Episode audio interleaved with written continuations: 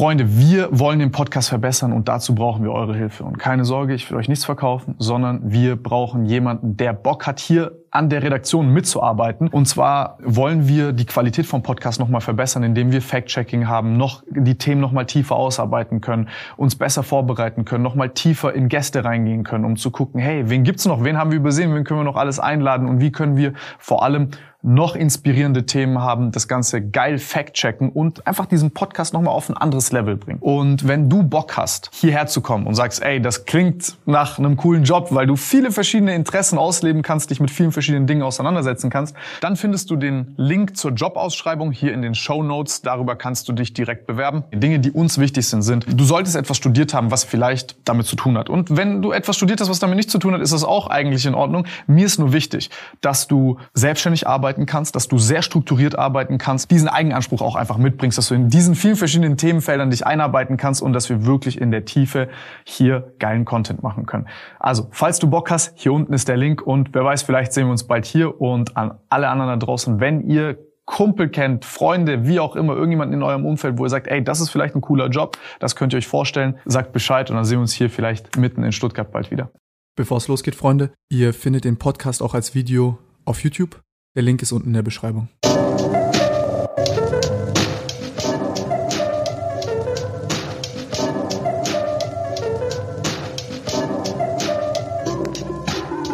Wo ich anfangen will, weil das mir jetzt gerade, ähm, wir hatten es ja vorhin, äh, als wir gesprochen haben, ich habe mich da, ich, ich bin, ich bin gerade, guck immer, okay, jetzt bin ich hier mit dir und dann schaue ich, was mich interessiert. Was ich sagen muss jetzt nach unserem Vorgespräch, wenn ich jetzt raten müsste, was dein Job ist mhm. und wir all die sportlichen Sachen weggemacht da bin ich hätten. gespannt. Also man, also wie du dich benimmst und wie dein Charakter ist und dass du ein Kampfsportler bist, noch nie gesehen so eine. Okay. Also wie, wie ist dazu gekommen, dass du angefangen hast mit, mit Kampfsport? Was hast du gemacht in deiner Jugend? Also so ein bisschen deine Geschichte, weil das, das finde ich, also ich, ich fand es gerade crazy. Du sprichst auch über viele Sachen, du hast viele mhm. Leidenschaften, viele Sachen interessieren dich und äh, hätt, also ich hätte es jetzt nicht gedacht, hätte es nicht gewusst. Ich versuche natürlich immer unbewusst nicht das Klischee zu erfüllen. also ähm, ich bin grundsätzlich. Tust du auf jeden Fall nicht. Also deine Ohren verraten dich. Ja, ja. aber ich bin aufgewachsen mh, mm, mit einem breiten Spektrum an äh, Sportarten, die ich mhm. ausführen durfte. Meine Eltern haben immer darauf geachtet, dass wir viel zu tun haben, damit wir keinen Unsinn machen können. Und ja, haben das einmal durch das Spielen von Musikinstrumenten von meiner Mutter eher aus. Also ich habe Klavier und Saxophon gespielt und mein Vater hat natürlich immer darauf geachtet, dass wir sportlich ausgelastet sind. Und ähm, ja, hat uns eigentlich eine breite Athletenschule an die Hand gegeben. Das heißt, sowohl Tennis, Golf, Leichtathletik, Triathlon, Judo. Ähm, ja, also ich habe wirklich in meiner Kindheit, ähm, wenn ich mich daran erinnere, es war wie ein Spießrutenlauf jeder Tag, äh, unabhängig von am Anfang Kindergarten, später Schule. Ähm, die Sachen, die ich noch erinnere in meinen jungen Jahren, ähm, dass wir halt immer extrem viel gemacht haben, auf viele Wettkämpfe gefahren sind und auch immer schon diesen Wettkampfgedanken hatten. Und ich denke, dass das ähm, natürlich maßgeblich dazu beigetragen hat, dass ich so geworden bin, wie ich bin. Wie hat dein, hat dein Vater so gesagt, so, ey, yo, Stefan, probier einfach mal aus, alles, mhm. was dich interessiert? Oder hat er dich gepusht in irgendeine Richtung? Oder worauf, nee. wo, wo hast du Spaß, wo nicht? Nee, mein Vater ist alte Schule. Der ja? hat nicht gefragt, was willst du machen, sondern mein Vater hat halt gesagt, ey, heute gehen wir, du willst Handball spielen. Wir spielen Handball, heute gehen wir ins Handballtraining. Und ähm, also er hat immer diesen Gedanken gefasst und hat es halt einfach umgesetzt. Er war auch immer dabei, also da oh, hat geil. er mir viel mit auf den Weg gegeben und es hat ihm auch Spaß gemacht.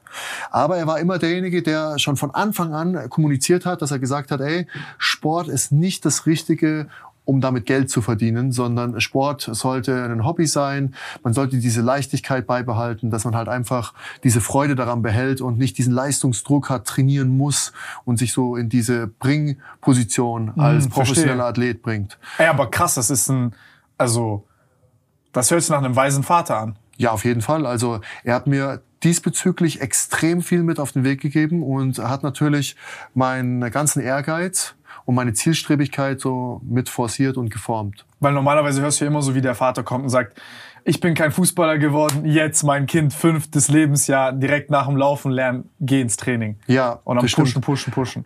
Aber ich glaube, dass das genau das Falsche ist, wenn man ein Kind äh, genau in eine Richtung versucht zu manövrieren. Ich denke, man muss ein breites ähm, Spektrum an Disziplinen an die Hand geben, ähm, eine gute Athletenschule mitgeben, ähm, so dass sich auch dieser mentale Aspekt ähm, entwickeln kann und das Kind später selber entscheiden kann, in welche Richtung gehe ich. Und ich denke, dass es nicht nur in Bezug auf Sport funktioniert, sondern in allen Bereichen im Leben. Egal, Ey, was das, du, du, du beschreibst gerade Kreativitätsforschung. Also mhm. genau das, also das wird ja auch jeder Wissenschaftler mittlerweile mhm. sagen. Quasi, wenn du jetzt ein Kind sagst, wenn sich ein Kind früh spezialisiert mhm. auf einen Sport, weil es zum Beispiel gedrückt wird in eine Richtung, weil mhm. der Vater zum Beispiel sagt, ey, du musst jetzt kicken und dann geht der nur kicken, dann wird der nicht so ein breites Skillset aufbauen, wie wenn er zum Beispiel sagt, ey, ich habe mal Bock, Basketball auszuprobieren, dann Fußball, dann Handball, dann Kampfsport, dann dies und das und jenes. Und dann sagt er später, ich nehme jetzt Fußball, weil das ist meine Leidenschaft. Heißt, die psychologische Komponente ist da. Aber der lernt ja in all diesen Sportarten komplett andere Bewegungsmuster und Skills mit, die ihn zu einem kompletteren Fußballer machen. Oder mhm. einem Kampfsportler. Ich meine, siehst du auch im Kampfsport, wenn einer, wenn einer nur zum Beispiel aus dem Boxen kommt sein Leben lang oder einer, der richtig viel Stuff gemacht hat. Mhm. Also, weißt du, wie es bei euch ist? Da hast du die Erfahrung, aber. Ja. Also, ich sehe das ganz genauso. Und ähm, ich habe das auch schon früh gemerkt, dass das einen Einfluss darauf hat. Ähm, Athleten, die früh angefangen haben zu trainieren und zu früh auf eine Disziplin spezialisiert worden sind, dass die einfach ähm, Lücken haben so in ihren koordinativen Fähigkeiten ab und zu, aber auch natürlich in diesem mentalen Aspekt, wenn du ja facettenreich trainiert hast und viele Ebenen durchlebt hast ähm, und auch früher einfach Spaß daran gehabt hast. Ähm, dass du trainierst. Das glaube ich dir, du hast Spaß ja, dran. Also das, das merkt man voll. Du bist genau. ein richtiger, das finde ich richtig ich cool Spaß an dir. gehabt. Und ich mache äh, heutzutage, ich sage immer, ich mache keine Sachen mehr, die mir keinen Spaß machen. Weil es natürlich, es muss ab und zu Sachen geben, ähm, die keinen Spaß machen in dem Sinn. Also ich meine, dass ich mich nicht auf Projekte einlasse, die mich nicht erfüllen in dem Moment. Und du machst es ja, du bist gezwungen in jungen Jahren. Ähm, du gehst zum Beispiel zu einer normalen Arbeitsstelle, weil du einfach lernst damit, ähm, ja, zuverlässig zu sein, Sachen zu erfüllen und und und. Ich, glaub, und ich denke, dass es ein wichtiger Prozess ist. Ich glaube, also ich glaube, das ist, äh, um das vielleicht zu erklären, was du sagst, weil ich finde, das ist voll schön, was du sagst, ist, ich glaube, Leute haben halt teilweise einen sehr krassen gesellschaftlichen Druck und denken, dass die Gesellschaft intelligenter ist als sie oder sie sich dem Druck beugen müssen und dann sagen, ey, ich muss jetzt diese eine Sache machen, weil ich denke, dass es von mir erwartet wird. Ich verstehe es nicht so ganz, ich habe nicht so ein richtiges Gefühl dazu und dadurch entsteht das Pflichtgefühl. Mhm. Oder du kannst ein Pflichtgefühl haben, aber auch etwas machen, wo du denkst, ey, andere Leute checken das nicht, mir ist das scheißegal, aber für mich, mich erfüllt das und ich sehe einen wichtigen Zweck und eine coole Sache darin und du bist diszipliniert darin. Das glaube ich, das, was du ja. gerade beschreibst. Ja, definitiv, ne? genau. Also nicht, dass jetzt irgendjemand denkt, so, yo, hey, hier, Larifari, ich mach jetzt nur, ich meine, ja. dass du in die Eistonne gehst, ist ja auch... Äh, macht danach erst Spaß beim Aussteigen. Ja, jein, jein, weil ich weiß ja vorher schon, was auf mich zukommt. Ja, ja. Und ähm, ab einem gewissen Zeitpunkt adaptiert dein Körper ja an alles. Also du kannst ja, wenn du dich mental richtig manipulierst, manipulieren hört sich jetzt so negativ an. Ich meine das in einem positiven Sinn, weil du hast ja einen positiven Effort im Endeffekt daraus. Ähm, kannst du daran Spaß haben? Die sehen ja viele Leute nicht. Die, die, die sehen, also das, was du gerade meinst, so du weißt, ey, wenn ich aussteige, dann wird es mir besser gehen und während ich drin bin, habe ich diese krasse mhm. Erfahrung. Mhm. Äh, oder beim Sport auch. Mhm. Aber man, die meisten Leute sehen halt nur diesen Anfang, der so hart ist, eklig ist, genau. nervig ist und nicht halt, was es heißt, wenn du das lange machst. Genau, die Spitze des Eisbergs. Genau, ja. genau. Aber wie ging's, wie ging's bei dir weiter als Kind? Also ähm, du hast dann, was waren so Sachen, die du gerne gemacht hast? Also was für Sportarten haben dir dann gefallen und was hat also, dir nicht gefallen? Was ich wirklich geliebt habe, ist Golf spielen. Ja? Golf fand ich übertrieben geil, weil ähm, ich überlege, damit anzufangen. Äh, Golf ist ein mega geiler Sport. Ein Kumpel von mir diesmal. Weil du bist in der Natur. Ähm, du bewegst dich vier, fünf Stunden, wenn du so ein Golfturnier spielst, du läufst diese 18 Loch ab und es ist halt einfach, ich, ich, ich kann es nicht beschreiben. Viele haben ja gerade jetzt im Jahr 1996, 97, 98 war ja eine Wahrnehmung von Sport oder Tennis komplett anders als heute. Mhm. Ähm, Wie meinst du, was war da anders? Ja, das war so ein bisschen, okay, Bonzensport, äh, yeah. versnobbt hin und her. Und, ähm, so bin ich auch aufgewachsen, alles ja, bon, das ist alles Bonzenshit. Ja, das ist halt einfach Bonzensport, dachten die damals, beziehungsweise so diesen, diesen Ist halt teuer, ist ein geiler Sport, ja, aber genau, ist halt teuer. Genau, ist teuer. Und es wurde auch nicht richtig als Sport, weil du hast ja jetzt in dem Sinn keine physische Auslastung, aber dann wäre ja Schach auch kein Sport am Ende des Tages. Und ich habe es immer einfach mega genossen, weil viele Sportarten, die wir gemacht haben, waren halt einfach immer physisch. Also Leichtathletik auf jeden Fall. Triathlon ist halt vom Trainingsvolumen her verrückt.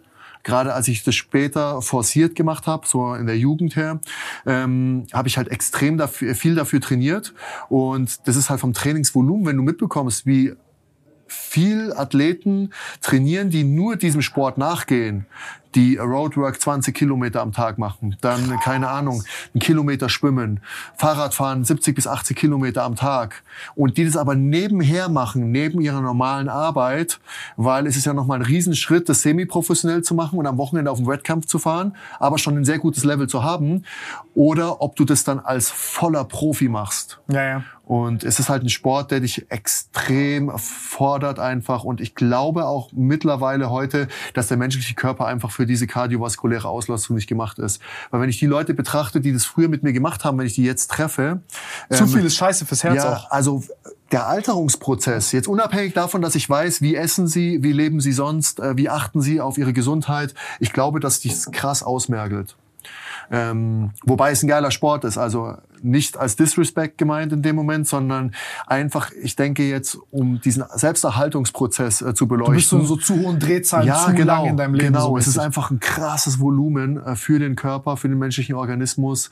Und ich glaube, es zehrt halt einfach ich glaube, es ist aber mit viel Leistungssport so. Ja, absolut. Das, das ist, glaube ich, so das Schlimme. Ne? Das ist wie so eine J-Kurve. So am An also so gar kein Sport machen ist mhm. Shit für den Körper. Mhm.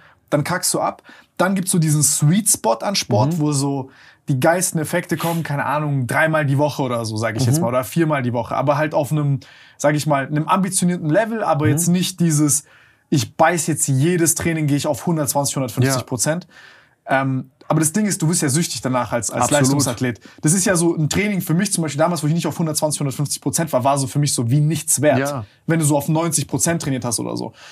Und dann wirst du süchtig danach und dann redest du dir ein, dass es gut ist für dich, mhm. weil du nur den Leistungsaspekt so. siehst. Aber du siehst halt, dass auf Dauer diese Leute so drei, vier Mal gehen und die geben Gas, die sind dann bei 80, 90 oder auch 100 Prozent mal oder gehen mal auf 120 Prozent. Aber ey, denen geht's langfristig so viel besser. Ja, aber wenn du einen intelligenten Athleten beobachtest, in der Trainingssteuerung sind ja auch oft einfach Stimmt. Einheiten dabei. Also ich gehe zum Beispiel zweimal pro Woche zum Yoga und ich merke halt einfach, was Yoga mir an Energie zurückgibt in dem Moment.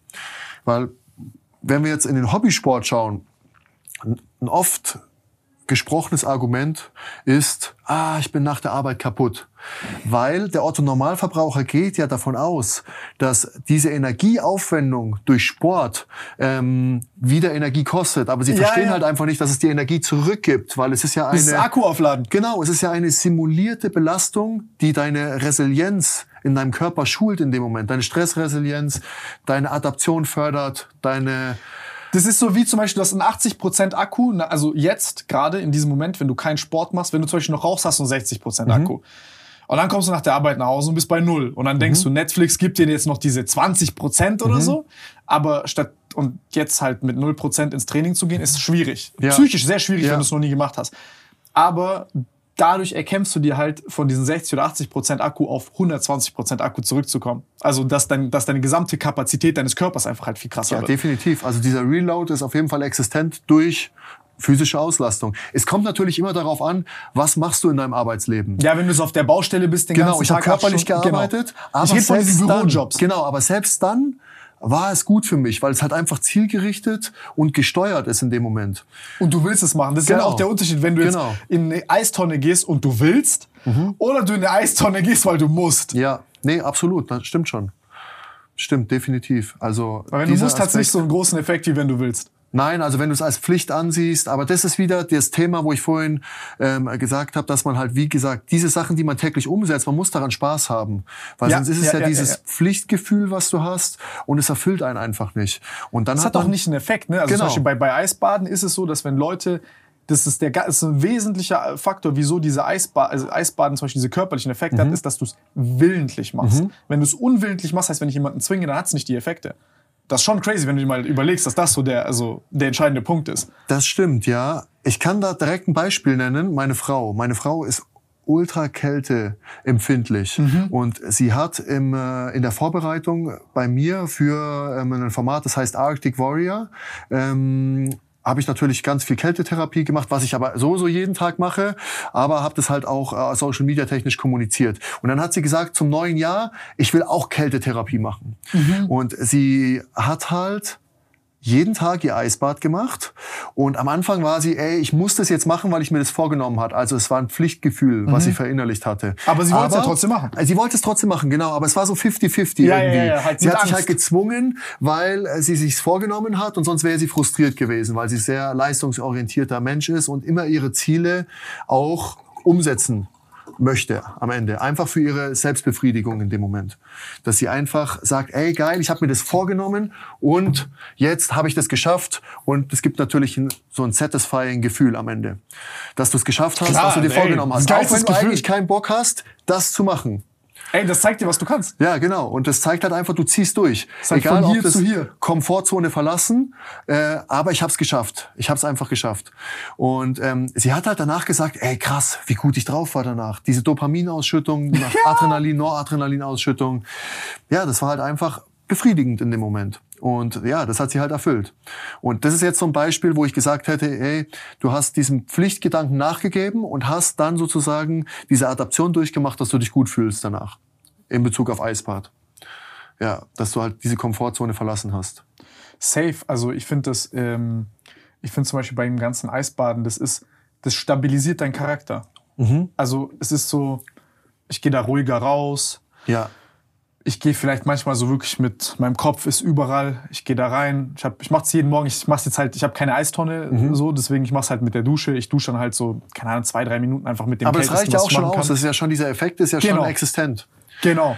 Und ich glaube sogar, dass fließendes kaltes Wasser, also wenn ich zum Beispiel in einen Flusslauf reingehe, wo das Wasser die ganze Zeit an dir vorbeirauscht oder du sogar noch schwimmen musst, das ist das Schlimmste, was dir passieren kann eigentlich, Kryothe Kryotherapie Mach ich zweimal technisch. in der Woche. Genau, das ist der Hammer, ist das.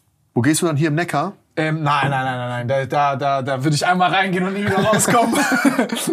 ähm, Alter, das war immer mein Albtraum als Kind. Äh, nein, der hat so richtig abgefuckte Strömungen und so. Ich glaube nicht, ich, ich weiß nicht, ob da irgendjemand da bei, also da bei uns geht keiner schwimmen.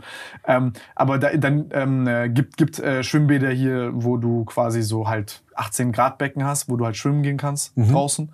Ist jetzt nicht ultra kalt, aber ist halt schon so, dass wenn du jetzt da 20 Minuten schwimmst, dass halt dann so, okay, Ja, du merkst Arme schon den werden Effekt, taub. genau. Du merkst den. Effekt. Ja, Schwimmen ist ja noch mal was ganz was anderes, als einfach nur drin sitzen. Da hast du ja noch den Film, der über dir ist, so ein Genau. bisschen. Und da Also alleine der Aspekt, ja. wenn man Eisschwimmen betrachtet, ich glaube, diese, ich weiß gar nicht, ob sie, sie ist, glaube ich, Skandinavierin, die diesen Rekord gebrochen hat, die zwei Kilometer im Polarwasser geschwommen ist, ohne Neoprenanzug. What the fuck? Also man muss sich ja überlegen, wenn du Zwei Eis schwimmst, ähm, normalerweise versucht dein Körper ja, das ganze Blut in die Körpermitte zu pumpen, um einfach, ja, energietechnisch Haus zu halten. Aber wenn du jetzt anfängst zu schwimmen, fängt dein Körper ja an, genau Der das Gegenteil zu der tun. Muskulatur. Ja, er braucht es in der Muskulatur und eigentlich will er das Blut in dem Zentrum halten, aber er muss es ja nach draußen pumpen, weil sonst gehst du ja unter und deine Extremitäten funktionieren nicht. Also das ist so das, wo ich sage, das ist ultra tough. Und wenn ich mir überlege, zwei Kilometer zu schwimmen, wie gesagt, in Eiswasser, Digga, im Polarmeer, ist- ist eine ganz heftige Nummer. Also ich merke selber, wenn ich zum Beispiel nach dem Schwimmen da rauskomme. äh, Also bei mir ist es teilweise so, dass mein Kiefer schon krampft Ja. und so. Also dass ich echt so, wie soll ich sagen, also teilweise mich kaum bewegen kann, kurz so für die nächsten fünf Minuten. Man friert einfach wirklich wortwörtlich Tief, ein. so dieses ja. tiefe Frieren. Oh, aber es ist halt einfach, ähm, wie soll ich sagen, du gehst da rein und du hast keinen Bock. So, ich hatte, vor allem bei mir ist das psychologisch schlimm, weil das ist ein langer Weg dahin. So, und da wird's ist so, und das fängt so an, ist erst richtig warm, ne, weil Ja. du durch diese warmen Bäder läufst. Dann gewöhnst du dich kurz an diese Wärme. Und dann sind aber auch noch die Türen offen und so, wenn es so draußen, keine Ahnung, minus fünf oder minus zehn Grad hat und es draußen ist noch mal gottloser, ne? weil dann zieht, kommt dieser kalte Zug. Und hast du ganze Zeit Zeit, Zeit nachzudenken und dein Kopf ist ganze Zeit so, ey Bro, du kannst nach Hause gehen, da ist Heizung, da ist gechillt. Und du läufst und du läufst und Das ist der Teufel, der zu dir spricht in dem Wirklich, Moment. das ist- das Dein ist Satan. Teufel. Ne? Ja. Das ist immer dieses, hey, warum machst du das hoch und runter? Du kannst einfach heimgehen, es wird kein Problem sein. Aber das ist auf jeden Fall ein Aspekt, der alle miteinander verbindet. Selbst nach einem Jahr ist es auch nicht weggegangen. So, ich weiß, ich kann das, aber ey, dann gibt's aber auch noch diese Tage, wo du scheiße drauf bist oder es dir kacke geht oder du denkst, du bist so ein bisschen krank oder so. Oder ey, du läufst dahin und du bist gefickt und dann gehst du da rein, dann ist ultra kalt und dann sagst du dir einfach scheiß drauf. Aber das ist, wie soll ich sagen, das sind, das sind glaube ich einfach die Sachen, die du als Sportler mit auch mitnimmst so als Transferleistung in alle anderen Lebensbereiche. Ähm, das hört sich immer so komisch an, weil das jeder sehr ähnlich beschreibt, aber viele Leute es einfach nie gemacht haben, diese Erfahrung und dann so denken, weil ich habe voll oft Leute, die ich mitnehmen will dahin. Und die sagen halt auf dem halben Weg dann, verstehst du, dann ist es so, nein, ich, ich kann nicht. Ja, ich wenn muss, sie da sind, ist nochmal was anderes. ich muss meinen Bruder drei, vier Mal mitnehmen, bis der den Weg dahin gegangen ist und nicht gesagt hat, ey, ich mach das nicht. Weißt du, was ich meine? Und das ist halt so dieses, was ich mir so voll für voll viele Menschen wünsche, so, ey, guck mal, wozu du imstande bist, laufst fertig und mach's einmal. Ja, ist echt so. Aber, und wie oft Leute Und es ist interessant, das zu beobachten. Ja, Also was passiert dort psychologisch? Weil die hypen sich selber, die sagen, ey, ich schaff das hoch und runter. Aber wenn dann Ankunft krieg ist, einen Herzinfarkt, Ja. was passiert hier, ist viel zu kalt, Ja. ich werd krank, Ja. ich krieg Hirnhautentzündung und so. So alles Mögliche schon gehört auf dem Weg dorthin. das ist echt verrückt, ja. Aber wie ging es weiter bei dir, als du hast dann gesagt, du hast jetzt gerade gesagt, Golf. Gibt es beim Golf irgendwas, wo du sagst, sportlich, was dir jetzt so, wo du sagst, vom Golfen zum Kampfsport? Irgendeine Verbindung, wo du sagst, ey, da, keine Ahnung. Technischer Aspekt, ja. Ja? Technische Aspekte. Also beim Golf hast du natürlich viel mehr Zeit, wenn du so an einem Abschlag stehst. Wie spiele ich jetzt? Äh, auf was achte ich? Sind ja immer so diese technischen Details. Also ich bin jemand, der ähm, wie so eine Checkliste, egal welche Disziplin ich trainiere, ob ich jetzt Kugelstoßen gehe, ob ich Hochsprung mache, ob ich Kampfsport mache oder ob ich Golf spiele. Ähm, dieser technische Aspekt in meinem Kopf. Ich habe eine kurze Checkliste, was möchte ich machen. Beim Kampfsport hast du natürlich Millisekunden äh, nur, wo du das kur kurz durchgehst. Das ist wie so ein Zeitraffer und gar nicht bewusst, glaube ich. Aber bei Golf hast du natürlich mehr Zeit in dem Moment. Du kannst dir unendlich Zeit nehmen. Du musst natürlich auf niemanden reagieren, sondern du hast dein Spiel, was du absolvierst. Und also ich habe es immer mega genossen. Ich fand's, ich fand's super interessant diesen Sport. Und ja, also ich will auf jeden Fall auch wieder spielen. Ich habe jetzt lange nicht gespielt und ähm, aus Zeitgründen auch. Und natürlich, wenn du vier, fünf Stunden am Tag im Gym verbringst, ist es immer schwierig, dann alle Sachen unterzubekommen irgendwie, die man gerne umsetzen möchte. Aber mich hat das immer sehr erfüllt. Also ich habe nur gute Gedanken an diesen Sport und gute Erinnerungen. Freunde, wir wollen den Podcast verbessern und dazu brauchen wir eure Hilfe. Und keine Sorge, ich will euch nichts verkaufen, sondern wir brauchen jemanden, der Bock hat, hier an der Redaktion mitzuarbeiten. Und zwar wollen wir die Qualität vom Podcast nochmal verbessern, indem wir Fact-Checking haben, noch die Themen nochmal tiefer ausarbeiten können, uns besser vorbereiten können, nochmal tiefer in Gäste reingehen können, um zu gucken, hey, wen gibt's noch, wen haben wir übersehen, wen können wir noch alles einladen und wie können wir vor allem noch inspirierende Themen haben, das Ganze geil fact-checken und einfach diesen Podcast nochmal auf ein anderes Level bringen. Und wenn du Bock hast, hierher zu kommen und sagst, ey, das klingt nach einem coolen Job, weil du viele verschiedene Interessen ausleben kannst, dich mit vielen verschiedenen Dingen auseinandersetzen kannst, dann findest du den Link zur Jobausschreibung hier in den Show Notes. Darüber kannst du dich direkt bewerben. Die Dinge, die uns wichtig sind, sind, du solltest etwas studiert haben, was vielleicht damit zu tun hat. Und wenn du etwas studiert hast, was damit nichts zu tun hat, ist das auch eigentlich in Ordnung. Mir ist nur wichtig, dass du selbstständig arbeiten kannst, dass du sehr strukturiert arbeiten kannst, diesen Eigenanspruch auch einfach mitbringst, dass du in diesen vielen verschiedenen Themenfeldern dich einarbeiten kannst und dass wir wirklich in der Tiefe hier geilen Content machen können. Also, falls du Bock hast, hier unten ist der Link und wer weiß, vielleicht sehen wir uns bald hier und an alle anderen da draußen, wenn ihr Kumpel kennt, Freunde, wie auch immer, irgendjemanden in eurem Umfeld, wo ihr sagt, ey, das ist vielleicht ein cooler Job, das könnt ihr euch vorstellen, sagt Bescheid und dann sehen wir uns hier vielleicht mitten in Stuttgart bald wieder. Wie kam es dann, wie kam es zu dieser Transition jetzt? Ich glaube nicht, dein Vater hat wahrscheinlich nicht gesagt, ey, komm, Stefan, jetzt ab zum MMA. Nein, gar nicht, gar nicht. Also ich bin Trouble Kid gewesen. Ich bin dann irgendwann äh, sehr selbstständig geworden. Trouble Kid, ja, was ja, hast du Trouble gemacht? Kid. Ich war früher. Ich habe mein, mein bester Freund war tatsächlich mein Bruder, weil wir auf dem Dorf groß geworden sind. Und ähm, wir haben halt ein bisschen außerhalb gewohnt, am Dorfrand. Und ähm, wir haben eigentlich mal den ganzen Tag zusammen verbracht. Und äh, wir sind halt irgendwann, wir hatten, ich weiß noch, eine Arzthelferin von meinem Vater ist Arzt, Allgemeinarzt. Und eine Arzthelferin von uns, die sehr männlich veranlagt war, äh, Miriam hieß die. Die hat auch immer so einen kurzen Herrenschnitt, hatte die. Und äh, man hat so einen getunten Golf, glaube ich, hat die gefahren, so ein Golf 1. Und die hat uns gezeigt, wo wir so 10, 11 waren, also wo ich 10 war, mein Bruder 8 war, hat sie uns gezeigt, wie Schalten funktioniert beim Auto. Wow. Ja, sie hat uns gesagt, ja, hin und her, weil ich habe immer früher Formel 1 angeschaut und ich fand es halt mega interessant. Sie hat, äh, war als Babysitter bei uns und hat gesagt, ich habe sie gefragt, wie schaltet man?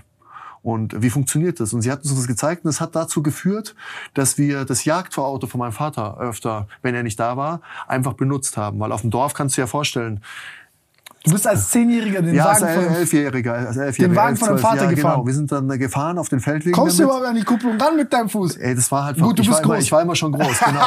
Und das war halt das Krasseste, weil am Anfang, äh, du kannst dir ja vorstellen, also wir haben halt unheimlich viel Mist gebaut einfach, ja. Und ähm, das hat natürlich dazu geführt irgendwann, dass ähm, wenn du immer machst, was du möchtest, nimmt es so eine Selbstdynamik an. Und das hat dann irgendwann dazu geführt, dass mein Vater, der eine sehr alte Schule vertreten hat, uns aber immer geholfen hat, ähm, dass wir uns verstritten haben in dem Sinn oder ich halt einfach in meiner Pubertät, ja, nicht mit dem Folge leisten wollte, was er für uns vorgesehen hat. Ich bin dann mit 16 ausgezogen. Wow. Genau.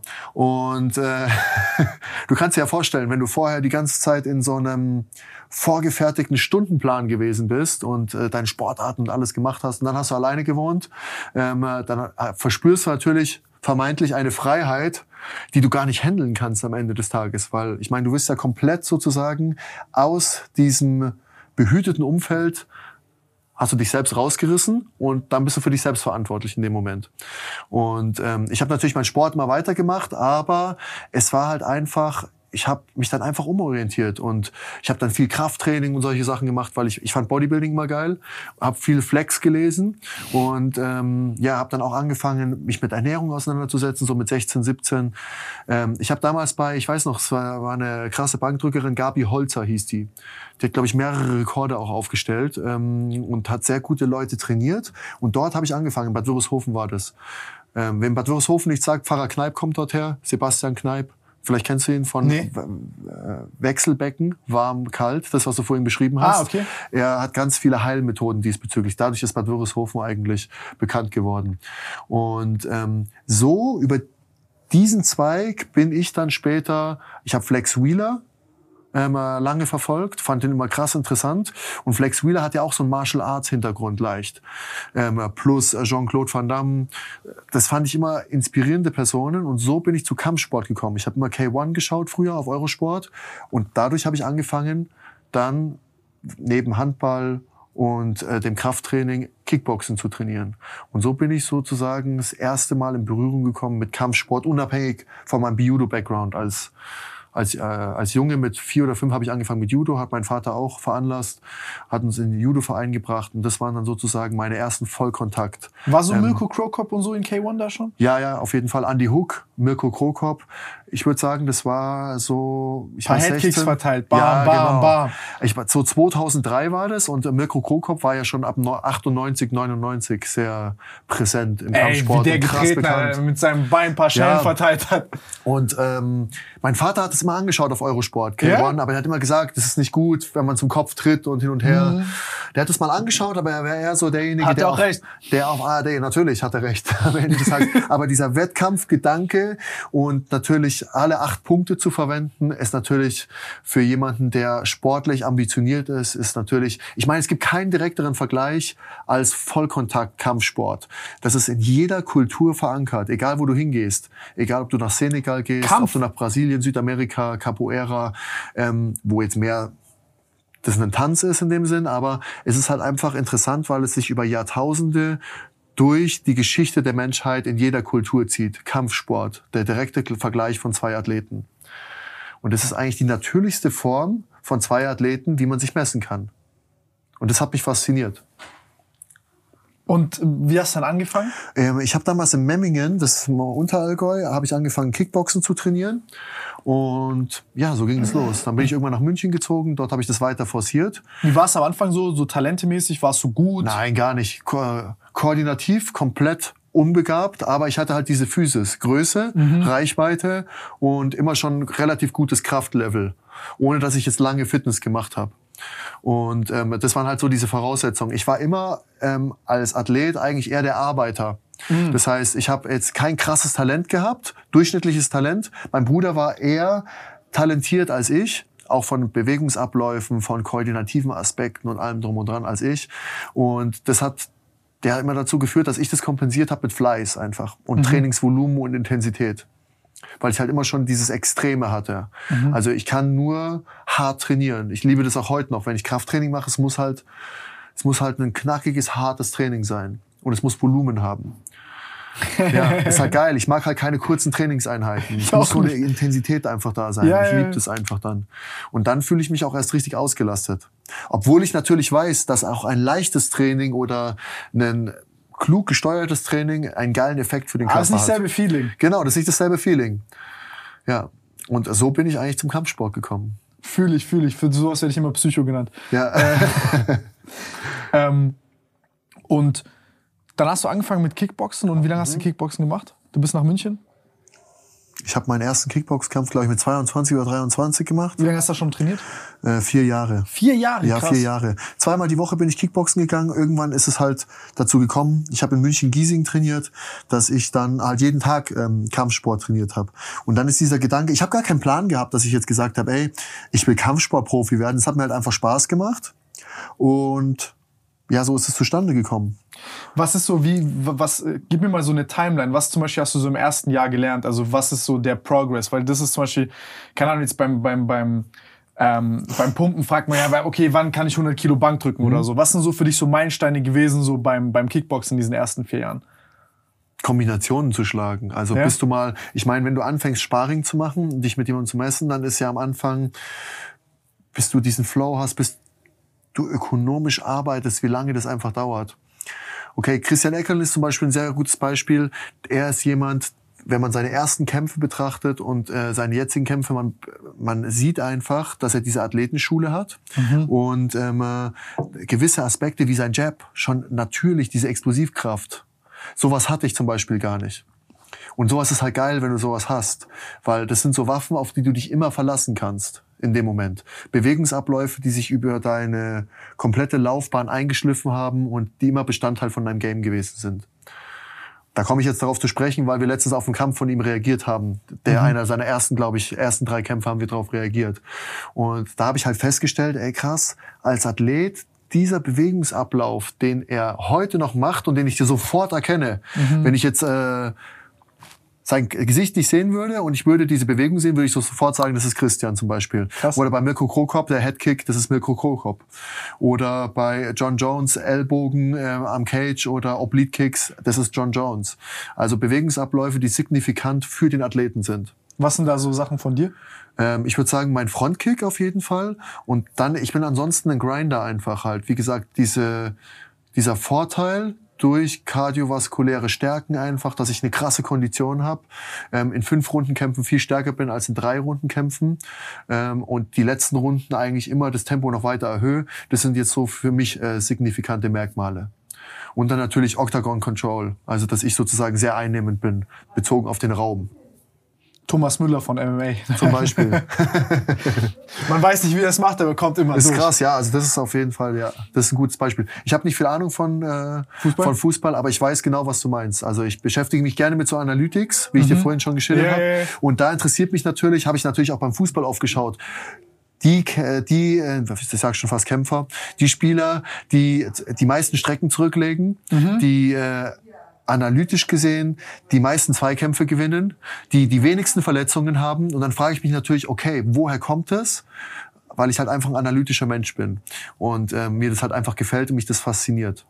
Das ist halt auch, glaube ich, die Konstanz. Das sind so unsichtbare Sachen, die vielleicht jetzt, das sind jetzt vielleicht dann nicht, sag, ich will jetzt nicht sagen Publikumslieblinge oder nicht, weil ich glaube, also man mag dich ja, also vor allem auch für deine Person und deine Leistung, aber das sind so, ähm, klar kannst du jetzt kommen und krasse Knockouts haben und dies und das und ich meine, du hast ja auch eine beeindruckende Karriere, aber ich glaube, dieses Ackern dahinter, Mhm. das ist halt etwas, was du halt in Statistiken siehst, aber du siehst ja nicht sofort, okay, der ist jetzt, keine Ahnung, beim Spiel irgendwie zwölf Kilometer gelaufen. Dann macht Ja. er natürlich auch einen Raum zu, der nicht da ist, aber der nimmt eine Op Option weg, einen Pass zu spielen, die halt nicht entstanden ist. Aber das Ja. ist kein glorreicher Moment, das ist kein Highlight, das ist Nein. kein, sondern es ist eine unterbundene Situation. So. Und es versteht halt nur jemand, der sich mit dem Sport befasst Ja, hat, genau, der, genau, der dieses genau. analytische Denken hat. Aber da wird ja auch in den Medien nicht darüber gesprochen. Es wird ja ja keiner auf. ARD sagen, ja, weil der, wie soll man sagen, der Durchschnittszuschauer von, äh, für Fußball würde sich dafür nicht interessieren, weil was Geil, sagt der hat aus jetzt, okay, 30 Meter Freistoßtor was- gemacht oder der was soll, ja, genau, sowas ist für die faszinierend. Ja, ja. Der, der denkt, was Für soll ich mich jetzt auch, mit diesem Detail jetzt in dem ja, Moment? Also man muss da schon ein Fable für haben. Wie, wie ging es bei dir dann weiter? Also dieser Schritt zum ersten äh, Kickbox-Kampf. Ich Ja. meine, das ist ja ein fetter Schritt. Also ich, ich muss noch mal sagen, dass ich tatsächlich erst Boxkämpfe gemacht habe, Ja? weil ich habe damals bei Alexander Petkovic trainiert und ähm, ich weiß nicht, ob der dir was sagt noch, ist ein äh, Bosnier, glaube ich. Bosnier, Kann der sein. sehr gut war in den 90er Jahren, ist, glaube ich, IBF äh, World Champion gewesen.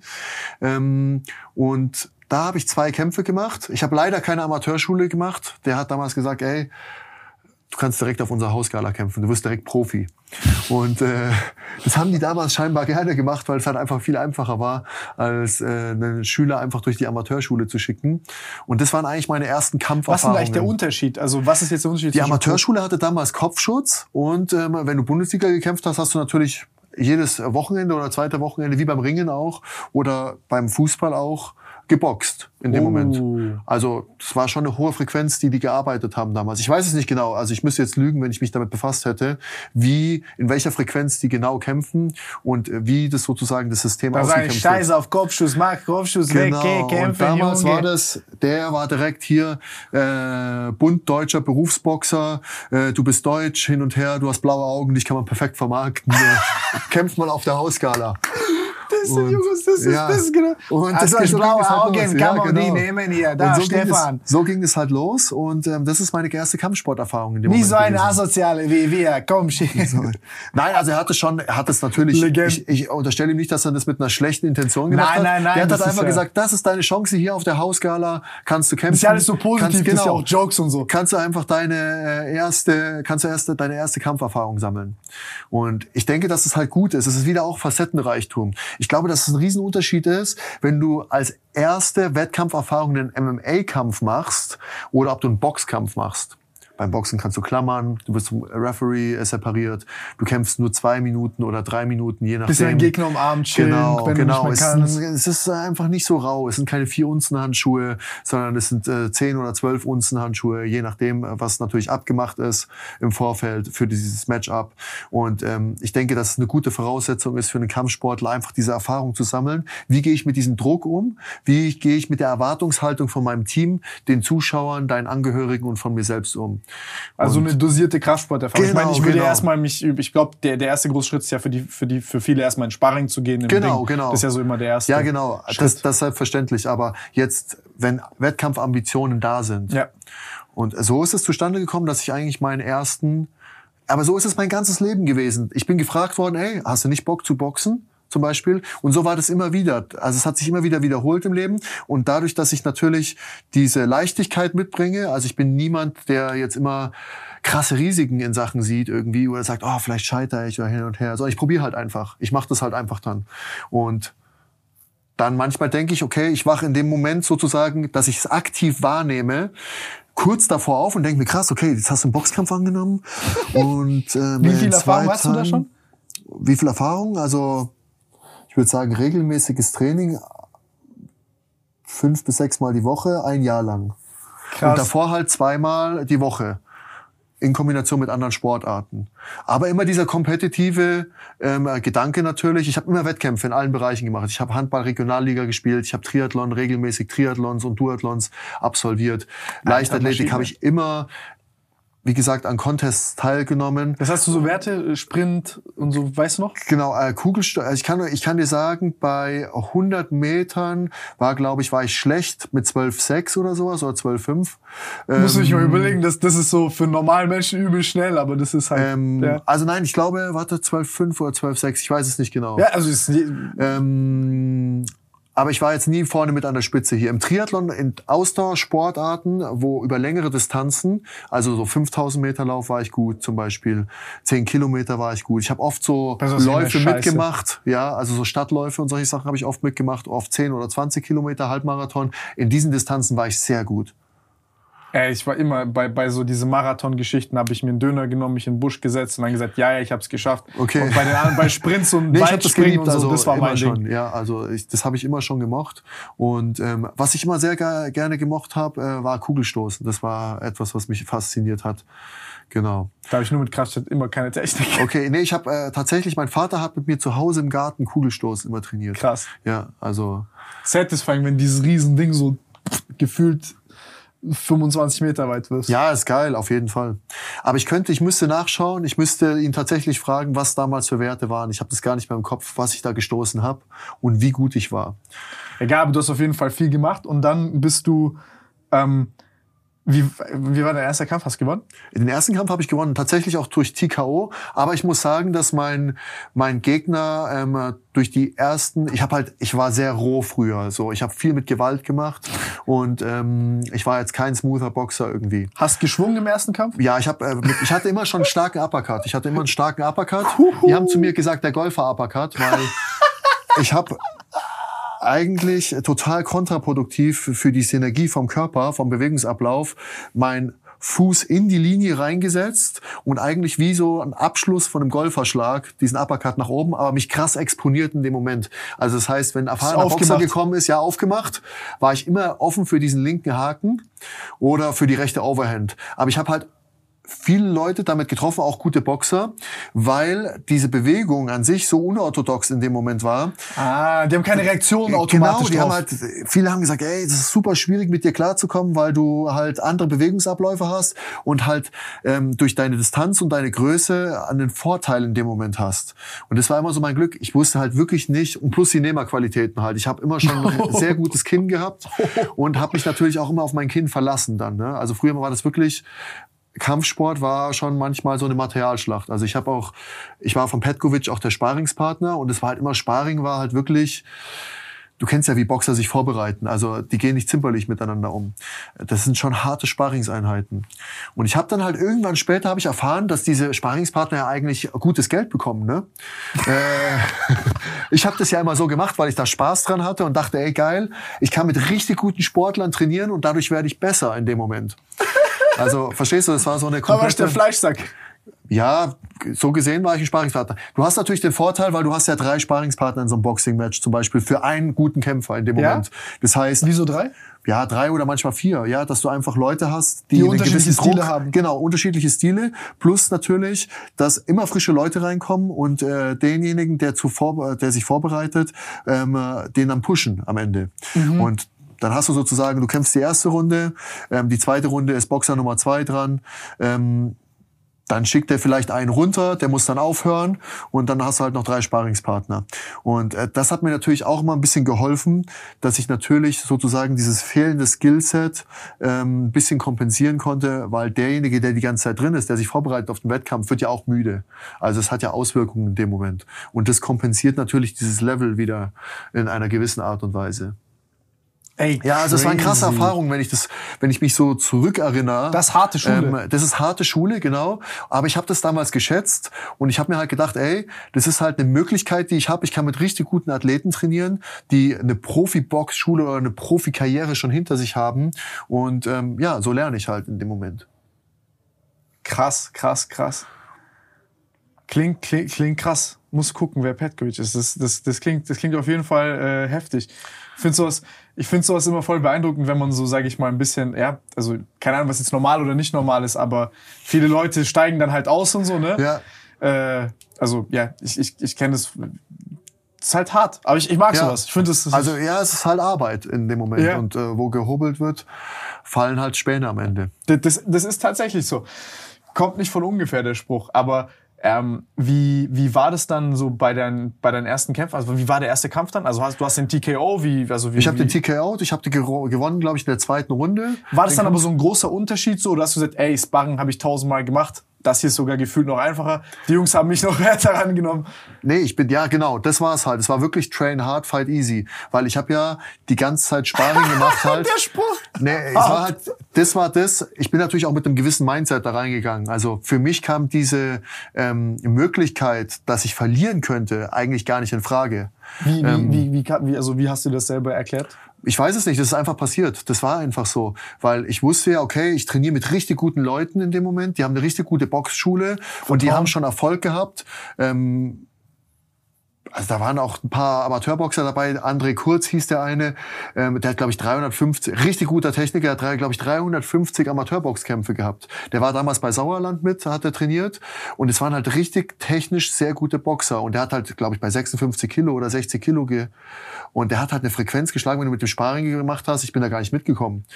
Krass. Ähm, also es waren sehr gute Leute dort und das gibt dir natürlich diesen Rückenwind in dem Moment, wo du sagst, ey, krass, ich trainiere mit so guten Leuten. Ähm, ja, ich werde auseinandergenommen im Training. Ne? Ähm, ich kann kompensieren durch meine Größe oder durch meine Physis. Und ähm, aber ich habe eine gute Vorbereitung gehabt und äh, jetzt mache ich einen guten Kampf.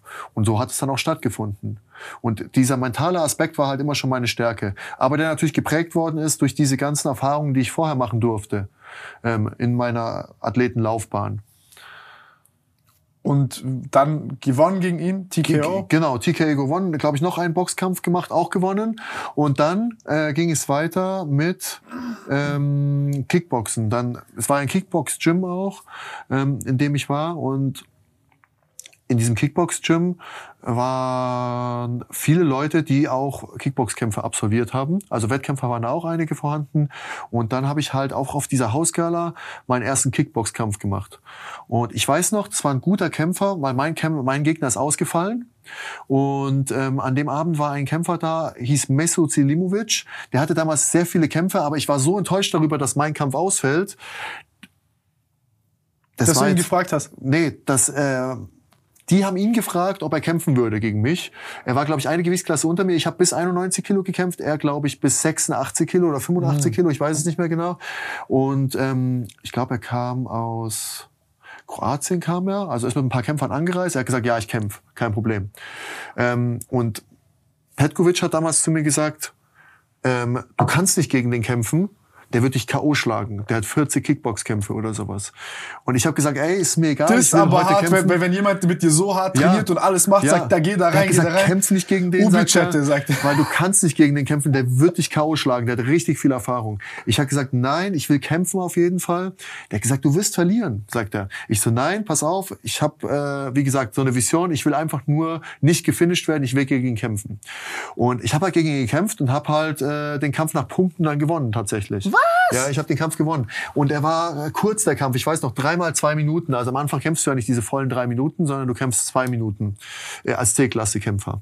Und so habe ich halt gewonnen den Kampf und das war halt auch wieder so eine Erfahrung, wo ich also gemerkt habe, drei zwei Minuten dreimal zwei Minuten war das damals, ah, okay, genau. Krass. Also du weißt, wie schnell zwei Minuten sind super schnell vorbei, wenn ich mir das jetzt heute wenn überlege. Wenn ich Musik höre oder chille, aber nicht ja, genau. im Kriegen. Ja, ja, ja. Das, zwei Minuten sind ultra wenig. Es, sind, es ist wirklich wenig. Natürlich spreche ich jetzt aus der Erfahrung als jemand, der schon fünfmal fünf Minuten Kämpfe, Titelkämpfe in MMA gekämpft hat. Aber zwei Minuten gehen wirklich schnell vorbei. Das heißt, die Frequenz, in der du arbeitest, ist hoch.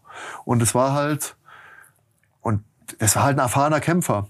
Und der ist halt getroffen worden und ähm, ja, der hat halt auch richtig ausgeteilt. Ne? Und ich bin, dieses Mindset hat mir aber wieder geholfen, Schlimmer kann es nicht werden. In dem Moment, ich dachte mir, krass, ich treffe den, ne? Ich treffe den, ja. der kocht auch nur mit Wasser am Ende. Fühl ich. Ja, und es ist halt geil gewesen, weil ich weiß doch genau diesen State of Mind, den ich im Kampf hatte. Ich dachte mir, krass, der konnte es nicht glauben, weil der wusste ja, ich habe null Kämpfe im Kickboxen. Und ähm, der hatte diese trotzige Reaktion, dass er manchmal die Hände runtergenommen hat ähm, ah, und so sich einfach vor dich hingestellt so, hat. Ja, ja. Und das ist ja normalerweise auch etwas, was jeden etwas einschüchtert, weil du weißt ja in dem Moment nicht, okay, was kommt, weil äh, diese dieses Selbstvertrauen, was die andere Person in dem Moment ausstrahlt, ähm, kann einschüchtern. Kann einschüchtern, genau. Und ja, das ja, war ein richtig geiler Kampf. Hm? Wie ging es dir dann, als er dann so Der hat die Hände runtergemacht und ich habe dem halt zwei One-Twos ins Gesicht gefeuert und auch die getroffen. Ne? Und ich habe dann halt... Äh, du hast einfach drauf geschissen. Ja, ja, einfach drauf. Ah, und, danke. Da, da. Genau, und hat zweimal getroffen. und der Typ hat halt auch ein richtig gutes Kinn und hat halt in dem Moment dann... Äh, hier noch mehr Trotz.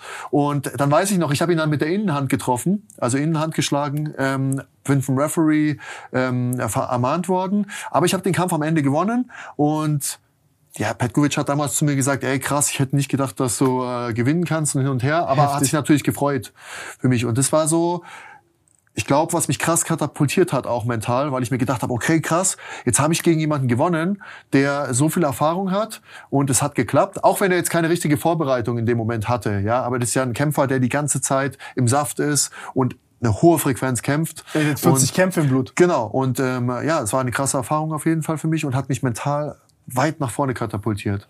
Welche Rolle hat es äh, für dich gespielt? Also genau, genau diese mentale Komponente. Weil ich habe, als ich mit äh, Edmund hier war, äh, vorgestern haben wir genau darüber gesprochen, bei so, sage ich mal, Anfängern. Mhm. Er hat zu mir gesagt, ey, das, die erste Sache, die du haben musst, ist, dass du einfach nach vorne gehst. Mhm. Also, dass du, dass du mhm. keine Angst hast, dass du mhm. diese Angst verlierst. Und er hat gesagt, so, ey, auf, ist auch so. auf so einem Anfängerniveau, auf so einem niedrigen Niveau hat er gemeint, da gewinnt der, der weniger Schiss hat. Mhm. Jetzt, wenn du so ähnliche Körpertypen hast.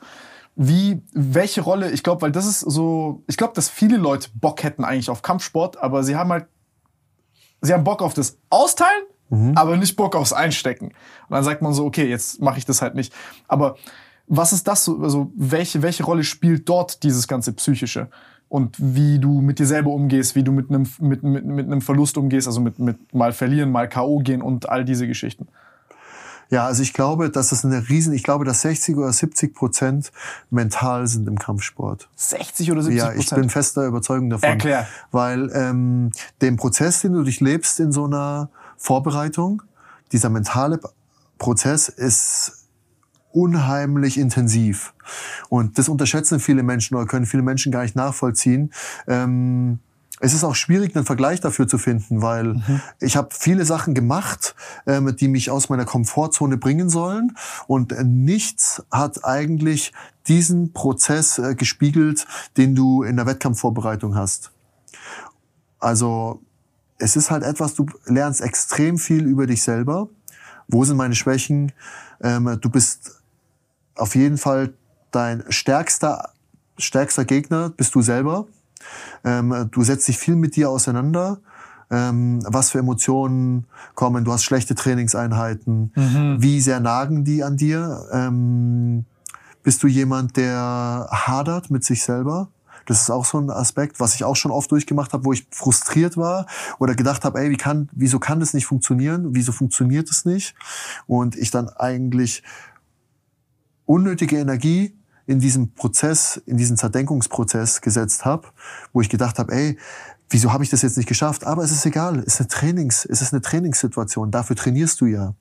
Und es ist ja eine Simulation in dem Moment und dafür simulierst du ja diese Situation, damit du dann sozusagen in diesem Benchmark-Prozess, den du mhm. hast, der Kampf nämlich, ähm, dir das genau nicht passiert. Weil lieber passiert es dir in dieser Trainingssituation, als es passiert dir im Kampf. Und alle Situationen, die du schon durchlebt hast, wenn du es klug anstellst und reflektierst und alles analysierst nach dem Training und bewusst wahrnimmst, hilft dir natürlich, dass es dir dann in diesen Ernstsituationen nicht mehr passiert. Oder du zumindestens eine Möglichkeit hast, eine Lösung dafür zu finden. Safe, ich glaube, da ficken sich viele auch für, wenn sie zum Beispiel, keine Ahnung, drei schlechte Trainings hatten oder so, mhm. dann, dann nagt es bisschen im Kopf ja. und ich glaube, ich, ich kann es mir nur vorstellen, wenn ich vom Fußballtor anfange zu denken, dann weiß ich, ich verfehl. Aber wenn ich jetzt anfangen würde, irgendwie im Sparring zu denken, dann... Ja, also es sind halt, wie gesagt, am Ende des Tages ist es ja ein Autopilot, der abläuft. Also du hast natürlich Sachen, die du dir vorstellst, du weißt, was du tust, du handelst aktiv im Kampf, aber du kannst ja nur diese Bewegungen und diese Sachen umsetzen, die du über Wochen hinweg mhm. automati automatisiert hast, ja, in Anführungsstrichen, ja, ja, äh, weil du sie einfach so eingeschliffen hast.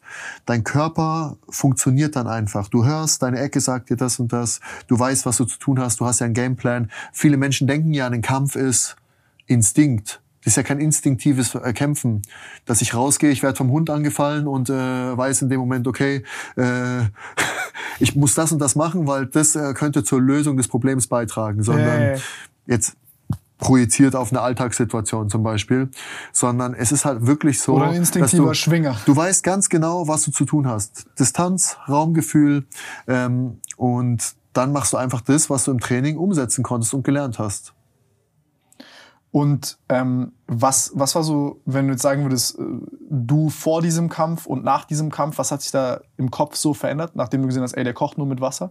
Bist dann einfach mit noch größerer Geschwindigkeit gesagt, okay, Digga, ich kann ja easy weitermachen.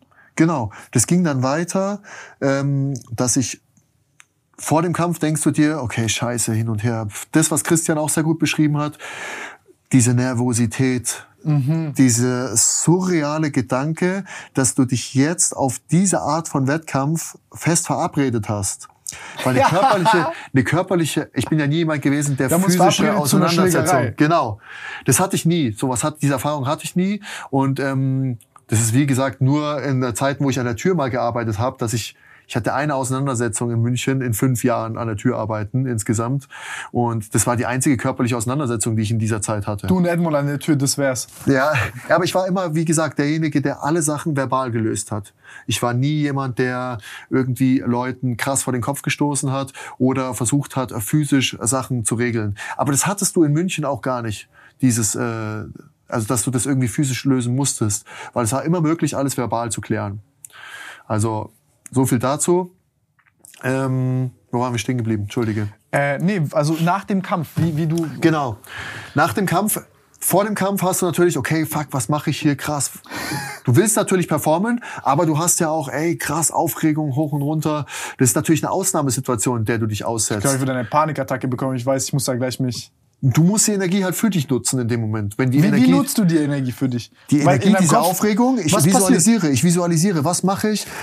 Was wird passieren? Ich weiß ganz genau, was kommt auf mich zu. Ich weiß, was ich zu tun habe. Damals wusstest du das noch nicht so, so genau. Du hast natürlich eine Art Autopilot gehabt. Aber ich musste sagen, dass ich sehr confident vor dem Kampf war. Ich hatte dieses Selbstvertrauen. Ich wusste, ich will den besiegen. Und äh, mein Ziel war einfach, nicht K.O. zu gehen. Aber das ist natürlich aus der Erwartungshaltung meines Trainers entstanden, weil der gesagt hat, ey, der wird dich K.O. hauen in dem Moment. Und dann sage ich natürlich, meine logische Reaktion ist, okay, dann ist mein Ziel, nicht K.O. zu gehen. Ich will einfach den Kampf über die volle Dauer ähm, mitgestalten können. Und wenn ich dann verliere am Ende nach Punkten, dann habe ich halt verloren. Aber dann habe ich mir selbst bewiesen, dass ich zumindestens ähm, mich auf einem Level mit ihm messen kann, ähm, ohne K.O. zu gehen zum Beispiel. Gab es so einen Moment im Kampf, wo du so gemerkt hast, ey, ich gehe nicht nur nicht K.O., sondern ich kann gewinnen? Ja, absolut. Was war so absolut. dieser Moment? Ich bin halt nur nach vorne gelaufen. Ich bin halt nur nach vorne gelaufen und habe halt rausgehauen in der Frequenz, was ich raushauen konnte. Und ähm, ich habe halt gemerkt, dass den es halt auch frustriert. Ihn frustriert es, dass ich ihn treffe. Der denkt Ah. sich, ey, da kommt dieser Rookie mit 0-0. Achso, der hat gedacht, der kann dich einschüchtern. ja, natürlich, absolut. Ah, mit diesen Sachen, mit diesen Games, Hände runternehmen und ähm, Drehkicks und Zeug. Also jemand mit viel mehr Erfahrung. Der kommt natürlich mit einer gewissen Überheblichkeit ist da auch reingekommen. Er hat mich wahrscheinlich deutlich unterschätzt. Und ja, und das hat halt einfach dazu geführt, dass diese Frustration lässt ihn ja sozusagen auch aus seinem Muster ausbrechen. Also er macht wahrscheinlich nicht das, was er gegen jemand machen würde, der auf einem Level ist mit ihm in dem Moment. Technisch gesehen und erfahrungsgemäß gesehen. Ist es etwas, was, ähm, wo du sagst, ich meine, auf der einen Seite hast du, glaube ich, jetzt Leute, die dann vielleicht zu viel Angst und Respekt haben, die dann ein bisschen steif Mhm. werden. Gibt es dann auch das Gegenteil, dass du sagst, ey, das ist auch eine Sache, die du beobachtest bei Kämpfern, dass die so eine gewisse Arroganz entwickeln? Mhm, absolut. Ist das, Definitiv. passiert das oft? Also ich meine, da gibt's ganze Highlight-Reels von äh, arrogante Kämpfer, die äh, dann am Ende ihre Rechnung bekommen, weil die halt zu arrogant waren und halt einfach nicht richtig eingeschätzt haben, okay, was kann passieren in dem Moment. Man muss sich halt immer vor Augen führen, das ist Vollkontakt-Kampfsport. Es kann einfach vier Runden komplett gut laufen und in der fünften Runde, obwohl du alles äh, gemacht hast, ja, läuft es halt schief, du wirst einmal getroffen und es ist vorbei. Das ist ja das Geile an diesem Sport dass es zu jedem Zeitpunkt immer noch mal eine 180-Grad-Drehung geben kann. Weil ich habe halt manchmal so die Gefühl, das Gefühl, dass man so eine menschliche Tendenz hat, immer so einen Shortcut suchen zu wollen. Und Mhm. dass zum Beispiel solche Einschüchterungstaktiken oder, keine Ahnung, jetzt Pressekonferenz oder bla bla bla ist, klar, das hat so einen Unterhaltungswert, aber dass auch manche Leute sich wirklich so darauf dann verlassen, yo, ähm, ich brech die hier im Kopf Mhm. Und dann, keine Ahnung, vielleicht sagst du dann, ja, der ist nicht so erfahren, ich muss jetzt keine so krasse Vorbereitung machen und ich Ja. gehe da schon hin, ich mach das mit Das ist Erfahrung. das Gefährliche dran, genau. Wie hast du dich selber vor solchen Sachen geschützt? Ich meine, jetzt kommst du nach, mit so einem Hoch raus. Ich meine, du, keine Ahnung, dein Ja gut, du bist ja super hungrig in dem Moment. Du bist Ja. super hungrig, du ähm, hast diesen Kampf gewonnen, du kannst entgegengesetzt allen Erwartungen, deinen eigenen Erwartungen gegenüber, den Erwartungen von allen anderen gegenüber. Und das ist natürlich etwas, was dir so ein High verpasst in dem Moment, wo du denkst, okay, geil, ich habe das geschafft. Und dann willst du natürlich weiter. Du denkst dir, nächste Frage ist, äh, ey Coach, wann kämpfen wir wieder? Und dann ging es halt weiter, das Ganze. Und ähm, dann habe ich tatsächlich meine erste Niederlage bekommen. Mein zweiter Kickboxkampf war meine, nee, mein zweiter Kickbox- Kickboxkampf habe ich gewonnen, genau. Auch wieder auf dieser Hauskarte. Meinen dritten ähm, äh, Kickboxkampf habe ich verloren. Und zwar, da habe ich in Frankfurt gekämpft, äh, Limani Gym heißen die. Und die haben dort eine Veranstaltung gemacht und mir damals gesagt, ey, du kämpfst gegen einen Gegner, der hat fünf Kämpfe, äh, zehn Kämpfe, hat, glaube ich, sechs gewonnen und vier verloren. Ich kam dort an und ähm, ich habe mich dann eingewogen auf 91 Kilo, das weiß ich noch. Und dann sagen die Jungs von dem Lemani Gym, nö, du musst 85 Kilo kämpfen. Ich zeige denen die E-Mail hin und her, hier 91 Kilo. Dann sagen die damals, ja, okay, dann müssen wir uns auf 91 treffen. Dann habe ich den Gegner bekommen, der hieß Dimitri Mekanikov. Es war ein Russe, der äh, gekämpft hatte in Holland und so und der 19-1 war. 19-1 und der richtig guter Techniker war. Und er, also ich bin nicht K.O. gegangen oder so in dem Kampf, aber er hat halt einfach besser gekämpft und ich habe dann nach Punkten verloren. Aber da war auch wieder dieses, das war für mich gar keine Aufregung mehr, weil ich dachte mir, ey, letztes Mal habe ich gegen jemanden gekämpft, der war 40 und äh, oder 36 und 4 oder sowas damals. Und ähm, ja, das schaffst du auch, ist auch kein Problem diesmal. Also das hat mich nicht, ich habe ihn nicht unterschätzt oder sowas, überhaupt nicht. Ich habe einen krassen Respekt. Bei ihm war einfach anders der war, der hat einfach ein tighteres Game gehabt und ich glaube, der hat mich überhaupt nicht unterschätzt. Also der hat halt mhm. diese physische, äh, diese physischen Voraussetzungen von mir wahrgenommen. Mhm. War ein super Sportsmann ähm, und das hat halt, ja, der hat halt einfach sein Game durchgezogen, viel mehr Erfahrung gehabt und dann nach Punkten gewonnen. Wie war das für dich dann so? Es war nicht schlimm für mich, muss ich sagen, damals. Mhm. Ich habe halt diesen Kampf verloren und in der ersten Runde hat sogar mein äh, Trainer damals gesagt, ey, viel besser als ich, äh, als ich dachte, richtig gut, mach das weiter, mach das weiter. Und ich hatte halt einfach ein begrenztes Repertoire an äh, kampfsportlicher Erfahrung und an Techniken. Und du hast dann gesagt, ey, scheiß auf die Statistik, ich habe hier Erfahrung mitgenommen, ich habe jetzt genau, was gelernt, ich bin genau, besser, ich gehe jetzt besser genau, voraus. Genau, das war das einfach. Weiter geht's. Genau. Und das war einfach, ey, das war, ich war gesund. Genau, es war einfach, es hat sich nicht es hat sich eigentlich nach einer Niederlage angefühlt in dem Moment. Mm, Natürlich habe ich verloren, aber es war so, okay, das hätte ich viel besser machen können, das hätte ich besser machen können, aber es war wirklich okay äh, für mich und ich war mit dieser Leistung einigermaßen zufrieden. Genau. Wie, wie ging es dann weiter? Dann ging es weiter. Dass wie alt warst du da? Da 23, 24 okay. rum sowas. Und dann haben die mich irgendwann gefragt. Damals gab es ein Turnierformat Superior FC hieß es. Und ähm, das war ein Turnier-Tournament. Ähm, acht Personen ähm, in jeder Gewichtsklasse über ein Jahr ausgekämpft. Also Viertelfinale, Halbfinale, Finale und dann äh, hast du eine Gage bekommen irgendwie. Beziehungsweise du hast immer eine Gage natürlich für jeden Kampf bekommen, aber dann hast du sozusagen so ein Turniergeld bekommen. In welchem Zeitraum war das Turnier? Das Turnier ging über Februar habe ich das erste Mal gekämpft und im November war das Finale. Okay. Genau. Und da habe ich halt teil, da haben die mich gefragt, ey, hast du Lust MMA zu kämpfen? Und dann war diese ganzen Box, äh, Box-Lobby connected Leute waren schon so, äh, jetzt gehst du zum MMA so in den Untergrund. Weißt du, jetzt so nach der Art, so als ob du jetzt, keine Ahnung, hier äh, bei KOTS oder so kämpfen gehst. Weißt du, so kam das dann rüber in dem Moment, als ob du hier Street Fight äh, Bärnackel kämpfst. Wenn mit, ich jetzt heute Bärnackel, genau, wenn ich jetzt heute Bärnackel kämpfen würde, so würden die MMA-Leute wahrscheinlich reagieren, würden sagen, ey, krass, Gehst du zu den ja, Höhlenmenschen? genau, genau, so nach der Art, also das ist, das war nicht so anerkannt damals Krass. MMA. In welchem Und, Jahr war das? Äh, das war 2012. Krass. Ja, 2012 war das. Und ähm, damals hatte ich schon mich mit MMA auseinandergesetzt, aber ich habe Jiu-Jitsu trainiert. Also ich habe das halt gemocht, habe das die ganze Zeit nebenher trainiert, weil es halt mit im Gym angeboten worden ist und ich ja früher Judo gemacht hatte und die haben mich halt gefragt, ey, hast du Bock äh, beim MMA-Wettkampf mitzumachen? Und ich habe so überlegt und ich habe mir so gedacht, so ich habe mich an diese Pride-Videos erinnert und ich dachte so, ja, ich mach das. Ich, find, ich habe sogar auf die Frage, also ich habe mir nicht mal Zeit genommen, dass ich gesagt habe, warte, ich überlege das mal und ich gehe mal nach Hause und überleg mal kurz so die Konsequenzen daraus. Verstehst du? Sondern ich habe mir gedacht in dem Moment, okay, MMA, ja, ist cool, schaue ich regelmäßig, ja, ich mache das. Und dann habe ich das, ja, und dann hatte ich halt so sechs Wochen Vorbereitung oder sowas und dann habe ich einen MMA-Wettkampf gemacht. Weißt du, was ich so krass finde? So diese Spontanität und so dieses, du folgst deinem Gefühl im Leben, wie so voll viele Leute das nicht machen, weil sie denken, ey, das ist dumm oder scheiße oder die landen dann irgendwo und verlieren ihre, ihre Energie oder, oder Ich glaube, weil sie kalkulieren. Genau. Und das, das Interessante ist hier so ein bisschen wie Schicksal die Fäden immer wieder zusammenlaufen mhm. lässt. Was ist, ich meine, dadurch, ja. dass du gesagt hast, ey, ich mag Judo, ey, ich mag BJJ und vielleicht sagt mir mein Boxtrainer, das macht jetzt keinen Sinn, das zu machen, ich könnte ja noch mehr boxen. Ja. Aber wie zum Beispiel das dann wieder irgendwie fünf Jahre später ja. in dazu führt, dass so. du da einfach locker Ja sagst. Und ich bin immer im Leben belohnt worden, wenn ich das gemacht habe. Also egal, mhm. ob ich mhm. entschieden habe, von meinem Elternhaus mit 16 auszuziehen oder ob ich entschieden habe, nach München zu ziehen oder ob ich dann entschieden habe, ähm, ich habe ich hab ja in der, in der Zeit auch noch gearbeitet. Also ich habe ähm, als Schalungszimmerer und Gerüstbauer gearbeitet. Das heißt, es war körperlich anstrengender Job, ähm, weil ich halt ich habe damals bei MN Gerüstbau gearbeitet, kurz gehabt. Ich glaube, die hatten Stahlgerüste und äh, normalerweise hast du ja im Gerüstbau Alugerüste. Ne?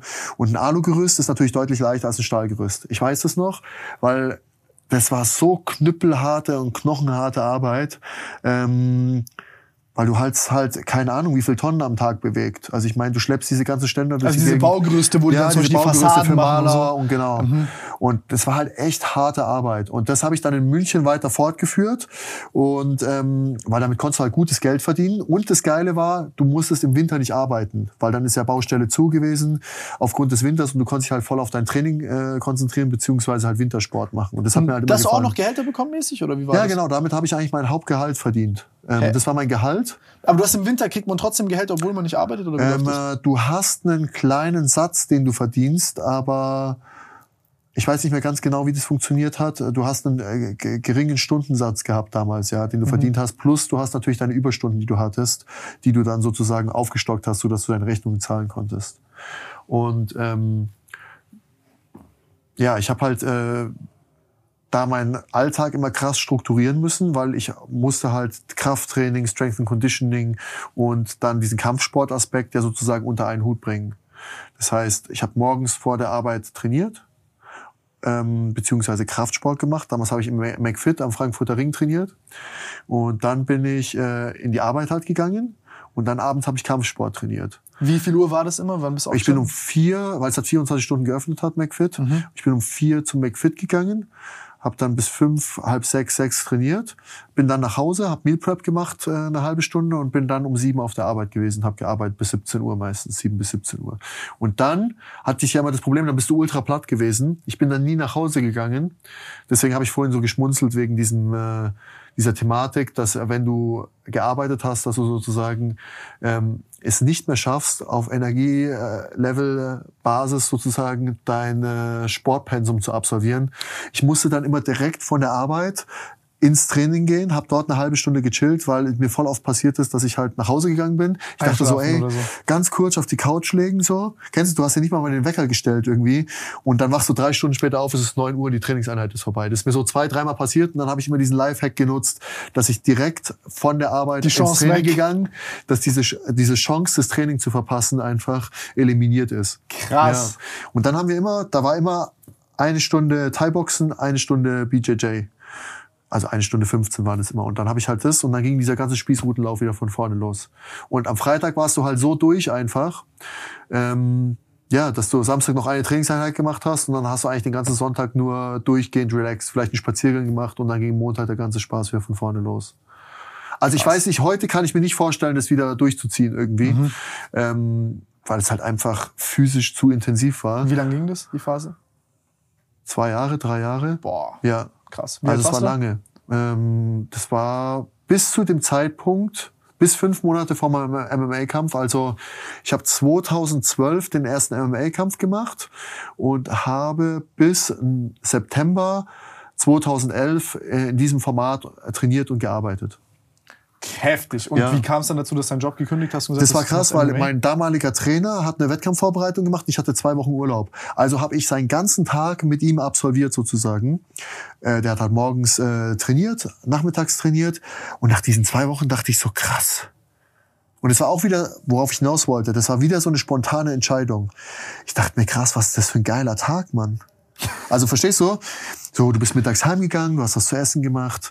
Und ich hatte jetzt keine krassen Ersparnisse oder sowas. Ich habe halt immer mein ganzes Geld in meine Hobbys ähm, fließen lassen. Und du, du, du weißt es selber, du kaufst ein neues Snowboard, kaufst eine Gletschercard äh, für den Winter, 1000 Euro weg, verdienst nur 1500 Euro, dann musst du da irgendwie hinkommen. Null auf null. Ja, genau, du bist halt einfach immer auf Null die ganze Zeit so. Ähm, und so hat sich das halt immer durchgezogen, aber es war auch ganz normal für mich. So, diese Kalkulation ähm, war am Ende des Monats immer Null. Weil du hast halt immer, du konntest nie das ähm, dir ermöglichen, was du dir eigentlich auf deiner Liste aufgeschrieben hattest. Also ich habe jetzt kein nie jemand gehabt, der Markenklamotten oder so getragen hat, sondern es stand immer drauf, okay, äh, ich würde gerne die und die Qualität an Essen kaufen oder ich würde gerne die und die Vitalstoffe kaufen. Und ähm, ja, das war halt nie möglich. Also komplett in dem Pensum, wie du es geplant hättest, wenn du sozusagen unbegrenzt äh, Geldmittel zur Infinite Verfügung gehabt. Glitch. Ja, genau. Dass du halt immer Abstriche machen musstest und du warst halt immer auf Null die ganze Zeit. Und ähm, ja, das hat halt dazu geführt, dass ich dann an der Tür ab und zu gearbeitet habe, aber dann habe ich halt gemerkt, ey, Biorhythmuswechsel, scheiße, Ja, ja, das hin und ist her, hart. das ist Zerstörung. Dann habe ich einen Typen kennengelernt, der hat in der After Hour gearbeitet. Der hat gesagt, ey, warum trainier- arbeitest nicht einfach in der After Hour? Von 6 bis 16 Uhr. Dann habe ich in der After Hour gearbeitet, in so einem Elektroclub. Und ähm, dann habe ich aber gemerkt, ey, dieses, diese, diese Umgebung, die ist nicht gut für dich, weil da laufen lauter Leute auf Drogen rum. Äh, das ist halt einfach nicht gut für dein Mindset, weißt du? Ich meine, weil du Ja, echt? befasst Was- dich halt mit Leuten, ja. Was war da? Erklär mal. Du, du siehst halt einfach, ähm, das ist halt eine Welt, in der du nicht sein möchtest. Und die ist halt kontraproduktiv ähm, mit dem, was du verkörperst in dem Moment. Und äh, dann habe ich das halt auch wieder irgendwann verworfen. Ne? Aber wie, wie war das? War das so eine bewusste Sache oder hast du dann so gemerkt, so, yo, du bist umgeben von Leuten, die du nicht sein willst, aber dann dadurch, dass du quasi wenig bist, versuchst du die zu verstehen und dann schüttelt es, hat's an deinem Kopf geschüttelt? Ja, das Problem ist, wenn du drei Stunden an der Tür stehst und Ja. da steht eine Person neben dir und redet ohne Punkt und Komma die ganze Zeit, verstehst du auf dich ein und du denkst dir, ey, wann geht der endlich weg? Also du verstehst ja, diese Leute sind halt in einer anderen Welt einfach, Ja, ja, ja, aber es ist halt einfach zu anstrengend und äh, du merkst halt Wie einfach, Kokain, Laberflash ja genau, nervt dich dieser. Biorhythmus, äh, Wechsel, Ersparnis äh, steht in keiner Relation zu dem, was ich jetzt ertragen muss tagsüber. Ich stelle mir das auch übel nervig vor. Ja, das war halt einfach, äh, das war einfach too much. Irgendwelche Druck, Du, du dann kamst da wegreden. total fix und fertig da raus und hast dir gedacht, boah, was habe ich heute schon wieder absorbiert? Das ist ja auch anstrengend. Also wenn du dich dem. Ganzen äh, Gehst aussetzt. lieber drei Stunden trainieren, als das zu machen. Sozusagen, aber du brauchst natürlich auch diese finanziellen Mittel, also musst du immer diesen Kompromiss die ganze Zeit finden. Und dann kam halt, wie gesagt, diese Vorbereitung von meinem damaligen Trainer und dann habe ich gesagt, ey, ich kann nicht mehr weiterarbeiten. Also bin ich am ersten Arbeitstag ganz normal zur Arbeit gefahren. Mein damaliger Chef, der hieß Franz, bin ich hingegangen, Juniorchef, bin ich zu Franz hingegangen, habe ich gesagt, ey Franz, pass auf, ich kann nicht mehr arbeiten, ich habe so und so viele Überstunden, ich werde die Kündigungsfrist mit Resturlaub ein. Ja, der sagt, wie hin und her, gibt's nicht fünf Leute äh, in der Baufirma, ne? ähm, wir brauchen dich, wir haben mit dir kalkuliert. Ich so, ey, es tut mir leid, es geht gegen meine Natur, ich kann das nicht mehr machen, das erfüllt mich nicht mehr und ich will nicht mehr arbeiten. Ich gesagt, ich will, der sagt, ja, was willst du denn machen? Vielleicht können wir dir helfen. Ich dann so, ich will Sportprofi werden. Ja, aber was willst du denn für ein Sportprofi werden? Äh, Kampfsport, sagt er. Ich so, ja, genau. Die belächeln das natürlich in dem Moment. Ne? Die sagen, die haben damals schon gelacht. Den würde ich auch gerne da behalten und Ja, so. natürlich. Und plus, die haben dich ja damals belächelt. Du kennst, wie der Bau ist. Die lassen, lassen in dem Moment, die können sich ja gar nicht in eine andere Person hineinversetzen. Wenn ich da mit meinen sechs Tupperdosen kam mit Essen Ja, und ja, die ja. essen alle Leberkäse und trinken zehn halbe am Tag, ist ja was komplett anderes, als ich komme dorthin mit meiner Meal Prep, esse dort und sag um 17 Uhr, nee, ich kann keine Überstunden machen und ich werde auch kein Bier mit euch trinken, weil ich gehe jetzt nämlich trainieren. Dann sagen die einfach, ja, arbeite doch einfach eine Stunde länger, dann hast du dein Training. Nee, Leute, ist nicht zielgerichtet, ist nicht gesteuert und deswegen ist es kein Training. Es ist Arbeit. Und, Ha, ha, ja, ha. und dann, dann Fünf sagen, Lachen, ja, du bist geh, der genau, Idiot. Genau. Und so ist es halt immer, verstehst du? Äh. Du warst halt nie Dann bist Teil du das davon. Alien und- genau, genau. Du bist halt einfach von einem anderen Planeten dort. Und das verstehen die halt nicht. Und, wenn du deswegen- zum Kampfsport kommst, ja fast dasselbe, weil du arbeitest auf dem Bau, du bist nicht die ganze Zeit dort und dann. Genau, die hatten halt gar kein Verständnis dafür, ne, für Kampfsport. Mein, mein damaliger Chef wollte mich unterschreiben lassen, obwohl es halt gesetzeswidrig ist in dem Moment, dass wenn ich mich beim Sport verletze, dass er kein Krankengeld zahlen muss, weil ich ja ausfalle. Aber das geht ja gar nicht. Also es ist ja gesetzlich gar keine Möglichkeit, gar keine Grundlage da. Aber da siehst du halt, wie sehr die sich einfach Ja, nicht in halt- diese Lage hineinversetzen konnten und halt einfach halt versucht haben, mit allen Mitteln ähm, das zu unterbinden. Dass das äh, sozusagen Ja, ich glaube, so ein kleiner Betrieb hat doch wahrscheinlich nicht mal die Kohle, um sowas Genau, zu bezahlen. einfach Einfluss, dass es nicht Einfluss sozusagen auf ihr, ähm, auf ihre geschäftliche Grundlage nimmt. Ja, dem ja. Moment. Nee, also es ist super schwierig. Ihr habt wie gesagt. unterschiedliche Ziele. Du willst Genau, Sport machen, genau. für dich ist halt so okay. Und er will halt bauen. Und das war so eine spontane Entscheidung, die wieder natürlich mein Leben komplett verändert hat. Weil auf einmal arbeitest du nicht mehr, sondern du machst dann einfach nur noch, gehst nur noch dem nach, was du jetzt geplant hast, Kampfsport in dem Moment. Und dann hatte ich die Möglichkeit, habe ich so ein paar Lizenzen gemacht, Fitnesstrainer und und und. Ich habe mich ja schon lange mit Ernährung immer auseinandergesetzt, habe auch Ernährungskonzepte geschrieben. Die sahen natürlich damals ganz anders aus, als sie heute aussehen. Ähm, ich habe damals viel Flex gelesen und und und. Also es war 200 Gramm Whey und Nee, gar nicht so, das gar nicht mal, ähm, sondern einfach die Makronährstoffverteilung. Du hast halt eher wie ein Bodybuilder trainiert in dem Sinn und auch gegessen wie ein Bodybuilder Verstehe, in dem. Moment. Ähm, aber es war halt, äh, ja, es war halt einfach eine sehr interessante Entwicklung, die du da immer durchmachst. Wie sich das verändert, wie sich deine Perspektive verändert und wie sich natürlich auch dein Wissensstand verändert in dem Moment. Was du für Erfahrungen gemacht hast mit dir selber, was du liest. Das nimmt ja alles Einfluss darauf. Probierst viel mit dir selbst. Genau. Und ähm, damals hatte ich halt die Möglichkeit, entweder ich arbeite bei Fitness First oder ich arbeite als selbstständige Person ähm, in diesem Boxstudio und gebe halt Personal Training, mache Ernährungskonzepte. Und ich habe halt zwei Tage zur Probe bei Fitness First gearbeitet und ich konnte mir halt unmöglich vorstellen, dass ich dort arbeite. Ich habe da manchmal trainiert, Krafttraining, aber ich dachte mir so, nee, no way. Und so ist es halt zustande gekommen, dass ich dann sozusagen 2011 selbstständig geworden bin und einfach als Fitnesstrainer gearbeitet habe und so Ernährungskonzepte geschrieben habe. Und dann Genau. nebenher deine Vorbereitung. Genau, und die so. Vorbereitung. Und dann kam das mit diesem Kampf, mit diesem MMA-Kampf. Und ich hatte dieses Sex, also so, das war jetzt sozusagen ein bisschen teleskopiert äh, beschrieben alles. Ähm, aber so kam ich sozusagen zu dieser Möglichkeit, dass ich nur ähm, als meinen ganzen Tag so gestalten kann, wie es einfach für einen Athleten äh, sinnvoll ist. Und vorher hatte ich ja diese Möglichkeiten nicht.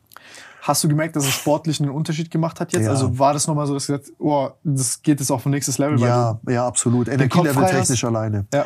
Energielevel technisch alleine. Aber dann hast du natürlich, du musst dich halt die ganze, du musst ja hasseln die ganze Zeit, weil du musst ja überlegen, okay, wie zahle ich die Rechnungen? Mhm. Ja, ja, du hast ja den Lebensstandard vorher von äh, keine Ahnung, vielleicht Fixkosten 1500 Euro oder sowas. Und die musst du ja weiter ähm, aufbringen können in dem Moment. Plus ich hatte ja selber gekündigt. Also verstehst du, du hast ja eine gewisse Verpflichtung in dem Moment, dass du für dich selbst sorgst. Und ähm, aber das hat einfach auch Spaß gemacht, das mitzugestalten. Ich habe das so als neue Chance gesehen, ähm, einfach das auf meine Art und Weise zugeschnitten für mich ähm, besser umsetzen zu können. Und ähm, ja, es hat funktioniert einfach. Es hat funktioniert. Also man ist nicht reich geworden dadurch, aber man konnte sich so über Wasser halten und konnte halt dem nachgehen, was man in dem Moment als Lebensessenz gesehen hat. Safe. Und wie war dann das MMA-Turnier? Wie ist das gelaufen? Ähm, ich habe meinen ersten Kampf gewonnen, zweite Runde TKO, ähm, was super interessant war. Direkt einfach rein, erstes ja, also Mal ich habe hab gegen jemanden gekämpft, gegen den ich später 2019 nochmal gekämpft habe im Heavyweight. Ähm, äh, der hieß Ruben Wolf und das war mein erster MMA-Kampf. Aber ich weiß noch, was das für mich von der Wahrnehmung her für ein Unterschied war zu einem Kickbox- oder Boxkampf. Echt? Was war der Unterschied? Ey, es war einfach gefühlt diesen Adrenalinausstoß, den du hattest. Das fünf bis zehnfache war das ungefähr. Also es war Weil wirklich. du nicht so im Kopf durchgehen konntest, weil nee, so alles das schon, hätte das passieren schon, können. aber ähm, du hast natürlich diesen Aspekt. Es ist einfach anders. Es ist einfach anders. Es ist viel mehr Möglichkeiten, viel mehr Sachen, auf die du achten musst. Ich meine, im Kickboxen oder Boxen klammerst du einfach und dann separiert dich der Referee wieder. Hm, Verstehe, verstehe, Und- verstehe. Wenn du halt in diesen äh, Thai-Clinch oder äh, in diese Ringerdistanz kommst, führt es natürlich beim MMA dazu, dass gerungen wird und nicht der Referee dazwischen geht und euch separiert. Und das ist natürlich ein wesentlicher Aspekt, dass das so ein fortlaufender Prozess ist. Das ist keine in Ruhe mehr im Kampf. Genau, genau. Du kannst nicht, du hast keinen Anker. Du kannst nicht mehr so Pause das, drücken. Genau, wo du kurz äh, die Möglichkeit hast, okay, Break. Wenigstens für ein paar Sekunden so ein Reset, weißt du, von der Also ist ja auch von der Anstrengung anders. Ich meine, du kannst dann kurz relaxen, ähm, wenn du geklammert hast und das hast du beim MMA halt nicht. Und ich bin halt in der ersten Runde zerstört worden einfach. Der hat mich halt gerungen, der hat mich gesuplext nach hinten, der hat mich auf den Kopf geworfen. Suplex nach hinten, das ja, ist ja wie so hinten, ja. WWE. So, ja, ja, also wie So gesagt, und dann? ja genau, Krass. nach hinten geworfen und ich dachte mir krass, was geht hier ab? Was ist es? Was mache ich hier? Aber der hat sich halt in der ersten Runde selbst kaputt gerungen und äh, Ah. der hat halt krass viel Energie gelassen und da ich halt immer wie gesagt diese Konditionsvorteile oft in meiner Gewichtsklasse mitgebracht habe, hat es dazu geführt, dass ich in der zweiten Runde halt deutlich besser aussah und ihn dann finishen konnte Wie hast du ihn gefinisht? äh, mit Knien zum Kopf und Uppercuts, glaube ich. Der hing dann, also am Ende hat seine äh, Ringecke das Handtuch geworfen, war der Referee. Ähm, äh, ja, hat schon extrem lange gebraucht. Ich weiß noch, ich habe in dem Moment so viele Strikes gelandet, dass ich mir gedacht habe, krass, dieser Referee muss doch abbrechen. Der muss doch abbrechen. Und irgendwann ist halt dieses weiße Handtuch reingeflogen und äh, seine eigene Ringecke hat dann sozusagen das Handtuch geworfen. Boah, das ist aber gottlos. Also ich stell dir vor, Ja, du wärst auf der anderen Seite gewesen. Natürlich, klar. Also, aber in dem Moment, du ja. du musst ja den Kampf finishen, verstehst du? Du bist ja, Ich meine, der Referee lässt weiterlaufen in dem Moment. Er, verteilt, er stand noch, also er lag nicht, aber er hing halt, es war in einem Ring in den Seilen. Er hing halt sozusagen in dieser Ecke, hat auch ein, zweimal noch mitgeschwungen, aber es war halt keine intelligente Verteidigung mehr. Mhm, verstehe. Und ja, Du und siehst, ist er halt, kann nicht mehr. Genau, er konnte nicht Selbst mehr. wenn er will. Und ich bin selbst müde geworden, weil ich halt so viel geschlagen habe, dass ich halt selber müde war und ich dachte mir krass, wann wird dieser Kampf abgebrochen? Für dich schon Und das war, stressig. ja, ja, und das war halt, und dann war halt krasse Erleichterung danach. Ich konnte halt nicht glauben, dass dieser Kampf jetzt vorbei ist. Weil du wirst halt aus dieser Wettkampfsituation sozusagen durch diesen Abbruch oder durch dieses Handtuch dann rausgerissen und du denkst dir heftig, was ist das? Und dann ist das, was du vorher, vier Minuten vorher gedacht hast, was mache ich hier, wandelt sich um in geil, das will ich nochmal. Das will ich nochmal erleben, ne? Und dann geht es weiter. Hast du da so bewusst dann die Entscheidung getroffen, zu sagen, ey, ich mache jetzt nur noch MMA oder? Ja, dann war ich infiziert mit diesem MMA-Fieber. Also MMA ist eine härtere Droge als Boxen und Kickboxen. Ja, ja, und das war dann auf jeden Fall. Ich wollte dann einfach nur kämpfen. Ich habe dann gedacht, okay, ich kämpfe MMA und Kickboxen gleichzeitig. Mhm. Und ähm, ist dann nicht zustande gekommen. Ich habe dann noch einen MMA-Kampf gemacht. Vor ähm, dem aber- Turnier? Ja, in dem Turnier habe ich noch einen anderen MMA-Kampf bei einer anderen Veranstaltung gemacht, weil ich nicht so lange warten wollte bis zu diesem, bis zu diesem Halbfinale. Nee, Halbfinale, genau, bis zum Halbfinale. Und Hast den du auch Kampf, Preisgeld bekommen? ich habe Preisgeld bekommen. Ich weiß noch ganz genau, für den ersten Kampf habe ich 800 Euro bekommen für den ersten Profikampf. War das dein erstes Geld, was du verdient hast? Das war das erste Geld, was ich mit ähm, den Kampf verdient habe. Für den Kickbox-Kampf habe ich zwei Eintrittskarten bekommen, das weiß ich noch. Krass. Ja. Und die Eintrittskarten habe ich natürlich, äh, ich weiß gar nicht mehr, an meine damalige Freundin eine gegeben und an einen Kumpel. Wussten Genau. deine Eltern da schon, dass du Hm, Ich hatte mit meiner Mutter hatte ich viel Kontakt, mit meinem Vater hatte ich nicht so viel Kontakt. Genau, also, ähm, aber mein Vater hat das auch nie gut ge äh, gehießen in, in dem Moment. Also es war immer schwierig, mit ihm darüber zu sprechen.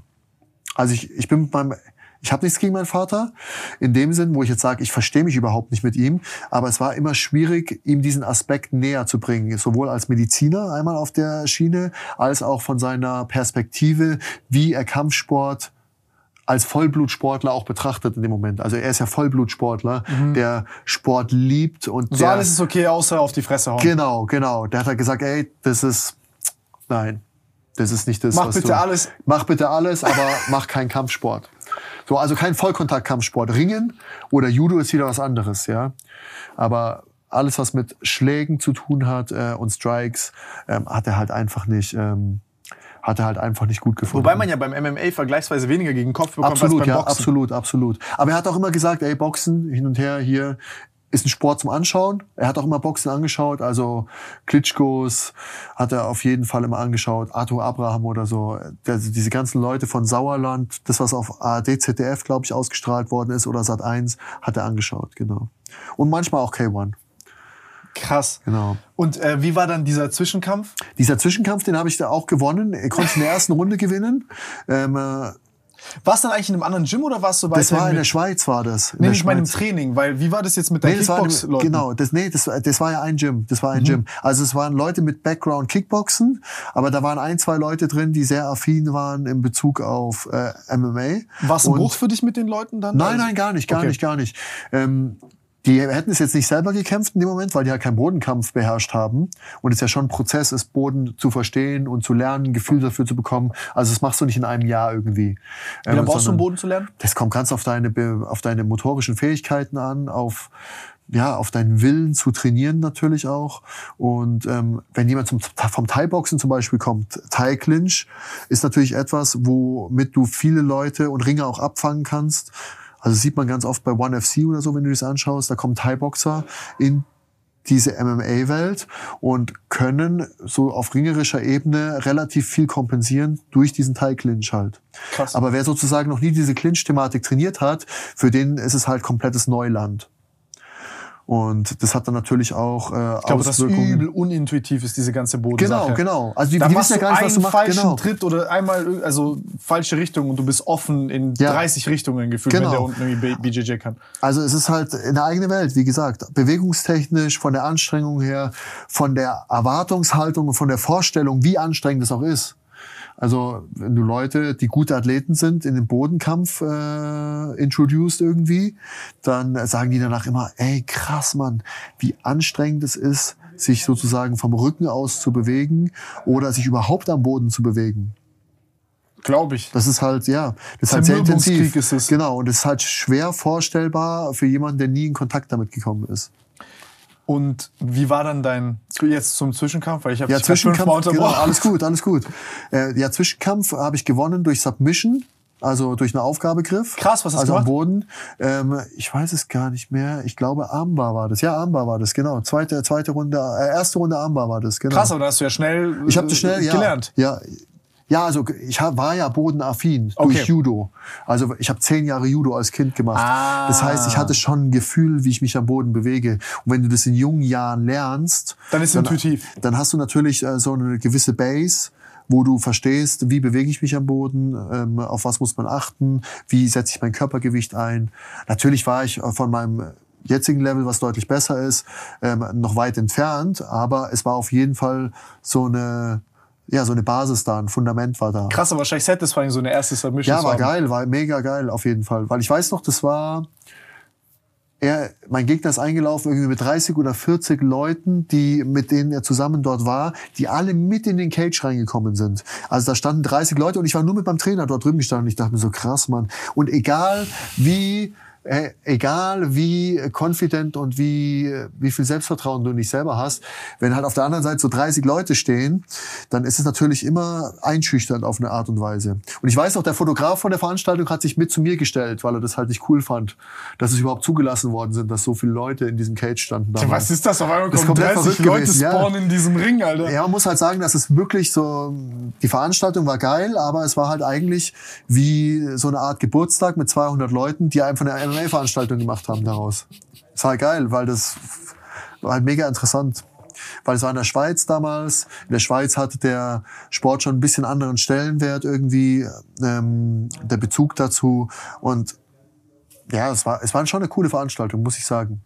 Ähm, war eine geile Erfahrung. Mal was ganz was anderes Dann Armbar, Bam, weggebrettert. gewonnen, gewonnen und in, dann mein dritter Kampf war dann wieder bei diesem Superior-Turnier. Ähm, weiß ich gar nicht mehr, wo das genau war. Ich glaube, in Düren habe ich da gekämpft, wenn ich mich richtig erinnere. Und den Kampf, damals habe ich gegen jemanden gekämpft, hieß Sascha Ernst. Ähm, Das ist das Halbfinale? das war das Halbfinale. Der kam aus Bremen und war ein guter Bodenkämpfer. Ähm, und den Kampf konnte ich durch Rear Naked Choke gewinnen. Also ich hatte seinen Rücken genommen und habe den Kampf gewonnen in der zweiten Runde, genau. Und ja, war auch ein geiler Erfolg auf jeden Fall. Und Krass. es war halt so ein, ich hatte so einen Flow. Ne? Also ich bin von diesem Wettkampf gekommen, ich habe trainiert, es ist immer alles gut gelaufen, ich hatte ein gutes Gefühl, ähm, bin in den Kampf gegangen, konnte diesen Kampf auch gewinnen. Und ja, es hat, hat so eine Dynamik angenommen einfach. Also so wie so einen Rückenwind hatte ich damals. Also ich erinnere mich sehr gerne zurück an diese Zeit. Es war irgendwie ja so ein Prozess, genauso wie du ihn dir vorstellst. Das, du hast ihn so visualisiert, du möchtest es- den Kampf gewinnen und das hat einfach Spaß gemacht. Weil man hat halt gemerkt, man wird besser und man kann sich halt auf dieser nationalen Ebene, kann man sich mit guten Leuten messen. Und es äh, ist natürlich eine, so motivationstechnisch auf jeden Fall gut für deine Entwicklung. Ja, krass, vor allem, dass du so, ich, du kriegst halt Gegner, die sind hart, aber dann hast du noch dieses Turnierformat. Das ist ein guter Anfang, also so, das Ja, gibt es war dir einen geil. richtig fetten Kickstart. Plus dieses Turnierformat halt, ne? Und man kann sich ja vorstellen, Geld war ja damals gar keine Motivation. Ich meine, du kannst Wer will für 800 Euro in acht? Wochen kannst du, äh, kannst du, glaube ich, auf jeden Fall lukrativere Projekte an Land ziehen, die dir mehr Geld einbringen. Also es war halt wirklich, damit du diesen Sport ausführen kannst, musstest du halt wirklich Passion haben. Und äh, du musstest halt begeistert sein davon, weil sonst macht es halt einfach keinen Sinn. Das ist halt auf unternehmerischer Basis ist es komplett dämlich. Ja, dafür macht Spaß. Nein, natürlich, aber nur um zu erklären, was, Klar, klar. was dieser Motor dahinter war. Der Motor war nie äh, finanzielle Geschichten. Ey, Und aber die geilsten. Sachen, die geilsten, revolutionärsten Sachen, alle besonderen Sachen, die entstanden sind so im Leben, sind ja nicht entstanden aus, es ist jetzt offensichtlich klar, dass man damit Geld verdient oder dass es jetzt sinnvoll ist oder Mhm. Ja. so. Ähm, Stimmt, ja. Weißt du, was ich meine? Deswegen irgendwie, wenn wir jetzt immer dasselbe machen würden, was unsere Eltern uns sagen würden oder die Gesellschaft was schlau ist für uns, dann wären wir vor tausenden Jahren hängen geblieben. Ja, absolut, stimmt, ja. Also viele Innovationen kamen natürlich aus diesem Antrieb, von Motivation, ähm, eine Vision zu haben, Ich meine, du, wusst, du, du, du hast ja etwas gesehen in dem Sport, was andere nicht gesehen Ja. haben. Deswegen sind wir heute hier, Nee, wo es wir hat mich sind. einfach erfüllt. Es hat mich einfach erfüllt, genau. Ja. Es hat mich einfach erfüllt. Ich habe in diesem Moment hat es mich erfüllt und es hat mir Spaß gemacht und ich wollte dem nachgehen. Ich habe nicht drüber nachgedacht, was ist in fünf Jahren oder wer zahlt in meine Rentenversicherung ein. Diesen Aspekt gab es halt nicht. Also diese ganzen kalkulativen äh, Aspekte waren inexistent.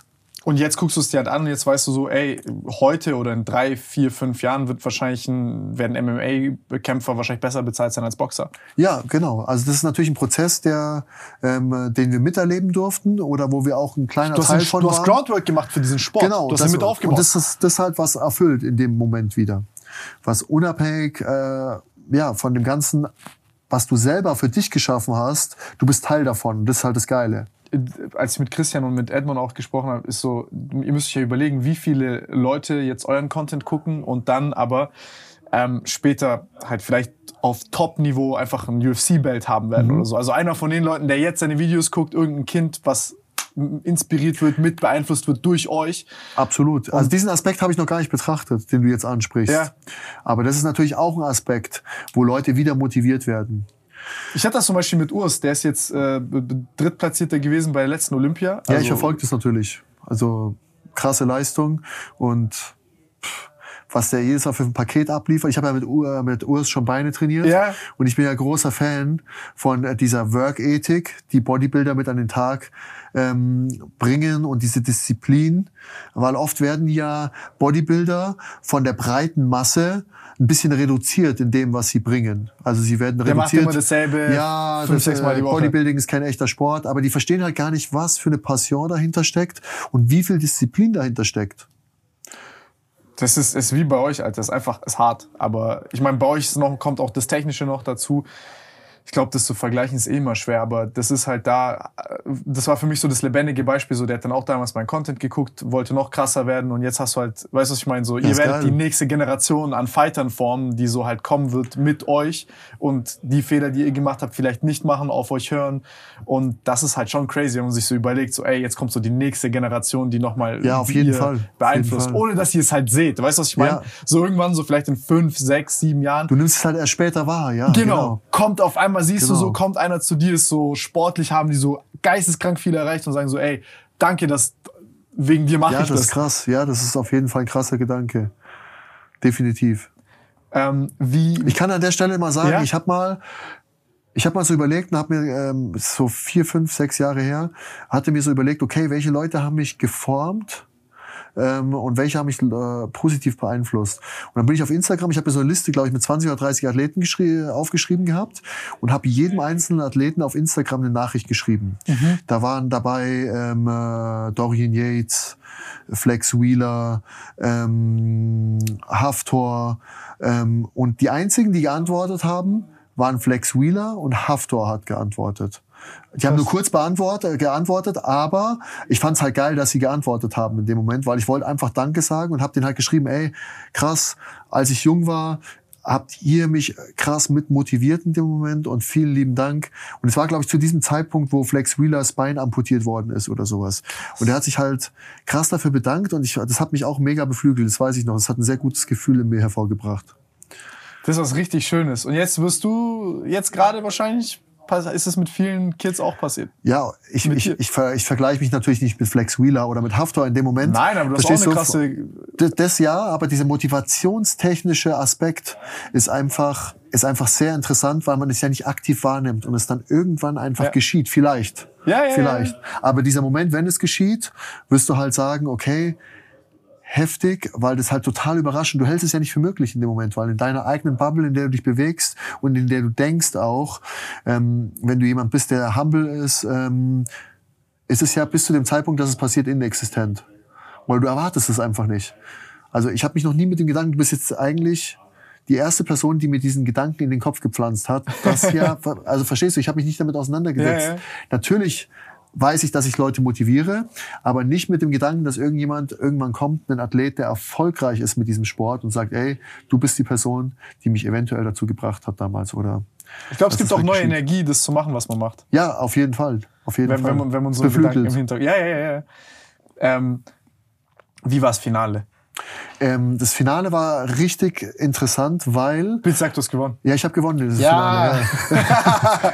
das, ich hatte damals Kontakt mit äh, meinem jetzigen äh, Manager Nils Schlegel und bin aber hatte immer vor nach Frankfurt äh, ins MMA Spirit zu wechseln. Hatte aber noch nicht gewechselt, weil ich mir das halt irgendwie verstehst du dieser Prozess eine Wohnung dort zu haben, deinen Mittelpunkt, deinen Lebensmittelpunkt Umziehen komplett zu immer scheiße. wechseln in eine andere Stadt vor allem. Und München ist halt schön.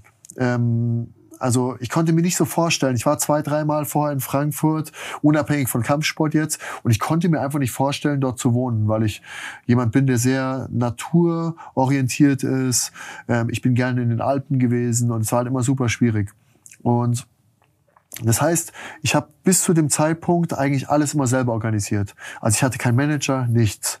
Ich war in Gesprächen mit äh, Nils Schlegel damals, ähm, äh, weil ich halt einfach gedacht habe, ey, ich brauche jemanden, der alles für mich organisiert, damit ich mich nicht mit einem irgendwelche Diskussionen führen muss mit irgendwelchen Offiziellen bei einer Waage, dass einfach jemand das aus einer Hand für dich macht. Ja, oder was stand in der E-Mail drin, welches Gewicht? Genau, genau, solche Sachen. Das sind halt, äh, ja, das ist halt einfach etwas, Das was Sachen, die dein Leben dazugehören, aber krass das ist erleichtert. Bullshit, der Ja. einfach nicht, der macht Ja. nicht aus dir einen besseren Kämpfer. Genau, Das genau. nimmt deinen Und- Fokus. Genau, und das musst du halt einfach outsourcen. Ja. Aber wenn du halt Aber nichts- brauchst halt Vertrauen dafür. Genau, brauchst du Vertrauen. Plus, ich hatte ja damals im Kopf so, okay, ich meine, wie bezahlst du Manager? Ich habe ja damals gar nicht das System dahinter verstanden gehabt, ähm, wie funktioniert das Ganze, verstehst du? Ich habe ja überlegt, okay, ähm, Mhm. Lass ich mich mache jetzt alles kämpfen. selber, lass mich einfach kämpfen. Ich wollte einfach nur kämpfen, fertig. Ja, Und ich habe halt angenommen, was kam.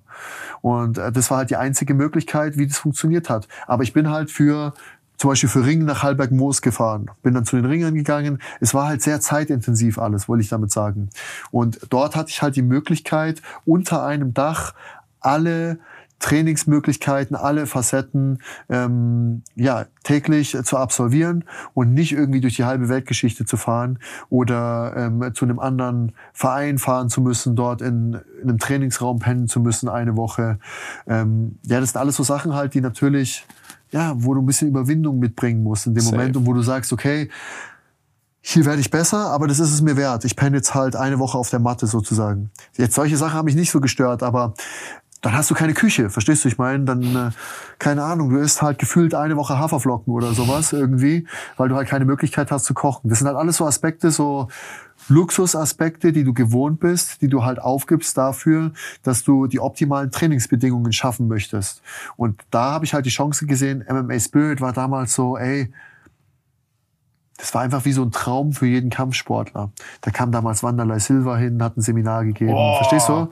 Und je, mit jedem, mit dem ich zu tun hatte, der dort war, der hat halt gesagt, ey, das ist, das ist so das Mekka, weißt du, für, für den, äh, für den Wettkampf-Kampfsportler. Und ich weiß noch, ich bin, ich hatte ein Gespräch mit ihm und er hat gesagt, ja, hin und her, wir unterhalten uns nach dem Kampf von Superior FC, dann sprechen wir miteinander. Und ich habe mich halt, ich war halt da Ah, die mega wollten abwarten, gucken, wie du dich anstellst? Nee, Oder? nicht das. Äh, Ich war einfach noch nicht bereit zu wechseln in dem Mhm. Moment. Ich habe gesagt, ey, ich habe Verpflichtungen, ich habe hier, ich habe eine Wohnung, ich müsste die Wohnung kündigen, dann müsste ich dorthin. Er er hätte mir sofort geholfen, aber es war von meiner Seite aus zögerlich in dem Moment. Aber gar nicht, weil ich kein Vertrauen hatte, sondern halt einfach, weil ich irgendwie mir nicht zugetraut habe, wie mache ich jetzt diesen krassen Spagat. Und ich habe mich halt immer wieder zurückerinnert, ey, Fühle ich, mir fallen solche Sachen auch übel schwer. diese spontanen Dinge, immer wenn diese spontane, mir egal äh, Einstellung ähm, getätigt hast, dann ist was Gutes daraus entstanden. Ne? Es hatte ich schon im Hinterkopf, aber ich hatte trotzdem nicht diesen Mut dazu. Und ähm, dann habe ich halt diesen Kampf absolviert, beziehungsweise ich weiß noch, ich bin mit der Mitfahrzentrale zu diesem Kampf hingefahren. Und ähm, ich weiß noch, ich bin bei so einem Geschäftsmann, der immer von München nach Frankfurt pendelt, mitgefahren und äh, habe halt, glaube ich, 30 Euro gezahlt. Ich weiß noch, ich hatte 70 Euro noch auf meinem Bankkonto und ich bin mit 30 Euro von diesen 70 Euro ähm, äh, bin ich mir mit der Mitfahrzentrale von München nach Frankfurt gefahren. Äh, nee, nach Mainz. Mainz war das, genau, in Mainz war die Veranstaltung. Und der fragt mich so, ja, hin und her, was machst du? So Smalltalk, was machst du denn in äh, Mainz? Ich dann so, ja, ich kämpfe für den Superior FC-Titel. Sagt, okay, was kämpfst du? Boxen. Der kannte MMA gar nicht. Ich so, MMA. Ich erkläre ihm, was MMA ist. Er sagt, aha, okay. Und äh, das machst du als Amateur. Ich so, nee, ich bin Profi. Der so, ja, und dann fährst du mit der Mitfahrzentrale. Ich dann so, ja, ich hatte kein Geld für ein Zugticket, deswegen fahre ich mit der Mitfahrzentrale. Der sagt, okay, du bist Profi, aber du hast kein Geld. Wo ist dein Team? Also der hat sich so vorgestellt, wie FC Bayern fährt mit dem Tourbus dorthin. Du hast dein Physio-Team dabei, dein Trainerteam dabei und du bist ein professioneller Athlet. Aber so war halt nicht die Realität, sondern die Realität war, ich hatte 70 Euro auf meinem Konto, habe 30 für die Mitfahrzentrale ausgegeben, weil ich kein ICE-Ticket kaufen konnte und äh, bin dann dorthin gefahren. Der konnte es halt nicht glauben. Das war fern, das war total surreal für den. Und also nur um zu kurz zu beleuchten, wie so diese Wahrnehmung für jemanden war, der überhaupt nicht aus dieser Kampfsportbubble kommt. Und ja, dann habe ich halt diesen Kampf gemacht dort. Mein, mein äh, Kickbox-Trainer kam damals am nächsten Tag dort an, weil der musste halt am Abend Training geben. Deswegen konnte er am Wagetag nicht dort mit hinfahren. Und dann habe ich den Kampf gekämpft und habe in der vierten Runde durch TKO gewonnen. Und äh, ja, und dann habe ich halt, wie gesagt, ich weiß noch, 2000 Euro habe ich für diesen Turniersieg bekommen. Und das war damals eine krasse Gage, ne? 2000 Klar. Euro. Also 2000 Euro wenn man sich überlegt, was so eine Vorbereitung kostet, Ernährung, Physiotherapie, also ich bin ab und zu zur Massage gegangen, aber trotzdem, es bleibt halt nichts davon übrig am Ende. Und ja, dann habe ich dieses Turnier gewonnen. Und das war so der erste krasse Erfolg. Und ich war halt dann 4-0 im MMA-Sport. Lass kurz, ich gehe auf Toilette einmal. Ja, klar. Also mit Schrott würde ich äh, die 4.000 bis 6.000 Kalorien einfacher füllen als äh, natürlich mit, mit pflanzlichen, ähm, gesunden Nahrungsmitteln in dem Moment. Aber es funktioniert für mich super. Und da ich eher jemand bin, der extrem viel essen kann, also dieses Sättigungsgefühl ist super schwierig bei mir. Ähm, ich bin wie so ein Schlund, ähm, der irgendwie alles verzehren kann. Oder auch wenn ich jetzt in ein Restaurant gehe, zwei bis drei bis vier Gerichte einfach bestellt und die essen, essen kann. Ähm, ja, ist es eigentlich einfach umsetzbar, diese Menge an Kalorien in dieser Zeit zuzuführen. Alter, das ist so viel. Also ich habe das, ich kann auch echt viel essen, auch ohne fett zu werden mhm. und all das, aber boah, 4.000 bis 6.000 Kalorien am Tag clean auf eine lange Zeit, das ist richtig so aus Eimern essen. Ja, ist es. Das ich habe diese Schalen, boah. ich weiß nicht, diese Schalen, das sind solche Glasschalen, die sind so hoch mhm. und es sind halt sechs bis acht volle Schalen davon einfach. In drei also man, Stunden? ja, in drei Stunden. Man sieht es in meinen YouTube-Videos, in den Meal Prep-Videos, weil die sind halt geil, diese Schalen, um die aufeinander zu stellen. Und für das Thumbnail siehst du dann halt in dem Thumbnail schon, okay, was du für eine Farbenvielfalt hast. Und ähm, ich habe halt immer diese Boxen dabei. Auch wenn ich irgendwo hinfahre, koche ich vor für zwei oder drei Tage. Und dann habe ich halt meine 15 bis 20 Boxen dabei die ich dann halt verzehre. Und es ist halt einfach geil, weil es erleichtert mir so viel. Es ist gefühlt Stress für mich, wenn ich keine Meal Prep dabei habe, weil dann weiß ich nicht, okay. Das Essen nicht automatisiert. Kriege ich bitte? Dann hast du nicht so, also wenn du es hast, dann weißt du ja nur, okay, jetzt ich esse. Genau, genau. Gewohnheit. Es ist alles da, verstehst du? Es ja, ist so, wie wenn du einen Schlafplatz hast nach am Ende des Tages. Ich meine, wenn du 11 Uhr abends irgendwo ankommst und äh, du hast noch kein Hotel gebucht, bist gestresst, weil du das jetzt organisieren musst. Gottlos. Und du musst doch irgendwas finden, dass du irgendwie, keine Ahnung, nicht in deinem Auto pennen musst oder auf deiner Ladefläche oder was weiß ich. Und ähm, so ist es halt einfach geil, weil du weißt, ey, es ist für alles gesorgt. Es ist egal, wie schlecht dieses Essen in diesem Hotel ist, weil ich werde es nicht essen, weil ich meine Meal Prep dabei habe. Und das erleichtert so viel. Und die Leute, die zum Beispiel bei mir ein Ernährungskonzept machen, ähm, denen ich das dann predige oder versuche zu verinnerlichen, die das dann umgesetzt bekommen und irgendwann diese Routine verinnerlichen können, die sagen, ey, das ist so ein Gamechanger einfach, wenn ich meine Meal Prep habe und ich weiß ganz genau, was nehme ich zu mir, was habe ich für Zutaten. Ich habe mich mit dieser Nahrung auseinandergesetzt, weil ich habe sie selbst zubereitet. Ich glaube, dass es auf jeden Fall ein signifikanter Unterschied ist. Safe. Kochen und ich werden keine Freunde. Aber jeder kann, glaub mir, ich bin der praktischste Mensch, den es gibt. Also ich koche eigentlich auch gerne. Ähm, ich hatte so Phasen, wo ich samstags mir immer Zeit genommen habe, wo ich einfach einen Tag zwei, drei, vier, fünf Gerichte gekocht habe den Tagsüber und dann nach dem Training des Abends gegessen habe und auch wirklich Zeit investiert habe in diesen Kochprozess. Mittlerweile ist es ja so, okay, ich koche Reis hier, ich brauche das, ich brauche die Makros, diese Makro, diese Nahrungsmittel stellen mir die und die Makros bereit. Also koche ich das jetzt in der einfachsten Variante, wie es geht, mit ein paar Gewürzen, Kräutern und fertig. Und dann ist es sozusagen praktisches Essen. Also dieser Genussaspekt ist eigentlich nicht mehr vorhanden, sondern es muss halt funktionieren für mich in dem Moment, weil mein Körper muss versorgt werden, damit ich Performance abliefer, sowohl im Sport als auch im Alltag oder auf geschäftlicher Ebene. Was soll ich so? Du liegst halt so halb Besser? Deswegen, Sorry. Lass dich doch liegen, Bre. Ja, aber der Ton ist scheiße. Dann sehe ich wieder in den Kommentaren die Leute. Da schreiben viele rein in die Kommentare, dass wenn er trinkt. Ja, ja, ja. Ich habe irgendwas gelesen. Gell, mit Wie den, wenn du trinkst. Ja, natürlich. Wenn du trinkst. Ja, dann mute mich doch, wenn ich trinke. Das sind die ganzen Da Struggles. stand einer drin, der Schluckgeräusche hatte. Mehrere. Ich habe irgendwie, ich lese immer Kommentare. Liest du Kommentare? Ich schon. Ey, für mich ist es, schau mal, ich habe mal ein Interview, kennst du äh, Dr. Christine Theis? Nein? Ist eine Kickboxerin, die bei Steko gekämpft hat, ähm, äh, die auch Ärztin ist, glaube ich. Kennst Ah, du? die war 100%. früher, glaube ich, so bei Sat Die 1 hat und so. Biggest immer- Loser hat die immer gemacht, genau. Die war doch auch dort im Kickboxen. Genau, mäßig. genau. Und die war auch Wettkämpferin. Ja, ja, ja. Und sie hat in einem Interview gesagt, dass man keine Kommentare lesen sollte. Ich habe dieses Interview angeschaut, ich habe gedacht, soll ich ein Reaktionsvideo dazu machen? Das Geilste, was du machen kannst, ist doch Kommentare zu lesen. Egal, ob sie total negativ sind, ob sie dich beschimpfen oder was weiß ich was. Es ist doch pure Unterhaltung in dem Moment. Beschimpfen dich Leute? Nee, eigentlich nicht so. Aber ich lese natürlich oft Content von Leuten, die polarisieren, wo sie beschimpft werden. Und ähm, es gibt natürlich Hater auf jeden Fall, die sagen auf Kampfsport-Ebene hier, der kann nix oder du kennst es, wie es ist im Internet. Ja, was sagen die dann zum Beispiel zu dir? Was werfen die dir vor? Ähm, ähm, Tierschutzthematik wird oft thematisiert. Der Typ fährt ein Auto. Ähm, Was wär's für ein Auto? äh, ich fahre einen E36 und ich fahre einen VW-Bus. Ähm, genau. E6, cool, cooler Ja, cooler Wagen, aber die sagen, ey, der fährt einen Benziner, der fährt kein Ding, der ist hier bei Mission Erde und fährt einen äh, E36, einen Verbrenner. Oder der hat vier Hunde, die Hunde fressen, fressen Fleisch, CO2-Bilanz von einem Hund. Verstehst du? Das sind alles äh, Aspekte, die natürlich beleuchtet werden, wenn du in dieser Ey, Umweltbubble das, drin das, bist. das ist so krass. Also wie unattraktiv die sich selber damit machen. Also ja, aber es ist ja anonym, deswegen ist es ja irrelevant. Ja, natürlich ist es irrelevant. Also für sie in dem Moment. Ey, nein, guck mal, wenn, ich meine, da kannst du dann schreiben so, yo, ey, äh, dein Kommentar, den du gerade verfasst hast, der verbraucht Energie und da ist gerade irgendeine Serverfarm warm Mhm. gelaufen mit, keine Ahnung, vielleicht auch Kohlestrom. Also du als Kommentator gerade hast auch, also wie kleinteilig willst du sein? Also ich, ich denke halt so, das, also für mich persönlich, meine Philosophie bei diesen Sachen ist, ey, es gibt einen Mensch, der verhält sich heute so. Und der hat eine historische Bilanz in seinem Leben von seinem Verhalten. Und jeder Schritt, den er sich besser verhält, ist ein Schritt in die richtige Richtung. Ja. So, dann gibt's halt Leute, die dann sagen, keine Ahnung, jetzt kommt irgendjemand und sagt, der hat äh, siebenmal die Woche ein halbes Kilo Fleisch gegessen und der isst jetzt vielleicht zweimal die Woche 200 Gramm Fleisch.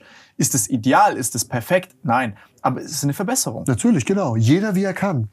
Und deswegen diese Mentalität zu, zu leben. Und so ist es jetzt nichts wert, wenn du einen Hund zu dir nach Hause holst oder weißt du, was ich meine, auf, also irgendwas Sinnvolles machst, dass du dann so, dass es jetzt nichts mehr wert ist und auf die Goldwaage gelegt wird, dass du ein E36 fährst oder mal mit dem Flug. Also so, das ist alles Bullshit. Ich glaube, es geht um Verbrennungsmotor am Ende. Der Verbrennungsmotor. Nehmen wir jetzt an, ich würde mir einen neuen Tesla holen, der einen Elektromotor hat. Wie ist die CO2-Bilanz von einem Elektroauto, was neu produziert wird, bis es dort steht, wie viel CO2 wird produziert in dem Moment, bis das Auto dort steht, geschweige denn von dem Recycling am Ende. Ich meine, das Ding zu recyceln am Ende, wenn es dann sozusagen fertig gelaufen ist, ist ja auch nochmal eine ganz andere Geschichte umwelttechnisch, als wenn du zum Beispiel ein bereits produziertes Auto ähm, fährst, was vielleicht einfach nach Afrika sonst verschifft werden würde und dort weiterfahren würde in dem Moment. Also ich weiß es nicht. Man müsste es durchrechnen. Ähm, ich denke, es ist ein falscher Denkansatz, Leuten dafür einen Vorwurf zu machen. Ey, das ist so eine typisch deutsche Sache auch, Alter. Du machst so viele Sachen gut und jetzt, aber jetzt, das, Ja. da gucken wir noch mal fünfmal genauer mit der Lupe. Genau. Also keine Ahnung, Mann. Also ja, okay, das, das ist für mich absoluter äh, Bullshit. Absoluter Bullshit. Jeder, ich sage auch immer, ich mache ja niemandem Vorschriften oder so. Ich gehe mit einem guten Beispiel voran. Zum Beispiel. Ey, ich wenn es jemand besser ist, kann er ja einen Vorschlag machen. Genau, aber, genau. Weißt du, was ich meine? Das ist ja der Punkt. Ähm, bis Dezember habe ich Eier gegessen. Die Eier habe ich immer bekommen von äh, einem Freund, Daniel Weichel. Der hat Hühner aus einer Legebatterie gerettet. Man kann so diese aussortierten Hühner sozusagen, die nicht mehr performen, so wie sie für die Industrie performen sollen, dass sie lukrativ sind, werden die aussortiert. Anstatt dass sie zum Schlachter kommen, können die dann auf dem Hof sozusagen bei den Leuten privat noch äh, den Rest ihres Als Lebens gut verbringen. Genau, als Low Performer. Und die werfen halt ein paar Eier. Und die habe ich halt gegessen. Und ähm, du bekommst natürlich den Input von der Community, ey, hör doch auf, Eier zu essen, hin und her, werd komplett vegan, hoch und runter. Ich habe das zum Beispiel nicht gemacht wegen der Community in dem Moment, sondern einfach, um mit gutem Beispiel voranzugehen, habe ich gesagt, ey, für mich ist es nicht schlimm, ich verzichte auf Eier, weil ich gehe ja mit einem guten Beispiel voran. Mit dem Gedanken, dass ja nicht jeder die Möglichkeit hat, seine Eier so zu beziehen, wie ich sie beziehe. Und äh, viele Leute orientieren sich Aber an dass dir. Leute dann quasi nur die Eier sehen und das Ganze dahinter nicht. Genau, genau. Und äh, selbst, du weißt, im, im Bio-Bereich gibt es natürlich, es gibt Bio und es gibt Bio. Ich meine, manche kaufen irgendwie ja, ja. die Sachen irgendwo her. Dieses Bio-Siegel ist dort auf eine andere Art und Weise zustande gekommen, kommt aus dem Ausland hin und her. Und dann hast du natürlich immer diesen Aspekt, ähm, dass nicht jeder die Möglichkeit hat, seine Nahrungsmittel so zu beziehen, wie du sie beziehst und so die gleichen Voraussetzungen geschaffen sind. Und äh, also sage ich, ey, mir tut es nicht weh, wenn ich keine Eier mehr esse. Ich esse einfach Kichererbsen, veganes Omelett mit äh, Tofu drin, ist auch cool. Ähm, ich bin eh nicht der Genussmensch und deswegen kann ich mit gutem Beispiel vorausgehen. Und ähm, ja, aber es hat halt nichts mit damit zu tun in dem Moment, dass ich damit andere, mit meinem Finger auf andere Leute zeige und sage, ey, du darfst es nicht tun, hin und her, das ist schlecht für dich. Ich meine, am Ende des Tages, man kann Leute zu nichts zwingen. Und jeder macht es so, wie er kann oder wie er möchte. Und es ist ja eine freie Entscheidung, die jeder für sich trifft am Ende des Tages. True. Yes. Und es gibt natürlich viele verschiedene Möglichkeiten, ähm, den Leuten das an die Hand zu geben. Einmal diese moralische, ey, willst du Tiere ausbeuten Ja, aber alles zu nicht? kritisieren, dass egal was du machst falsch ist, ist auf jeden Fall nicht der richtige Genau, Weg. das ist definitiv der falsche Weg, weil es führt meistens zu Trotzreaktionen. Ja. Und ähm, die Leute lassen sich nicht halt gerne irgendwie ein Stoppschild vor die Tür, äh, für vor vors Gesicht halten. Ähm, und ich denke, dass das halt einfach der gesündeste und der zielorientierteste ähm, Ansatz ist. Safe sehe ich genauso. Einfach, einfach informieren und dann kann jeder selbst darüber Genau, entscheiden, was er tun möchte. absolut. Ist dann auch, ein, ich meine, man sieht ja, dass es in die Richtung geht auch. Ähm, wie wie ging's bei dir weiter nach diesem vierten Kampf? Weil du hast, wenn ich jetzt mir deine Scorecard angucke, ich, ich weiß es nicht auswendig, du musst es mir sagen, 20, 4-0. Ähm, mittlerweile glaube ich 21,40. Ich bin mir nicht mal mehr sicher. Siehst du, kriege ich hier Scheiße als als. Nein, aber 21 4-0. Ähm, ja. Und wir sind also, bei erst bei Wir 4-0. sind erst bei 4-0. Das wird ein langer Podcast. das sind ja nicht die einzigen Fragen. Wir, wir beleuchten ja nicht nur Kampfsport. Ja, wir, Also- wir, das ist hier. Wir können, ich glaube, wir können hier einen 20 Stunden daraus machen. Ja. Aber nein, ich finde, ich finde, ich finde es halt, ich finde es sehr spannend. Ich bin danach, ich habe danach, ähm, äh, dadurch, dass ich diesen Titel gewonnen habe, die Möglichkeit bekommen, bei anderen deutschen Organisationen, damals war Respect FC, war relativ groß, dort habe ich auch für den Titel gekämpft, konnte den Titel auch gewinnen, ähm, durch TKO gegen einen guten Bodenkämpfer, Alexander Neufang hieß der damals. Und danach bin ich dann tatsächlich zum Spirit gewechselt. Und dieser Nach Frankfurt? ja, nach, genau. Und ich habe ab und zu beim Spirit zweimal trainiert gehabt. Einmal im äh, August 2012, kurz vor dem Kampf, vor meinem zweiten Kampf. Und dann im äh, Mai 2000, im Mai 2013, genau. Und da stand schon zur Debatte, weil ich diese Gespräche hatte mit meinem heutigen Manager Nils Schlegel, ob ich dorthin wechsle komplett. Er hat mir gesagt, hier, volle Unterstützung, wir helfen dir. Also das, was sozusagen eigentlich der Traum von jedem Athleten ist, der diesen Sport professionell führen möchte ähm, und diesem Sport nachgehen möchte. Outsourcen von Kopfschmerzen. Genau, Outsourcen von Kopfschmerzen und äh, ja genau, Diskussionen über E-Mails, in welcher Gewichtsklasse du gekämpft hast, obwohl es schwarz auf weiß dran steht. Solche Sachen bleiben dir dann halt erspart. Und ähm, ich habe eine Woche dort trainiert und hatte dann wie so eine Eingebung. Donnerstag wollte ich abreisen und ich war in dieser Lobby gesessen und ich habe mir gedacht, ey, du musst hier bleiben. Du musst hier bleiben. Es war wie so eine, ich hatte wie das Gefühl, Krass. dass mir, also verstehst du, ich hab, mir wurde auf einmal klar, ich muss hier bleiben, damit ich mich weiter als Athlet entwickeln kann. Und dann bin ich ins, habe ich beim Büro geklopft, habe gesagt, ey, kann ich kurz mit dir sprechen? Der meinte, klar, komm rein. Hab ich gesagt, ey, kann ich hier bleiben?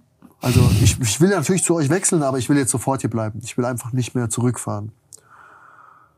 Und dann hat er gesagt, ja, okay, hin und her. Ich habe gesagt, ja, ich würde gerne komplett für das Team meinen nächsten Kampf, der schon anstand in vier Wochen, äh, damals in Darmstadt bei der Mixfight Gala, würde ich gerne für dieses Team absolvieren. Und er sagt, okay, klar, machen wir, ist kein Ding. Und dann bin ich halt einfach in Frankfurt geblieben. Also ich habe einfach von heute auf morgen entschieden, obwohl ich eine Wohnung und alles hatte, ähm, dass ich mich dazu entscheide, in Frankfurt zu bleiben. Und ab da habe ich einfach in Frankfurt gelebt. Also ich habe das eigentlich in, keine Ahnung, in fünf Minuten durch wie so eine intuitive Handlung beschleunigt, diesen Prozess. Und davor hatte ich eigentlich den Plan, dort wohnen zu bleiben und zu pendeln. Immer, also Training zu absolvieren. Aber aus irgendeinem Grund ist es zustande gekommen, dieser Gedankengang, dass ich jetzt hier bleibe und ich habe das direkt umgesetzt in die Tat. Und es hat was Gutes hervorgebracht wieder. Und ich habe mich natürlich auch selbst dazu ermutigt, weil ich dachte, krass, immer wenn ich diese spontanen Sachen gemacht habe, ist was Geiles dabei rausgekommen und es ist wieder was Geiles dabei rausgekommen. Krass. Ja, aber was vielleicht auch durch diesen Gedanken ähm, mit beflügelt worden ist, weil ich ja mir schon eingeredet habe, hey, immer wenn du das machst, diese spontanen Dinge, dann wird was Gutes draus. Und dadurch, dass du ja diese positive Stimmung in dir hast und diesen Optimismus, ähm, ist dann am Ende auch was Gutes draus geworden. Weil du vielleicht was gar nicht was anderes zugelassen hast oder Mhm, Ja, ja, ja, das ist gar nicht negativ gedacht Punkt. hast. Ja, also ja, nicht, dass irgendwelche Leute in die Kommentare schreiben, ja, ich habe auch was Spontanes entschieden, es ist nicht so cool geworden. Nicht das richtige Mindset gehabt. Ja. Wie, wie war das dann von den Kämpfen her? Also, was war diese Station Das war ein ganz anderes Level. Genau, Das also war ein ganz anderes, war eine andere Training- Welt. Ja, wie, Es also, war eine andere Welt. Du hast einen Stundenplan. Davor habe ich gedacht, okay, heute trainiere ich das, heute trainiere ich das. Natürlich hatte ich einen Kickbox-Trainer.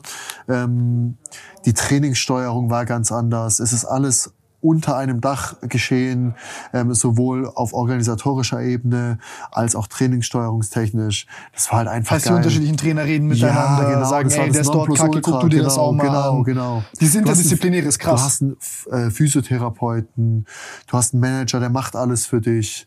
Ähm, genau, und das war halt einfach eine andere Welt. War das auch ein anderer Druck, weil die Frage dann so war, wie, wie finanziert man sich das alles?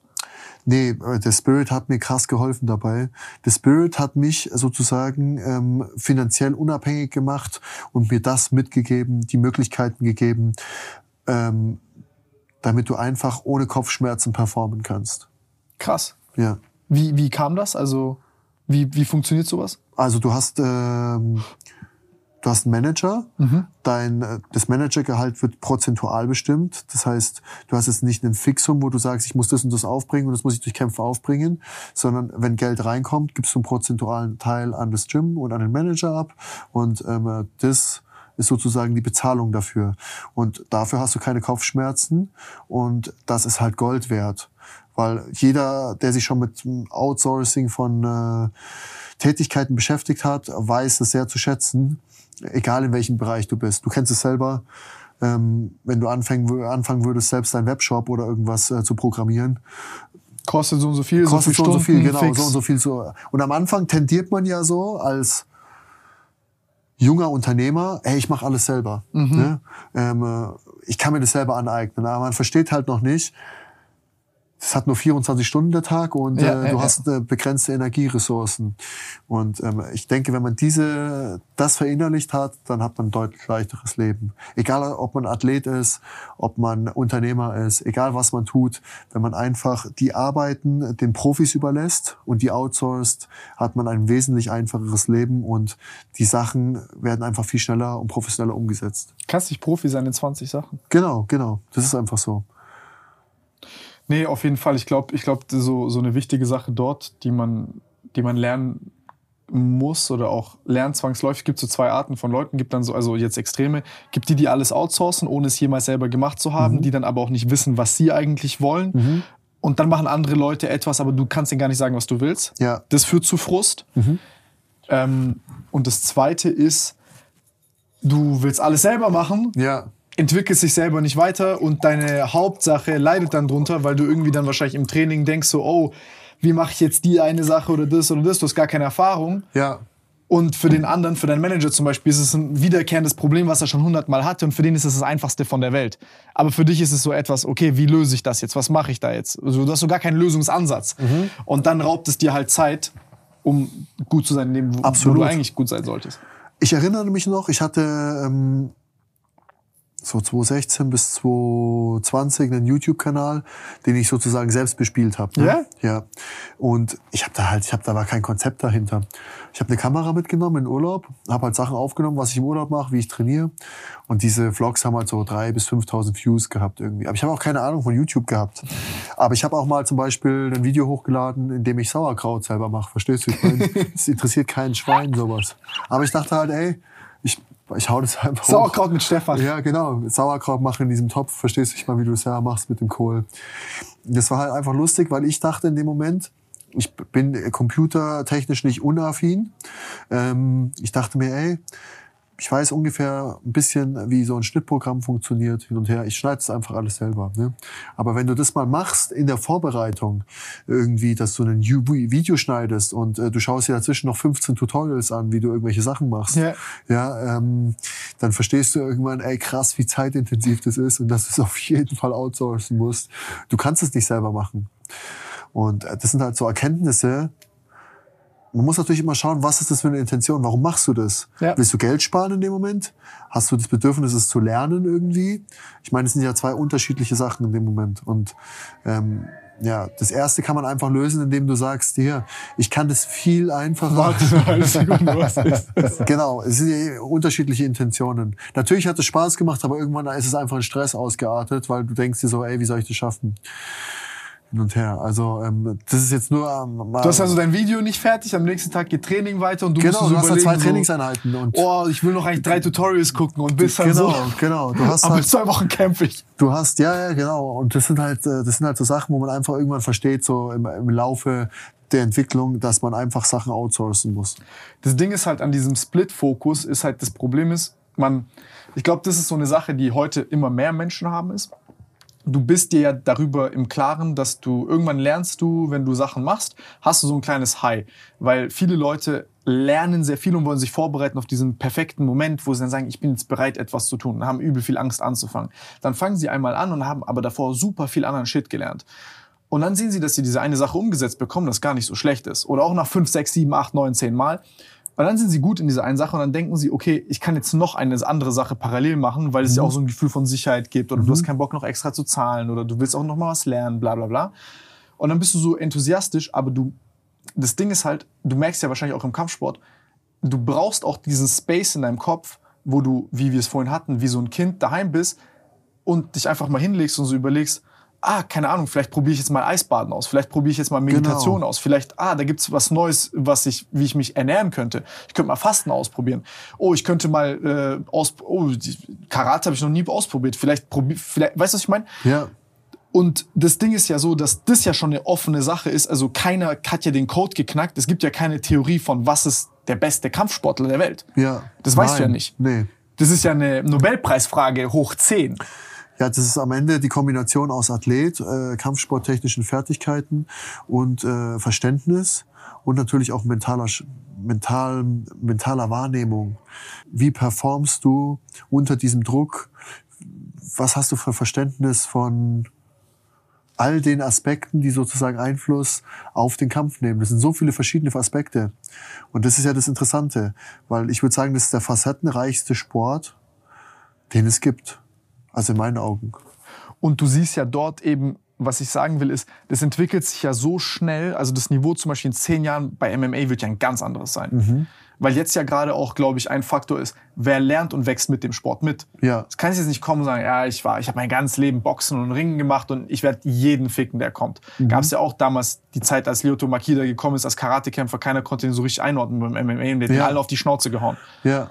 Und ähm, was also, oder keine Ahnung, John Jones war ja auch so, keiner hat gecheckt, was also es war ja komplett unorthodox. Ja.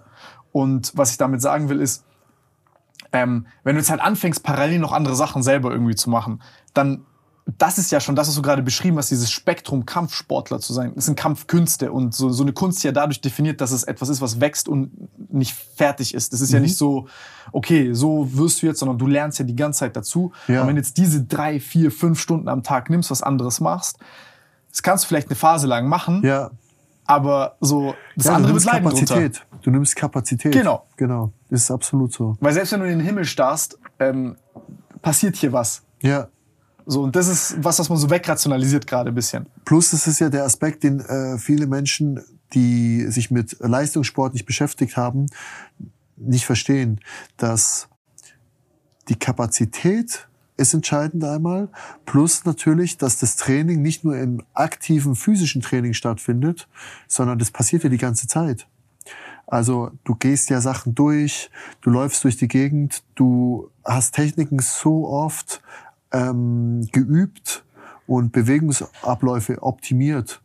Bist es durchgegangen, dass du bist du im Bodenkampf in deinem Kopf durchgegangen wahrscheinlich? Genau, genau. Und du kannst ja auch trainieren. Also es ist ja studien, studientechnisch belegt, dass du besser wirst, ohne dass du physisch trainierst.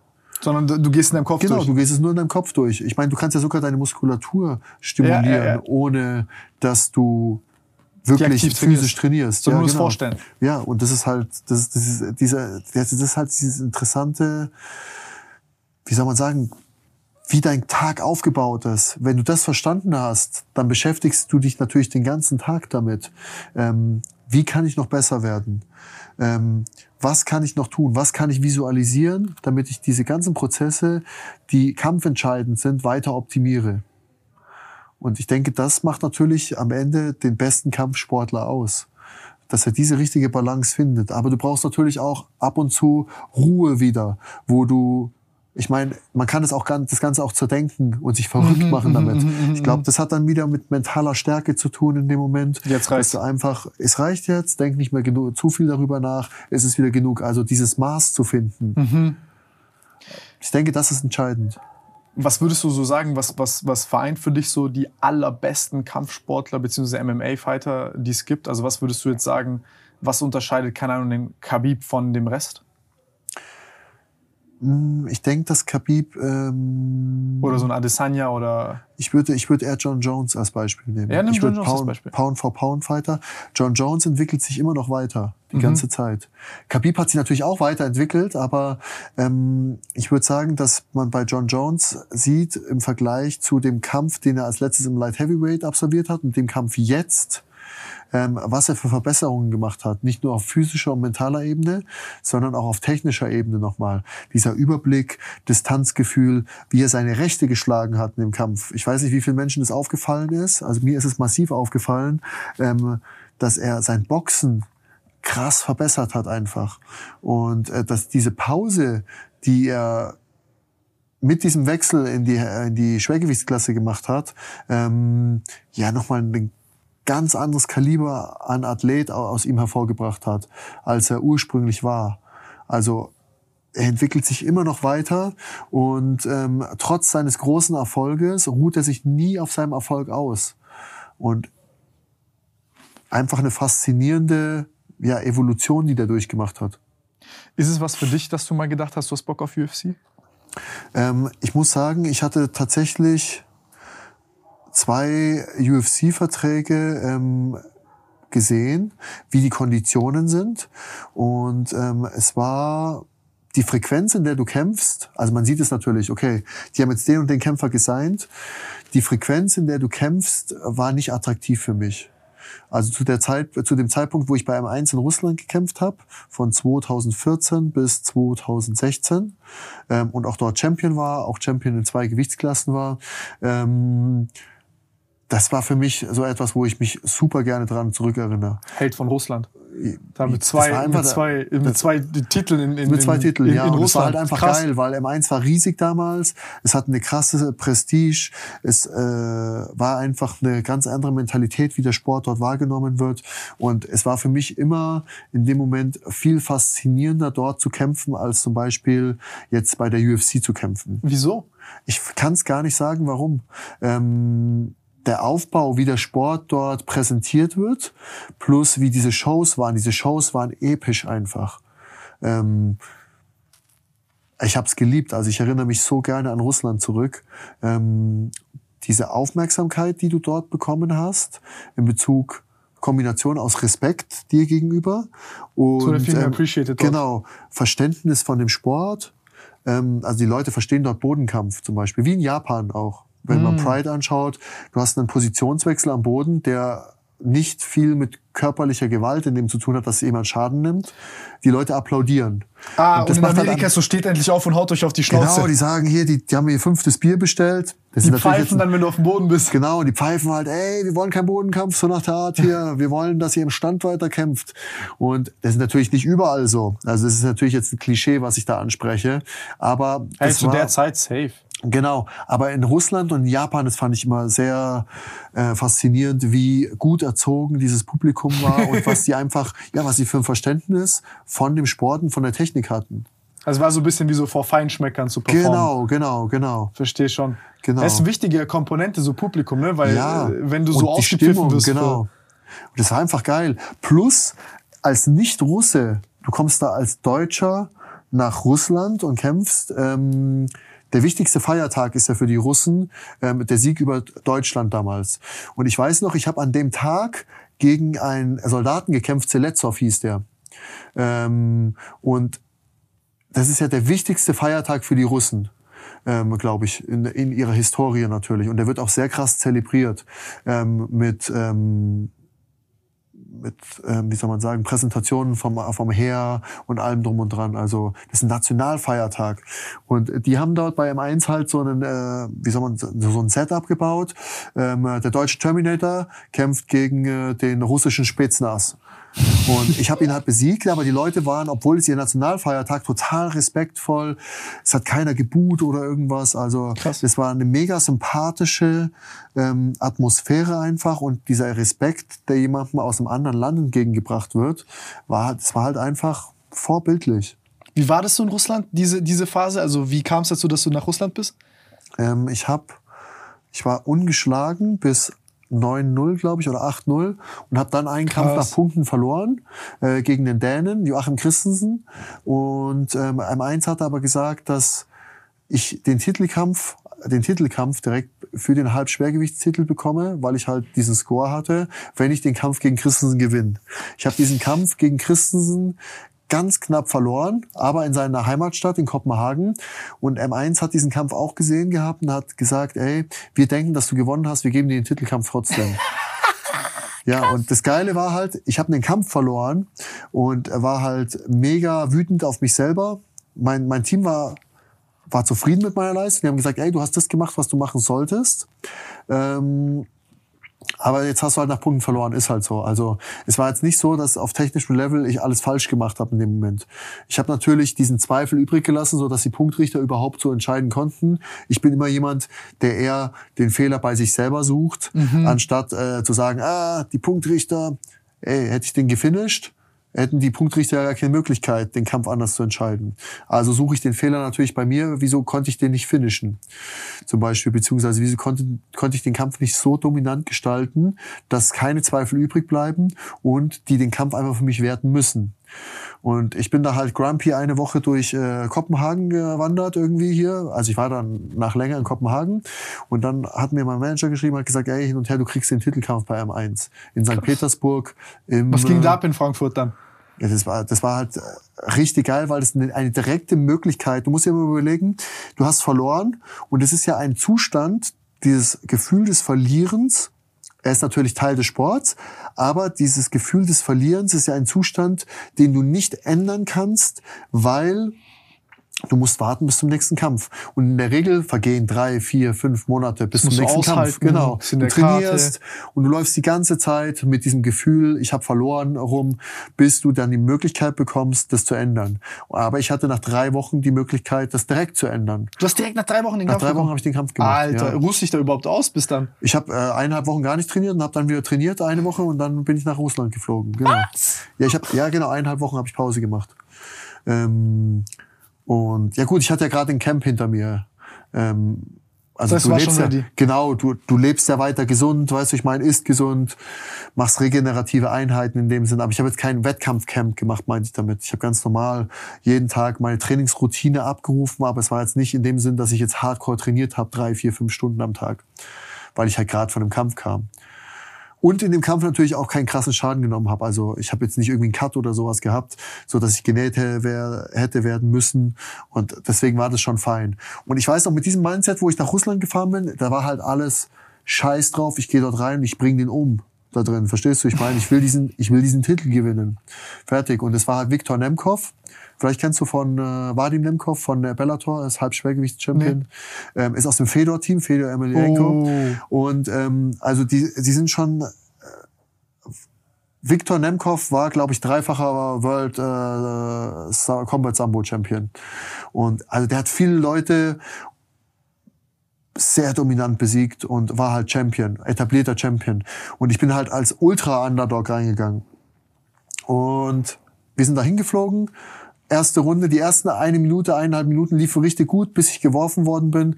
Und dann bin ich halt wirklich am Boden. Ich glaube, ich war in sieben oder acht Submissions Aufgabegriffen. Was? Aber der konnte mich nicht finishen. Und daran ist er kaputt. Energie. Ja, und daran ist er kaputt gegangen. Der hatte mich in einem Armbar drin und hat halt fast meinen Arm gebrochen, aber ich habe halt nicht getappt. Ich weiß noch, Christian hat mir erzählt, ey, ich habe diesen Kampf zu Hause auf dem Laptop angeschaut, ich sehe, der bricht fast seinen Arm, ich habe den Laptop zugemacht.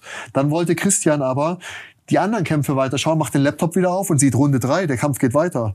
Der scheint, den, der scheint diesen Armbar überlebt zu haben. Aber wie, was war mit dem Armbar? Wie, also wie bist du rausgekommen? Er hat so lange gezogen, aber er hat halt nicht genug Power gehabt, um meinen Arm zu brechen. Hast du dagegen halt gehalten? Nicht können, dagegen oder? gehalten, ich habe halt versucht, komplett zu entspannen und ähm, so eine Flexibilität in meiner Schulter zu schaffen. Und irgendwann war der Winkel so schlecht, dass ich in der Rotation rauskam aus dem Armbar, in der Triangle gelandet bin. Dann war ich noch in der Guillotine drin und ähm, ich bin halt auf jeden Fall, ich habe diese ganzen Submission Attempts überlebt sozusagen, ohne tappen zu müssen oder schlafen zu gehen. Und dann hat er halt ultra viel Energie dort gelassen und dann habe ich halt so einen Dogfight draus gemacht, ne? Clinchen, schwer auf ihm liegen, ekelhaft sein. und dann habe ich halt Ah, Du hast gesagt, du hast jetzt mehr Ausdauer, also Genau, und du er ist halt kaputt gegangen daran. Und ich habe halt in fünf Runden per Split Decision, also geteilte Punktentscheidung, in Russland als Underdog diesen Titel gewonnen. Crazy! Und so ist es halt entstanden. Und das war halt mega krass, weil ich habe damit gar nicht mehr gerechnet. Und ich habe auch bis zur Urteilsverkündung auch gar nicht damit gerechnet, dass ich überhaupt ist hart. diesen Kampf nach diesen ersten zwei Runden gewinnen kann. Wegen den Punktrichtern, Champion-Bonus, ähm, einen Russe in äh, Russland, in St. Petersburg, das erste Mal dort gekämpft, als Underdog angetreten. Ja, und die haben mir halt den Sieg gegeben und äh, es war halt eine mega krasse Erfahrung. Ich weiß noch, als ob es gestern war. Ey, wie, wie war das Feeling dann? Weil Ja, du, ich meine, du stehst ja dort und rechnest ja nicht, dass er deine Hand hebt. Genau. Ja, ich war überwältigt. Äh, Das war krass. Ich weiß es noch ganz genau, als ob das gestern war. Das war krass einfach. Da habe ich, hab ich gar nicht gerechnet mit. Gar nicht. Also es war jenseits von meinem Vorstellungsvermögen. Und dann Halbschwergewichts-Champion von M1. Genau. Von M1 gewesen, dann den Titel ein paar Mal verteidigt und dann ähm, Wie war die erste Titelverteidigung? erste Titelverteidigung habe ich zweite Runde TKO gewonnen. Boah. Ähm, und dann habe ich einen Kampf gemacht. Äh, dann haben die gesagt, willst du Champion gegen Champion, wollten die machen. Gegen Schwergewicht. Ja, Halbschwergewicht gegen äh, Schwergewichtschampion. Da habe ich gegen Marcin Tibura gekämpft. Ähm, ja, Marcin Tibura war halt ein massives Heavyweight. Wie habt ihr das gemacht mit dem, mit dem Gewicht? Habt ihr euch irgendwo getroffen Nee, mit offen, Gewicht? offen. Oder? Also ich bin ein Heavyweight. Ich wiege normalerweise, ich habe da 105 Kilo, glaube ich, mich eingewogen. Jetzt wiege ich so um die 106, also so wie ich jetzt war ungefähr. Ich cutte so um die 10 bis 12 Kilo, um ins Halbschwergewicht zu kommen. Mhm. Ähm, bin aber zu leicht, um im Schwergewicht dauerhaft zu kämpfen. Weil durch den Bodenkampf hast du natürlich einen anderen Aspekt. Das ist nicht wie beim Kickboxen. Ähm, wenn jemand 15 Kilo mehr wiegt, also bis 120 Kilo geht die Klasse, ähm, das ist natürlich schon ein signifikanter Gewichtsunterschied. 15 Kilo. Was das, war da? Äh, Tibura hat 19 119,8, glaube ich. also gewogen. 120 war äh, Heavyweight. Ja, genau, bis 120. Aber ist es nicht krasser Unterschied, diese 10 Kilo? 15 Kilo, 15. brutal. Bodenkampf, das merkst du. Wenn 115 Kilo ähm, äh, deinen Rücken nehmen und die Body Triangle zumachen irgendwie und ähm, äh, das Aber wäre halt was scheiße für dich gewesen, jetzt auf 120 zu gehen? Das ist nicht möglich. die- Du weißt selber, wie es ist. Das ist nicht möglich. Mit diesem Trainingsvolumen, Ja, ja, ja. also meine, selbst wenn ich jetzt so viel zunehmen wollte, es wär- wäre nicht möglich einfach. Also ich, ich esse diese 4.000 bis 6.000 Kalorien, ich trainiere schweres Hypertrophietraining, ich trainiere, ich halte meine Pausen jetzt in dieser Reha-Phase ein ähm, und ich bleibe immer mal meinem Gewicht, 106, 105 bis 106 Kilo. Ey, krass. Und dann, ähm, wenn du jetzt, wie, und dann hast du gesagt, okay, du machst es und du wusstest, ey, du gehst nicht auf 120, sondern du bist bei 106. Dann hast du ja schon Ja einen genau, fetten 100, Nachteil. ja, genau, 105. Ja gut, Nachteil würde ich nicht sagen. Mit meinen Fertigkeiten natürlich in dieser Konstitution von dem Körper ist, ist es natürlich, meine Kondition äh, spielt mir in die Karten, meine Expertise, wie ich mich mit diesem Gewicht bewege, spielt mir natürlich in die Karten. Wenn du jetzt auf einmal irgendwie fünf bis zehn Kilo zunimmst, ist es ja ganz anders. Du weißt ja, deine Dynamik verändert sich. Ja, du, du bist ja gar nicht gewohnt, mit, sich. mit, mit so einem Körper Genau, umzugehen. das ist ja, ich meine, das ist fast zehn Prozent mehr deines Körpergewichts. Dafür ist diese Konstitution deines Körpers ja gar nicht, ja, das ist genetisch gar nicht vorgesehen. Der ist so auf dem Papier besser, aber in echt scheiße. Genau, genau. Es, es wür- würde halt nur diese Zahl nach oben treiben und dich schwerer machen, aber das heißt nicht, dass du dieses Gewicht gut bewegen kannst. Deswegen macht es eigentlich mehr Sinn, manchmal ein bisschen leichter zu sein, vielleicht 104, 105 zu wiegen, anstatt dann äh, auf Teufel komm raus mehr zu wiegen, um einfach in dieser Schwergewichtsklasse das gleiche Gewicht auf die Waage zu bringen wie dein Gegner. Was war dann so dein Gameplan, als du da reingegangen bist? Mein Gameplan sollte eigentlich sein, ihn müde zu machen, ihn zu grinden. Der hat mich dann gerungen direkt, hat meinen Rücken genommen in der ersten Runde. Ähm, und ja, erste Runde habe ich verloren, konnte dann so in den letzten 30 oder 40 Sekunden ähm, ihn von meinem Rücken, also dass ich in seiner Guard war, konnte dann mit Ground and Pound punkten. Zweite Runde habe ich auch verloren. Oh. Ähm, zweite Runde hat er mich geworfen und damit ich nicht in eine schlechtere Position komme, hat meine Ecke zu mir gesagt, ey, bleib auf dem Rücken liegen und äh, behalte ihn einfach in einer Guard, so dass er nicht passieren kann. Also dass die Beine sozusagen seinen Körper kontrollieren. Und in der dritten Runde war er dann richtig platt von dieser ganzen Ringerei und das hat dazu geführt, dass ich ihm äh, in der dritten Runde die Nase gebrochen habe und ähm, äh, dann der Kampf äh, durch einen Doctor Stoppage beendet worden ist. Wie, mit einem Jab, oder? Nee, mit einem Uppercut und mit einem Knie. Also am Cage habe ich ihn gepinnt gehabt, äh, beziehungsweise am Rage. Äh, äh, M1 war ja früher ein Octagon, Mhm. aber mit Ringseilen und unten dann sozusagen so viel Cage. Deswegen hieß es Rage, wegen Ring und Cage. Also Krass. es war so ein Hybrid da draus. Und es war geil für die Zuschauer, weil du warst irgendwie gefühlt näher dran, hattest diese Ringseile, aber Konntest besser reingucken. konntest besser reingucken, genau, aber du hattest trotzdem dieses ein bisschen diesen Schutz für den Kämpfer, dass wenn er am Boden liegt, dass er nicht aus dem aus dem Ring rausfallen kann, weil halt unten mit Maschendrahtzaun zugemacht ist als Cage dann. Wie, ha- hast du gemerkt, dass du ihm die Nase gebrochen hast? Ich habe gemerkt, dass dieses Knie richtig sauber war und ähm, äh, gut getroffen hat. Ich meine, oft denkt man ja, okay, wenn ich jetzt so ein hartes Knie mit Gewalt gebe, das hat einen krasseren Impact, aber manchmal ist es einfach diese Schnellkraft, wenn du einfach reagierst in einem Moment, das, was richtig Schaden generiert, weil man halt auch dieses richtige Timing hat. Und ähm, ich habe gemerkt, ich, ich habe den getroffen gehabt. Dann wurde der Kampf unterbrochen. Ich habe noch gar nicht wahrgenommen in dem Moment, dass er halt eine gebrochene Nase hat. Und dann hat der Referee halt abgebrochen und ich habe es halt gewonnen. Aber wie, Kampf. wie war das? Also du hast ihm mit dem Knie... Ja, mit dem Knie habe ich ihn die Nase gebrochen eigentlich und dann kam Uppercut hinterher und dann hat der Referee halt gesehen, dass er wackelt Mhm. und hat gesehen, okay, der blutet krass, plus die Nase ist äh, demoliert Oh. und hat halt unterbrochen, um sozusagen Erstversorgung von, äh, von dem Nasenbein oder sich das anzuschauen. Und dann hat er den Kampf abgebrochen.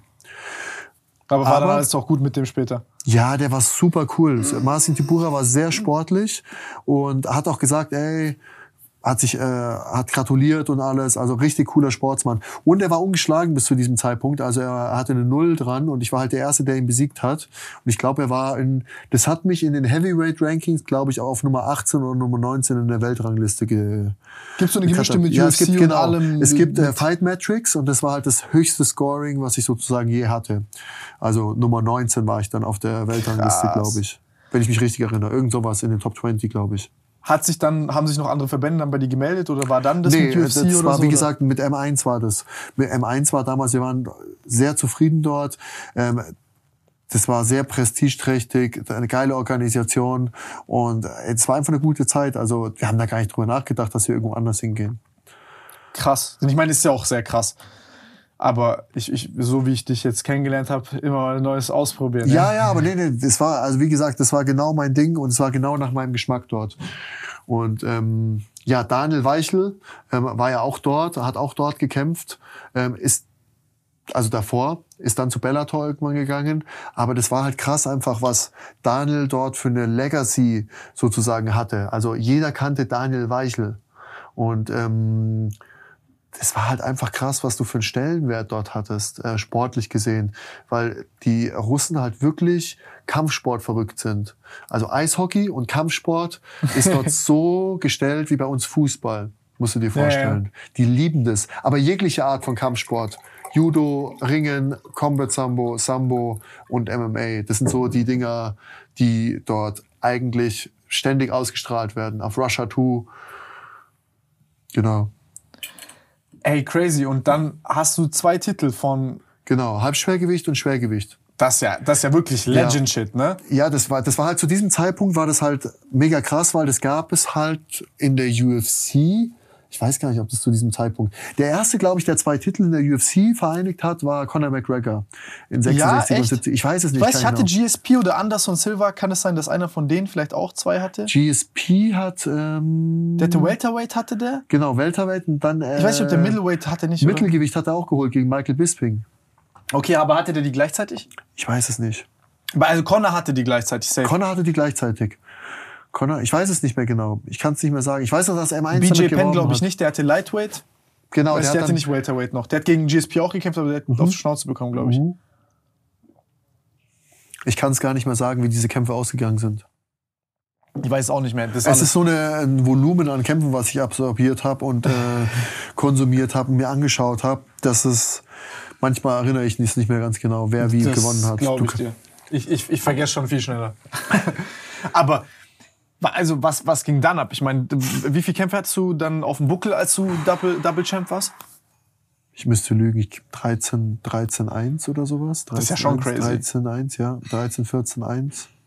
Wie war das dann für dich so? War das dann kurz eine Frage für dich? Oh, probierst du Heavyweight weiter aus? Oder? Nee, gar nicht, gar nicht. Halbschwergewicht war immer meine Gewichtsklasse und da wollte ich auch bleiben. Weil ähm, mein Team hat mir natürlich gesagt, unabhängig davon, dass du jetzt gewonnen hast, ich hatte ja nicht gut gekämpft, weil ich hatte diesen, ich habe ihn zwar gefinisht, der Finish war schön, aber in dem Moment ist der Rest des Kampfes ist ja nicht so abgelaufen, wie du es geplant hast.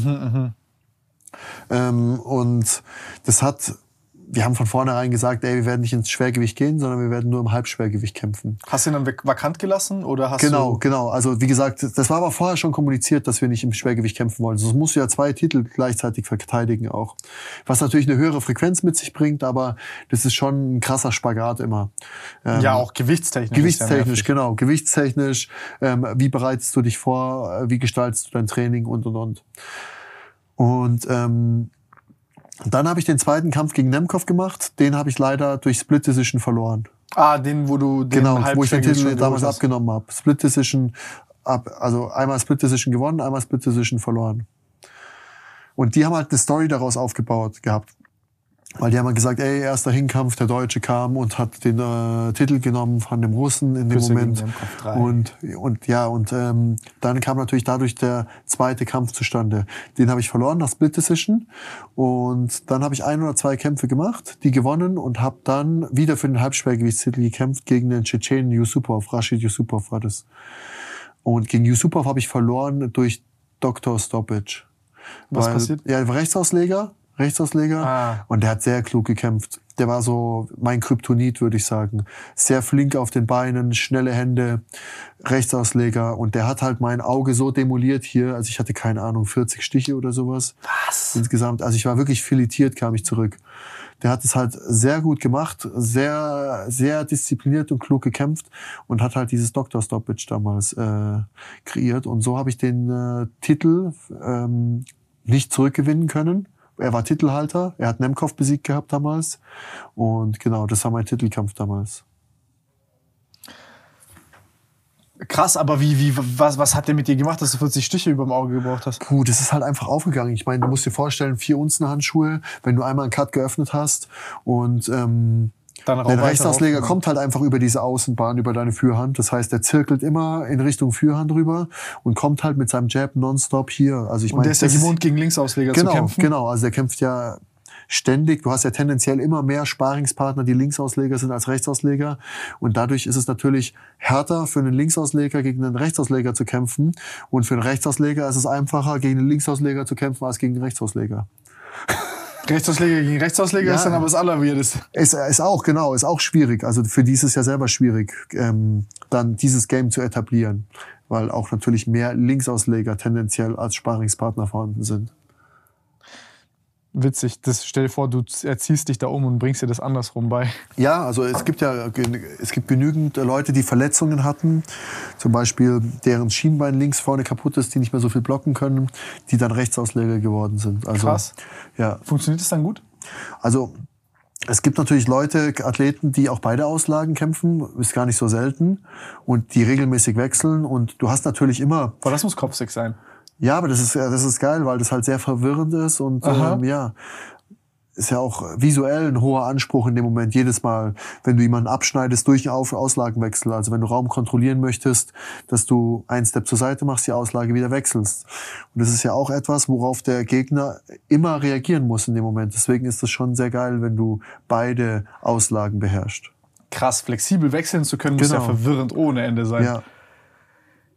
Ähm, wie ist es zum Beispiel, gibt es ja immer diese Mythen jetzt zum Beispiel hier, so der Tschetschene kämpft als Kind mit dem Bär und so. Wie, Mhm. wie, wie war das für dich jetzt, also da mal das erste Mal gegen einen Tschetschenen da zu kämpfen? Weil das ist ja schon, die haben das ja auch nochmal, also gefühlt im Blut, da gibt's ja noch viel Mythos drumherum und so. Das ist ja echt, äh, Naja gut, am Ende des Tages kochen alle mit Wasser. Ja. Aber es ist natürlich ähm, ein Land, was von Krieg gezeichnet ist. Und ich glaube, das haben die natürlich auch in ihrer Mentalität verinnerlicht in dem Moment. Das sind schon sehr gute Kämpfer. Und ähm, ich denke, dass vor allem die Art und Weise, wie sie aufwachsen, das heißt sehr naturverbunden, ähm, äh, wenig Materialismus, down to earth einfach, verbunden mit der Natur, dass es natürlich perfekte Voraussetzungen sind, ähm, einfach um sich auf so etwas wie Kämpfen zu fokussieren oder seine ganze Energie in sowas zu kanalisieren. Ich meine, wenn du irgendwo im Kaukasus in den Bergen lebst, hast du wahrscheinlich nicht so viel Zeit für Ablenkung und dann natürlich auch immer dieser Teamgedanke. Das sind ja meistens relativ große Teams, die zusammen Ringen trainieren. ja, sehr so. familiär und so. Genau, sehr familiär. Das ist schon, schon faszinierend. Da gibt's Fall. alles oder nichts. Genau, Sport genau, oder genau. Plus ähm, äh, der Kampfsport und das Geld, äh, was bei einer sehr guten Karriere winkt, ist natürlich auch lukrativ und bietet natürlich nochmal eine, eine ga- ganz andere Möglichkeiten in dem Moment. Als Beispiel, wa- wa- was ich sehr interessant fand, ich habe dann später mitbekommen, dass Yusupov dafür, dass er mich besiegt hat, ähm, ein äh, Mercedes, glaube ich, von der Gemeinde bekommen hat, 80.000 Euro oder 70.000 Euro ungefähr oder Dollar umgerechnet. Also dieser Vergleich, wenn jemand ähm, für dieses Dorf beziehungsweise für die Stadt dort so eine Errungenschaft ähm, durch sportlichen Erfolg schafft, ähm, dass er von dieser Community einfach was zurückbekommt. Also Das wäre fett, hätten wir das auch. das müsstest du dir überlegen. Schau mal, wenn du jetzt zu Olympia gehst als Ringer zum Beispiel. Ich wähle jetzt dieses Beispiel, weil mein äh, Ringertrainer Saba halt potenzieller Olympionik war, äh, die Europameisterschaft gewonnen hatte, aber halt nie diese Aufmerksamkeit bekommen hat von seinem Land. Ich meine, wenn du im Iran, nehmen wir den Iran, okay? Der Iran äh, Ringen ist dort, hat einen krassen Stellenwert einfach. Ist ein Nationalsport und, und, und. Die kriegen ganze Wohnungen oder Häuser, wenn die eine Medaille gewinnen oder eine krasse Performance abliefern in dem Moment. Und ähm, also einfach um nochmal zu verdeutlichen, was für einen Stellenwert und was für eine Hero-Rolle die die Athleten dort haben und wie das sozusagen am Ende vom Staat beziehungsweise von der Stadt, in der du lebst, honoriert wird. Finde ich mega interessant. Ich finde es auch voll geil. Ich meine, du musst ja auch überlegen, so eine Sportlerkarriere, was, was ich halt schade finde, ist klar, du kannst jetzt kommen und sagen, ja, das ist Kapitalismus und wenn viele Leute Fußball gucken und wenige halt das, dann ist es halt so und dann soll man nicht rumheulen. Aber ich finde halt, das ist ja auch immer so ein Henne-Ei-Problem. Also manche Sachen, also viele Leute haben UFC nicht geguckt oder MMA oder, oder jetzt, gut, M1 was anderes, weil dort ist nochmal die kulturelle Ding da. Aber wenn jetzt beispielsweise du dich dafür entscheidest, das zu machen dein Leben lang und dann, keine Ahnung, hast du da 800 Euro, 2000 Euro, selbst 10.000 Euro Kämpfe, das ist ja nichts, was du für dein, wo du dein Leben lang leben kannst von, Nein. sondern das geht erstmal auf Vorbereitung drauf und dann, keine Ahnung, vielleicht verletzt du dich, vielleicht dies und das und dann stellst du dir vor, du bist einer der vielleicht krassesten, warst Top 20 der Welt und dann ist irgendwann die Karriere vorbei und, Und dann hast du ist, nichts. Dann hast du nichts. So sehr undankbar, wenn du es dir überlegst. Ja. Aber du warst, verstehst du, du hast jetzt nicht weniger trainiert als ein Fußballspieler, der Das vielleicht sogar stimmt. zweitklassig gespielt hat. Aber das wusstest du vorher. Das ist das Erste, was mein Manager zu mir gesagt hat, an Nils Schlegel. Der hat gesagt, dir, dir muss klar sein, dass du mit diesem Sport kein Millionär wirst. Ich so, das ist mir klar. Äh, Das spüre ich ja jeden Tag. Äh, In dem Sinn. Verstehst du, wenn ich auf ein Ban- Bankkonto schaue? Ähm, Die Performance und die Leistung, die du abrufst und den Zeitinvest, den du hast, das ist aber ein Million Dollar in anderen Sachen. ja, genau. Ja, natürlich. Deine Erfüllung, wie du dich fühlst. Du machst jeden Tag das, wofür du brennst, was du liebst.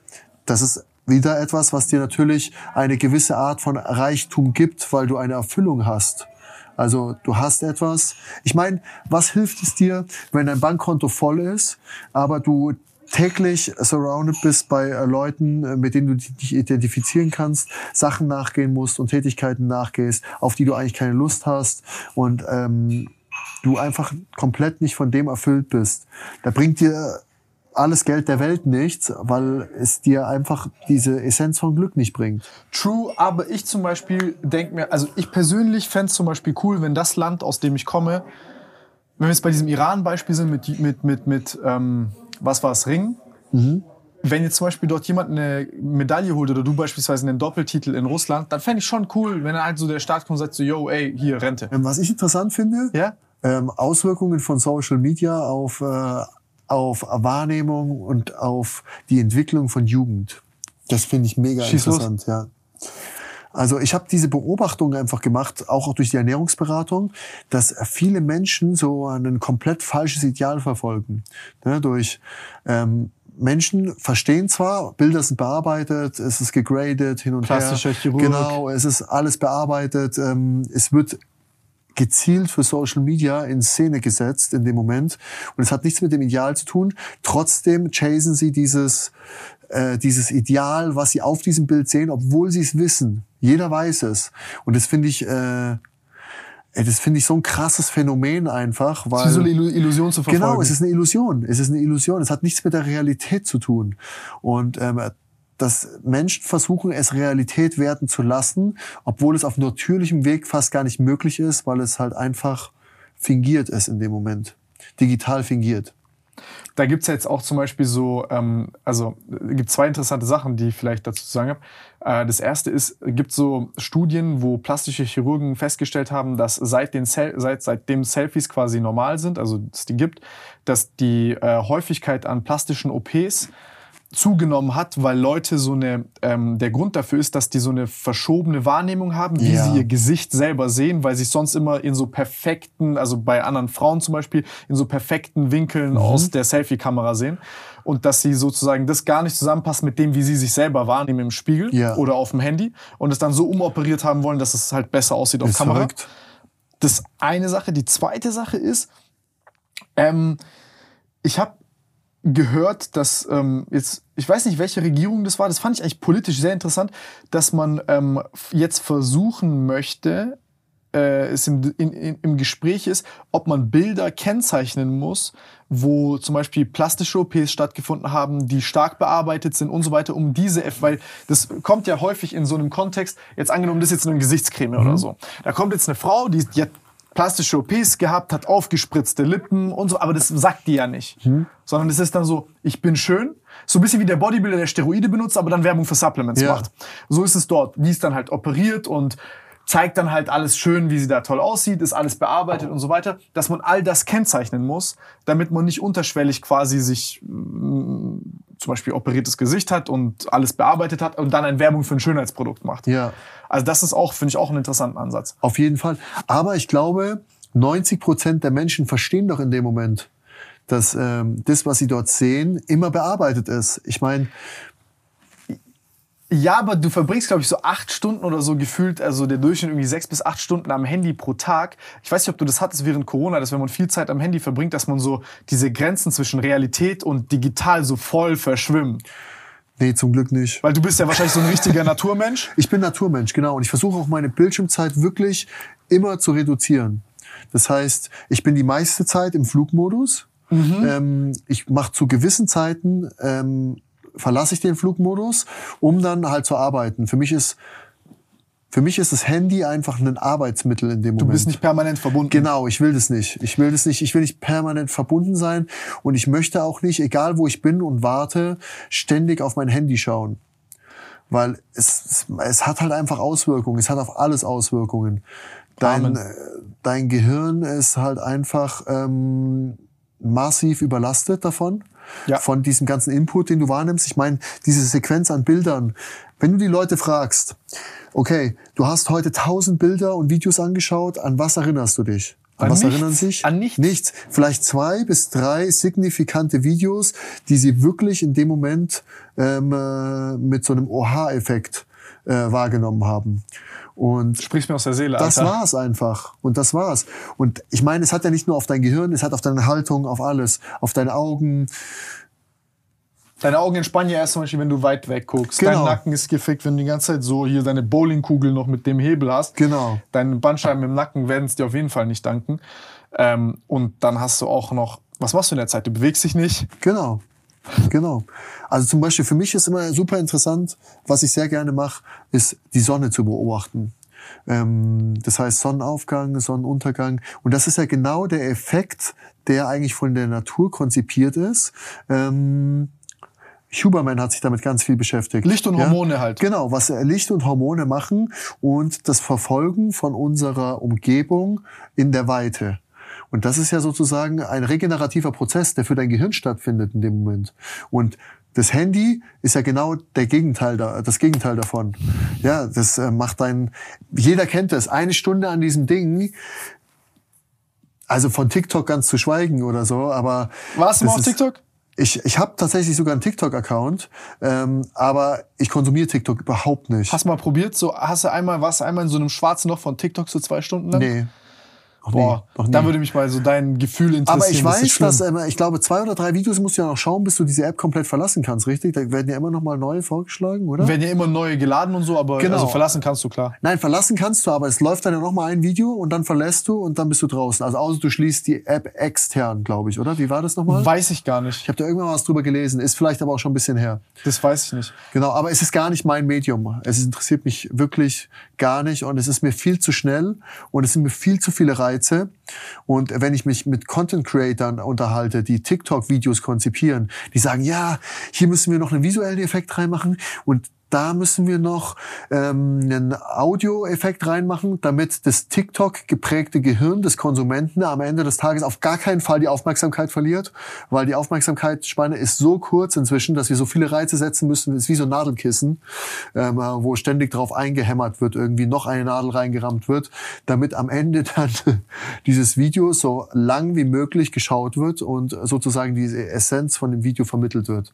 Und es ist komplett, ey, es ist total verrückt einfach. Ich finde es auf der einen Seite finde ich es übel faszinierend, wie die Ja. so in einer Minute so 150 Edits haben, also so da ein Video rein, da ein Schnitt, da noch mal das und es ist ja schon wie so eine Komprimierung so nach dem Motto, wie viel Daten kann ich maximal in 60 Sekunden packen? Weil du hast eine Stimme, dann hast du Bilder oben drauf, dann hast du Videos, die zwischengeschnitten werden und so. Das ist schon krass. Also so vom von so der Spitze an Informationen, die du machen kannst. Und ich glaube, so 10, 15 Minuten darauf können sehr inspirierend sein, wenn du guten Content bekommst, weil das, du dich dort treiben lassen kannst und dann kann sein, dass, keine Ahnung, jetzt, du hast Huberman angesprochen, jetzt wird dir zum Beispiel ein super geiler Ausschnitt von Huberman gezeigt zum Beispiel, wo der irgendwas Interessantes anspricht, worüber du dir vielleicht sogar Gedanken gemacht hast äh, in der letzten Zeit. Und dann sagst du, oh geil, ich gehe jetzt von hier auf den Podcast. So, ne, du wurdest inspiriert durch diese Absolut. richtig gute, juicy Minute. Aber ey, nach 15 Minuten, wenn du dann noch weißt, die letzten 15, 20, 30 Sachen, die du geguckt hast, weißt du nicht mehr. Und wenn du dann nicht mehr den Absprung findest, dann ist es ja nur noch passives Konsumieren. Und das ist halt so das Ding. Also auf der einen Seite finde ich es faszinierend, so als Inspirationstool und so Suchen nach Dingen, so. Weißt du, was ich meine? Wie so ein interaktives Thumbnail. Aber ich will danach immer wieder schnell auf etwas kommen, wo ich diese kurze Inspiration oder dieses kurze, coole Gefühl, so etwas Cooles entdeckt zu haben, Ja. In was reinwerfe. So, wo ich, da gehe ich jetzt aber rein, das gucke ich mir jetzt an. Und wenn du das nicht machst und dann passiv irgendwie zwei, drei Stunden da drauf kleben bleibst, oh mein Gott, Alter. Ich glaube, das ist auf jeden Fall. Ich will nicht Ich weiß nicht, ob wissen, ich diesen Effekt erleben ist. will. Ich weiß nicht, ob ich diesen Effekt erleben will. Diese zwei, drei Stunden Ja. schwarze Loch auf TikTok? Ja. Ey, das ist, das ist auch crazy, ne? Und du musst ja auch überlegen, was da so durch deinen Kopf abgeht. Jetzt stell dir vor, du bist da irgendwie so ein, so ein zwölfjähriger Junge oder 13-jähriger Junge, wo dann noch anfangen, irgendwie so Frauenbrüste reinzuwackeln und so, so, weißt du, super schöne Frauen sich dann noch so halt sexualisiert zeigen. Ey, das, das, da, also, das ist so süchtig machend aus, aus 300 Perspektiven. Ja, das ist krass auf jeden Fall. Also ich bin froh, dass ich ohne Smartphone aufgewachsen bin. Ich habe 2012 mein erstes Smartphone gekauft. Ich auch. Ja, Aber ich war da, glaube ich, 17. ja, nee, ich war da tatsächlich dann äh, 23, 22, ja. Genau, aber ich weiß auf jeden Fall, ich spüre, wenn ich zu viel mit dem Smartphone an einem Tag verbringe, es stresst mich einfach. Und ähm, ich arbeite halt immer daran, meine Bildschirmzeit zu verringern und möglichst effektiv zu arbeiten, damit ich nicht so viel Zeit vor diesem Display verbringen muss. Ja, ich glaube, das, das ist echt ähm, interessant, was du gerade sagst. Ich äh, hatte das auch, nachdem ich mit Fritz Meinecke da meinen Podcast gemacht habe, haben wir auch viel darüber geredet. Das hat mich auch voll abgefuckt. Da hat er mir auch so gesagt, ey, er hat einfach aus allem was äh, Push is Pull gemacht. Seitdem habe ich keine Benachrichtigungen auf meinem Handy. Ich lebe, ich schlafe wie ein Baby. Ich lebe, also so ist voll geil, weil es Genau. mich so nicht mehr rausreißen kann. Keine Benachrichtigungen mehr einfach. Habe ich bei WhatsApp, es gibt keine blauen Haken, gar nichts. Nichts, nichts, nichts, Genau. alles Alles weg. ist aus. Ich habe keine Notifications an, es gibt gar nichts. Und meistens bin ich im Flugmodus. Ey, das ist Legend, Alter. Das ist richtig, richtig gut. Weil ich denke mir, wenn du jetzt zum Beispiel, also das, das interruptet dein Leben halt richtig Ja. krass.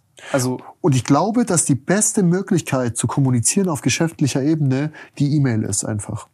Du bekommst eine E-Mail, du einmal am Tag. Für eine schnelle Kommunikation ist natürlich was anderes. Wenn du im Kreativbereich bist, ist natürlich WhatsApp ab und zu gut. ja, aber du willst doch nicht jedem schreiben, hey, wie geht's dir? Genau, nein, natürlich, das sowieso nicht. Ich meine jetzt mit, Ich mit fühle, was du sagst, ja. Ja, also mit, mit Fakten, die wichtig sind für einen Progress in dem Moment. Ich meine, wenn ein Designer an irgendeinem Produkt von dir sitzt äh, oder ein Media Creator und eine Rücksprache halten muss und du beantwortest das Ganze einmal am Tag, dann wird natürlich der Abschluss von dem Ganzen äh, krass nach hinten raus verzögert.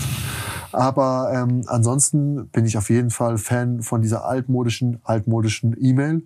Ähm, weil ich denke, das ist einfach am angenehmsten, damit äh, zu kommen. Äh, Du hast ja. auch andere Antwortzeiten. Also Genau, zum genau. Beispiel auf WhatsApp erwartet ja jeder irgendwie von dir gefühlt also sofort eine Antwort. Ich denke mir so, Digga, Alter, hä, chill mal. Ja. So, ich bin auch, ich habe auch keinen Bock, die ganze Zeit auf WhatsApp rumzukleben und irgendwie mit Leuten rumzuchatten oder so. Ja. Alter, what the fuck, ehrlich.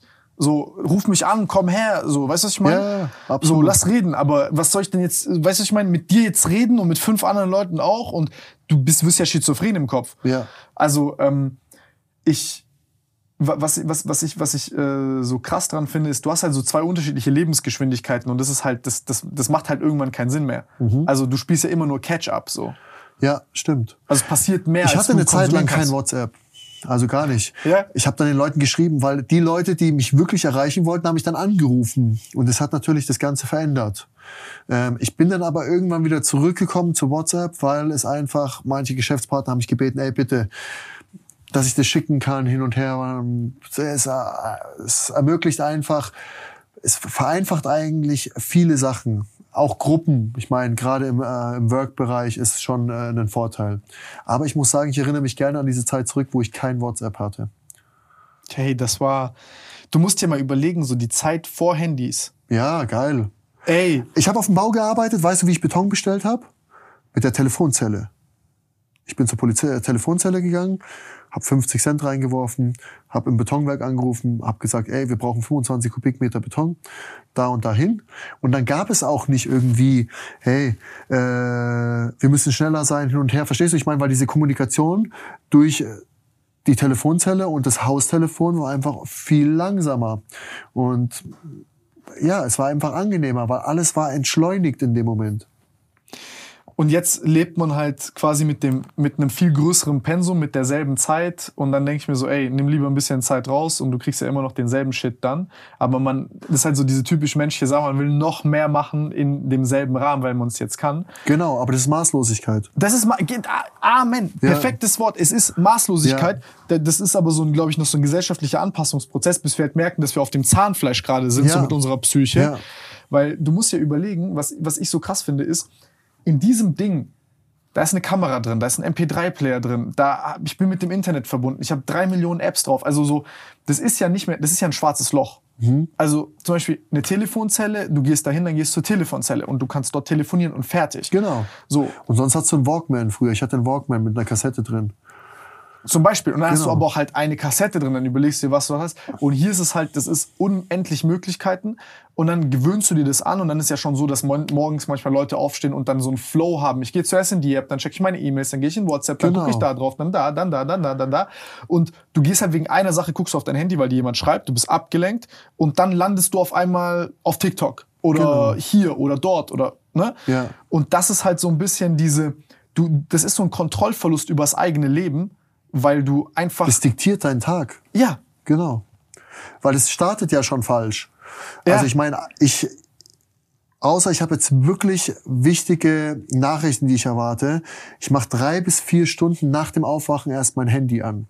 Ich gehe vorher mit meinen Hunden raus, ich trinke Wasser, ich mache ein Eisbad zum Beispiel morgens gerne, ich stretch mich gerne morgens, manchmal gehe ich auch trainieren direkt.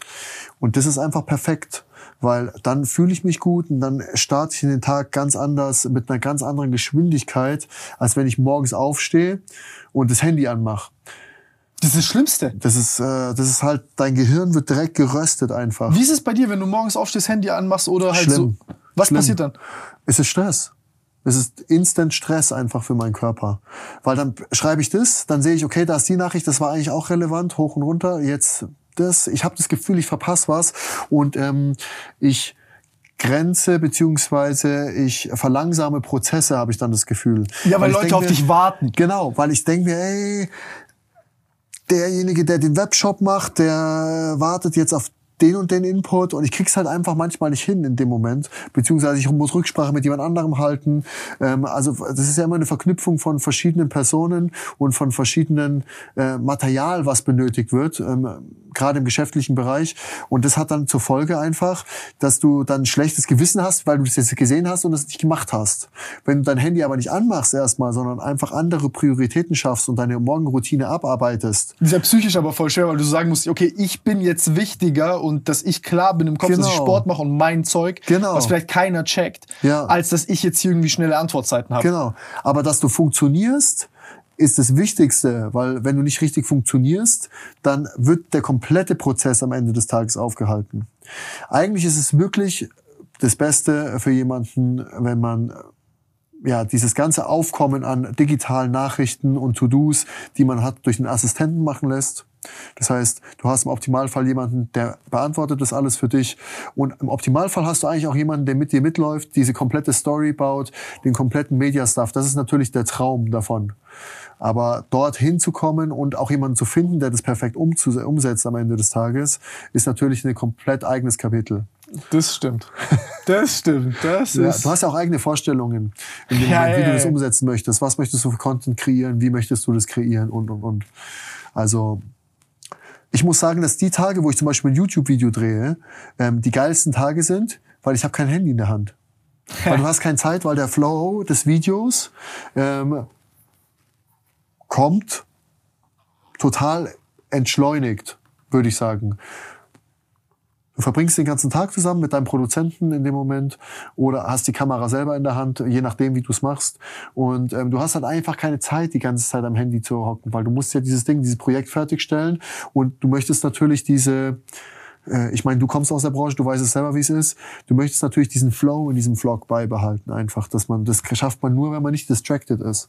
Und das ist das Geile daran. Und da sehe ich dann manchmal, ich mache abends das Ding an, äh, Bildschirmzeit 20 Minuten und das Boah. ist halt der Jackpot einfach. Das ist halt Jackpot. Ja, das ist der J- Jackpot. Und du merkst direkt, was das für eine Auswirkung auf deinen Organismus und auf dein State of Mind hat einfach und was du an dem Tag geschafft hast.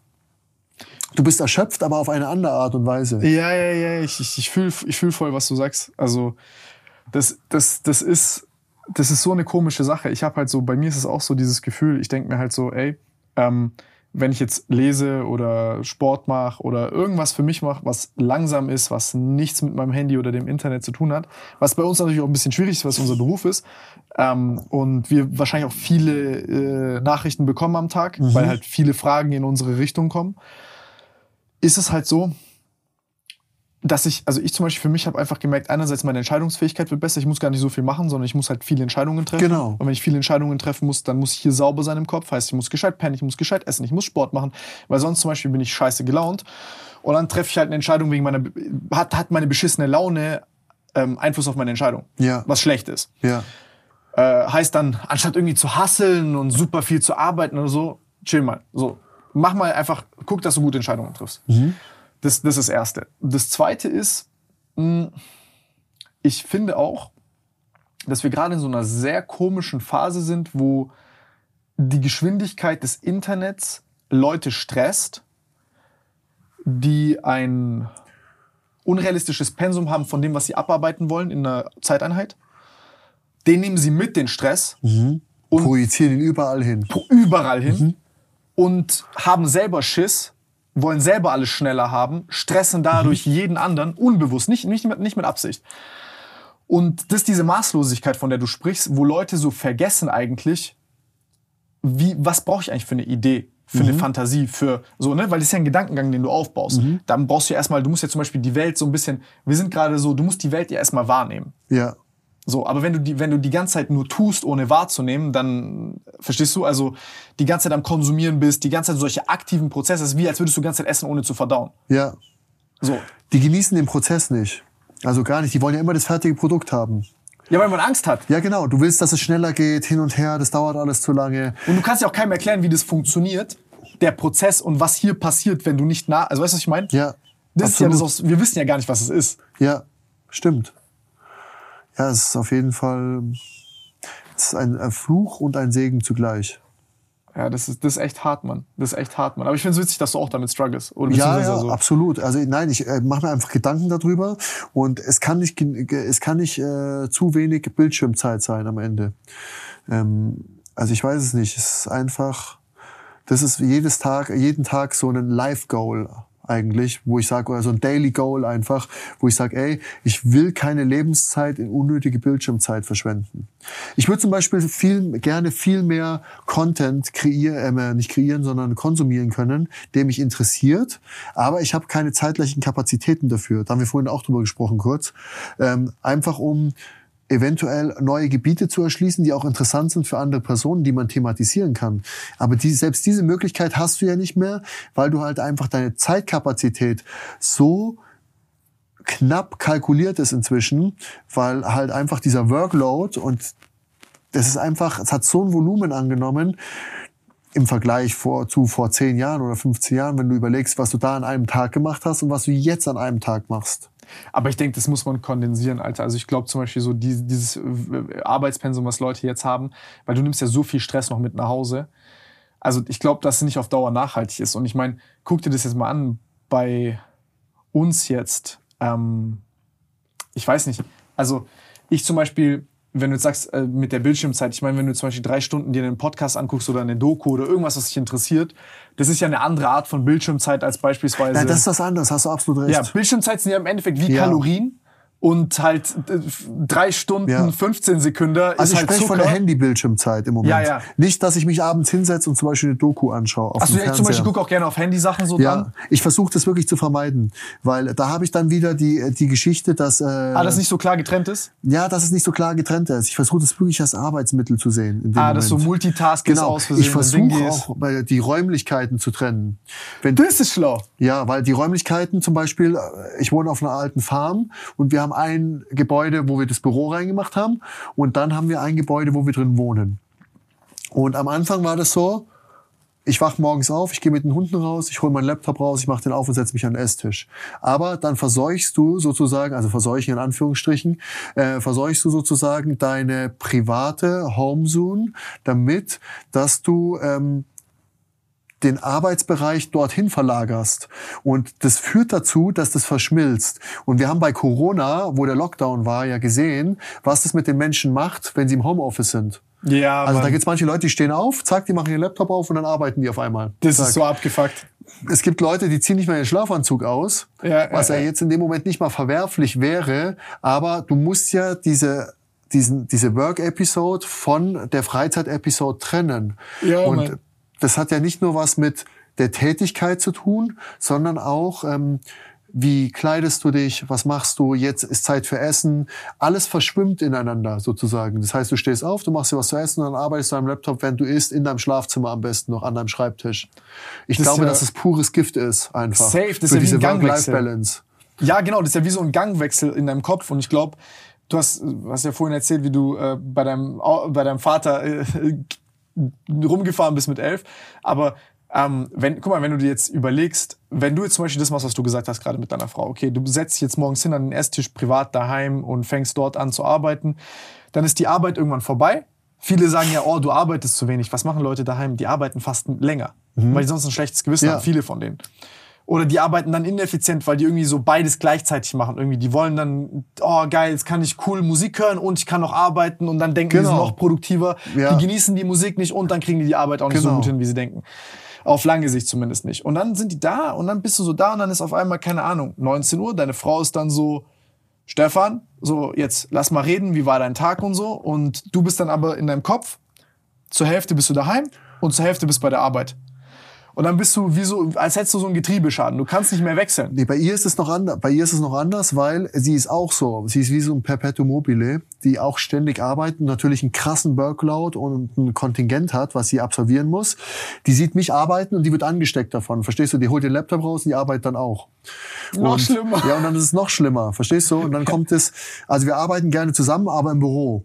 Und das sind halt so Regeln, die wir eingeführt haben, die dazu geführt haben, dass diese Work-Life-Balance besser stimmt, weil es sind halt ja, Phasen gewesen, wo du halt um 11.30 Uhr abends noch dran saßt und beide arbeiten einfach, verstehst du? Und das ist halt dann so... Kann ja mal auch sinnvoll Nein, sein. manchmal kann es sinnvoll sein, aber nicht jeden Tag. Ja, ja, ja. Manchmal ist man dann so, ja, aber hey, wir wollen doch schneller vor vorankommen. Genau. Und es ist dann halt wirklich, ich finde, das beste Bild für dieses Ganze, ich hassel jeden Tag bis 12 Uhr nachts und so, ist dieses, ey, irgendwann, du sägst mit der stumpfen Säge im Wald. Genau. Und dann kommt der Typ und sagt, ey, Bro, schärf mal deine Säge, dann kannst du doch ein bisschen chillen. Nee, bin, muss sägen. Ja, genau. Ja, stimmt. Ist absolut so. Also, ja, und das ist halt dein Gehirn in dem Moment, was nicht mehr scharf ist am Ende. Ja. Und was einfach äh, eine kurze Auszeit braucht und ein bisschen, ja, wie soll man sagen, Off-Zeit oder Fürsorge in dem Moment muss gepflegt werden einfach in Form von, ja, dass du halt einfach Entlastung hast und recoverst, damit du wieder produktiv sein kannst. Ja, einen anderen Input, genauso wie du es hattest mit allem möglichen Sport. Genau, Wenn ja. du nur eine Anderer Sache machst, Input. Ja, genau, du, du verkrustest. Ja, ist echt so. Also man limitiert sich krass selber. Ja, aber das ist bisschen auch gerade, glaube ich, diese Kultur so. Man- also man denkt halt, dass dieser lineare Weg zum Erfolg ist so Arbeitszeit. Ja. Ey, Bro, wenn Nein. du in fünf Minuten beim Scheiße eine geile Idee hast und das machst und du dafür 20 Minuten brauchst und also, ey, krasse Sachen dauern, also viele Leute haben Ideen, ist immer die Umsetzung so am Ende. Auch egal wie krass deine Idee ist. Ähm, und du musst viel Arbeit reinstecken. Mhm. Aber so dieses, gib doch Zeit, da musst du, da chillst du einfach. Ja, aber schau mal, ich war in Portugal, ähm, Super Tubos. Äh, das ist so ein Surfareal, wo ganz viele Leute surfen gehen. Äh, ich glaube, da sind auch Meisterschaften immer. Und ich war dort und ich kam dort hin, mein Kumpel ist Portugiese und er hat gesagt, ey, erzähl, was geht ab? Ich erzähle ihm von meiner Arbeit die ganze Zeit. Und er sagt, ey, warum redet ihr Deutschen immer über eure Arbeit? Dann sage ich, ja, pff, keine Ahnung, meine Arbeit ist so das, was mein Hauptteil von meinem Tag ausfüllt. Und So, dann sagt er, ja, aber schau mal, genau, das definiert mich in dem Moment. Das ist meine Work-Ethik. Der sagt, das ist so deutsch einfach. Der sagt, wir Südländer versuchen, so wenig zu arbeiten wie möglich und so viel unser Leben zu genießen, wie, wie, wie es nur geht. Also jetzt gar nicht in einem negativen Kontext, aber er hat ja eigentlich recht, weil du möchtest dich ja auch als Person weiterentwickeln. Natürlich entwickelst du deinen Charakter auch weiter durch deine Work-Ethik in dem Moment. Aber die Quintessenz, was er mir, glaube ich, als Message geben wollte, ist, ey, bring doch nicht so viel Lebenszeit sozusagen mit diesem ganzen Workflow um die Ecke am Ende des Tages, sondern versuch einfach effizienter zu sein und dich nicht mit tausend Projekten irgendwie zu distracten und nicht wirklich voranzukommen, weil dein Workload einfach viel zu hoch ist in dem Moment. Und ähm, ja, das ist halt einfach, ey, das hat mich zum Nachdenken gebracht in dem Moment. Da habe ich gedacht, ey krass, es ist einfach so wichtig, dass man, wie gesagt, diese Work-Life-Balance hält. Und ähm, um produktiv zu sein und Projekte schneller abzuschließen. Ich meine, das ist ja auch so die Frage, lebst du für die Arbeit oder arbeitest du fürs Leben? Genau, genau, genau. Und wenn du halt für die Arbeit lebst, dann ist das Problem, dass du irgendwann halt genau, also ich habe selber an mir jetzt gemerkt während Corona und hier mit, ich habe viel zu viel gemacht, ähm, beziehungsweise dann gibt man auch nicht ab und so und dann merkt man halt einfach, man kann noch effektiver werden, obwohl man eigentlich selber, man kann nur noch effektiver werden, wenn man mehr in Touch ist mit seinem eigenen Leben. Ja, Weil da, da, also das ist ja diese, also das ist ja die Schnittstelle, dein Leben und also dein Leben, wie du wahrnimmst die Welt und dann der Output und die Disziplin, die du hast, da entsteht ja die Kreativität. Da entsteht ja, du siehst ja zum Beispiel etwas in der Welt, eine Ungerechtigkeit oder eine Sache und so und das motiviert oder inspiriert dich ja etwas zu tun. Ja. Und wenn du dich nur noch dann quasi in der, also verstehst du, wenn du nur noch dann im Büro bist, woher soll das sonst kommen? Du kommst Ja. mit dem Leben gar nicht mehr in Berührung. Nee, stimmt, absolut, genau. Also, ja. Ich denke aber, da muss man halt sehr reflektiert und selbstkritisch in dem Moment sein und schauen, okay, was ist das richtige Maß in dem Moment? Ich glaube, ich glaub, viele Leute sagen sich halt so, oder ich habe mir das immer gesagt, ja, jetzt noch mal, ich mache noch ein Jahr oder noch ein halbes oder weißt du, was ich meine, so, so später, das, das geht schon noch. Ja, weißt ja, du, zögerst es immer raus, du schiebst das Ganze. Ja, ja, ja. Aber ich glaube, das ist menschlich, dass es stattfindet einfach. ja. ja. Ja, gut. Ich glaube, der Akku ist eh bald alle. ah, Also sehr schon gut. 34, geil, Mann. Geil. Geil. Und wie viele Tagesordnungspunkte haben wir abgearbeitet? Ich weiß es gar nicht. Nicht viel. Also, wir haben auf jeden Fall. Du, ich habe immer, ich habe immer hier. Die Julia äh, hat mir ein paar Dinger gestellt gehabt, hat geschrieben, ey, über was willst du sprechen? Ja, ich Und weiß. ich habe ihr halt so ein paar Sachen geschickt, einfach so ein paar Tags, die sie vielleicht äh, einbaut. Aber ich kenne das ja, das ist super schwierig, wenn ein Interessensfeld aufkommt einfach, was interessant ist oder was einen Flow verursacht, dann hast du natürlich immer, das führt natürlich dazu, dieses Interesse, dieses persönliche Interesse, dass du das weiter forcierst. Und dann geht diese La die Zeit ins Land äh, wie, ja, das ist wie so eine Sanduhr. Hast du das letzte jetzt zum Beispiel, das letzte Thema, was wir jetzt hatten mit Social Media und Co. hast du mal thematisiert oder hast du das Julia gesagt? Ja, ja, habe ich ihr geschrieben gehabt. Ah, okay. Das war der erste Tag, war das, genau. Ja, geil. Weil ich da, darüber ganz viel gelesen habe. Und ähm, weil das auch etwas ist, was mich frustriert. Ich beschäftige mich krass viel damit. Also ich Ja. liebe das Thema. Ich liebe das Thema auch und ich finde es mega interessant, halt auch was mit deinem Gehirn passiert und Gehirnareale, wenn du halt die ganze Zeit irgendwie diese, diesen, ich sag da immer so, diesen Nonsens-Content, den du ja gar nicht bewusst wahrnimmst, sondern der einfach verloren geht irgendwie in den Tiefen deines Gehirns. Weißt du, was ich glaube, die Parallele ist zur Ernährungswissenschaft, die ich glaube, ich sehe auch bei, sage ich mal, der Informations, jetzt so im Informationszeitalter, ist, äh, ist dieselbe, also ist dieselbe Analogie, ist Bildschirmzeit sind zu wie Kalorien zu sehen und zu sagen, okay, äh, also im Endeffekt wie Nährwerte. Ja, ja, ist auch so. TikTok ist Zucker, also Short Content ist sowas wie Zucker, mehr als 5% am Tag ist scheiße. So, und dass du weißt, du, wie so eine Zusammensetzung hast deiner Screentime, weil deine Screentime ist ja im Endeffekt ein Bild von der Information, mit der du dich auseinandersetzt, tagtäglich. Ja, Und du wirst deine Screentime. ja, ja, ist so, natürlich. So du wirst sagen, du geformt bist, davon. was du isst, du, du, genau, bist du du das, was du konsumierst. Du, du wirst geformt davon, genau. Und das Problem ist halt, dass gerade sehr viel darauf ausgeht, die können ja nicht noch mehr monetarisieren damit, es kommen nicht noch mehr User. Heißt, es ist jetzt nicht mehr so wie früher, dass quasi, keine Ahnung, auf YouTube super viel mehr Leute, neue Leute kommen. Das heißt, es wird kompetitiver und der Algorithmus wird halt so konzipiert, dass halt Leute noch mehr Zeit auf der Plattform verbringen, weil nur so das Unternehmen wachsen kann. Ja, genau. Also ist so. vermeintlich. Ja, Gibt sicherlich auch andere kreative Wege, die wir jetzt nicht haben. Und ich glaube, wir sind jetzt gerade an diesem komischen Zeitpunkt, wo man halt so langsam merkt, diese extra Minute Screentime, die bringt mir nichts, aber ich habe irgendwie Angst, dass wenn ich nicht drauf bin, dass ich was verpasse. ja. Oder dass die Gesellschaft weitergeht ohne mich oder dass man sich alleine fühlt, isoliert fühlt und so weiter. Ja, aber gut, das Ganze ist ja konzipiert, was dir angezeigt wird am Ende. Ich Klar. meine, das ist ja verrückt manchmal. Es schlägt mir zehnmal dieses Video vor, bis ich dann irgendwann draufklick, weißt Ja. du, so nach der Art. Das ist ja dieses Konzept, was dahinter steckt. Und wenn du dann mal anfängst, ein anderes Video zu suchen, wie sich dann dein Algorithmus verändert Ey, und was das für ist so neue Dinge kommen, und du denkst auf einmal, alter krass, ich bin in einem anderen YouTube drin. Oder du nimmst ein anderes Handy in die Hand von einem anderen User, der anderen Content konsumiert. Das ist, wäre das eine andere Welt. Das ist, hey, du denkst dir so krass, was ist das? Ey, die Ist das Seite vom neue Internet hab ich noch nie gesehen. Ja, genau. Das ist, das ist verrückt, ist das. Ey, aber weißt du, was ich voll cool finden würde? Ist, wenn ich zum Beispiel, also das habe ich so oft gesagt, aber einfach, dass du halt deinen eigenen Algorithmus selber machen kannst. Ja. Weil, ey, wenn du zwei Kackvideos guckst, ey, dein Algorithmus gefickt. Du kannst, also Ja. so, du kannst Wenn du einmal. Schrott schaust, ne? Ja. wenn du einmal Schrott schaust, ist dein äh, Feed ist am Ende einfach. Du kriegst nur Schrott angezeigt. Aber du willst ja auch einmal Schrott angucken. Schau mal, ich habe jetzt ein gutes Beispiel. Kennst du Nutty Putty Cave Incident? Nein?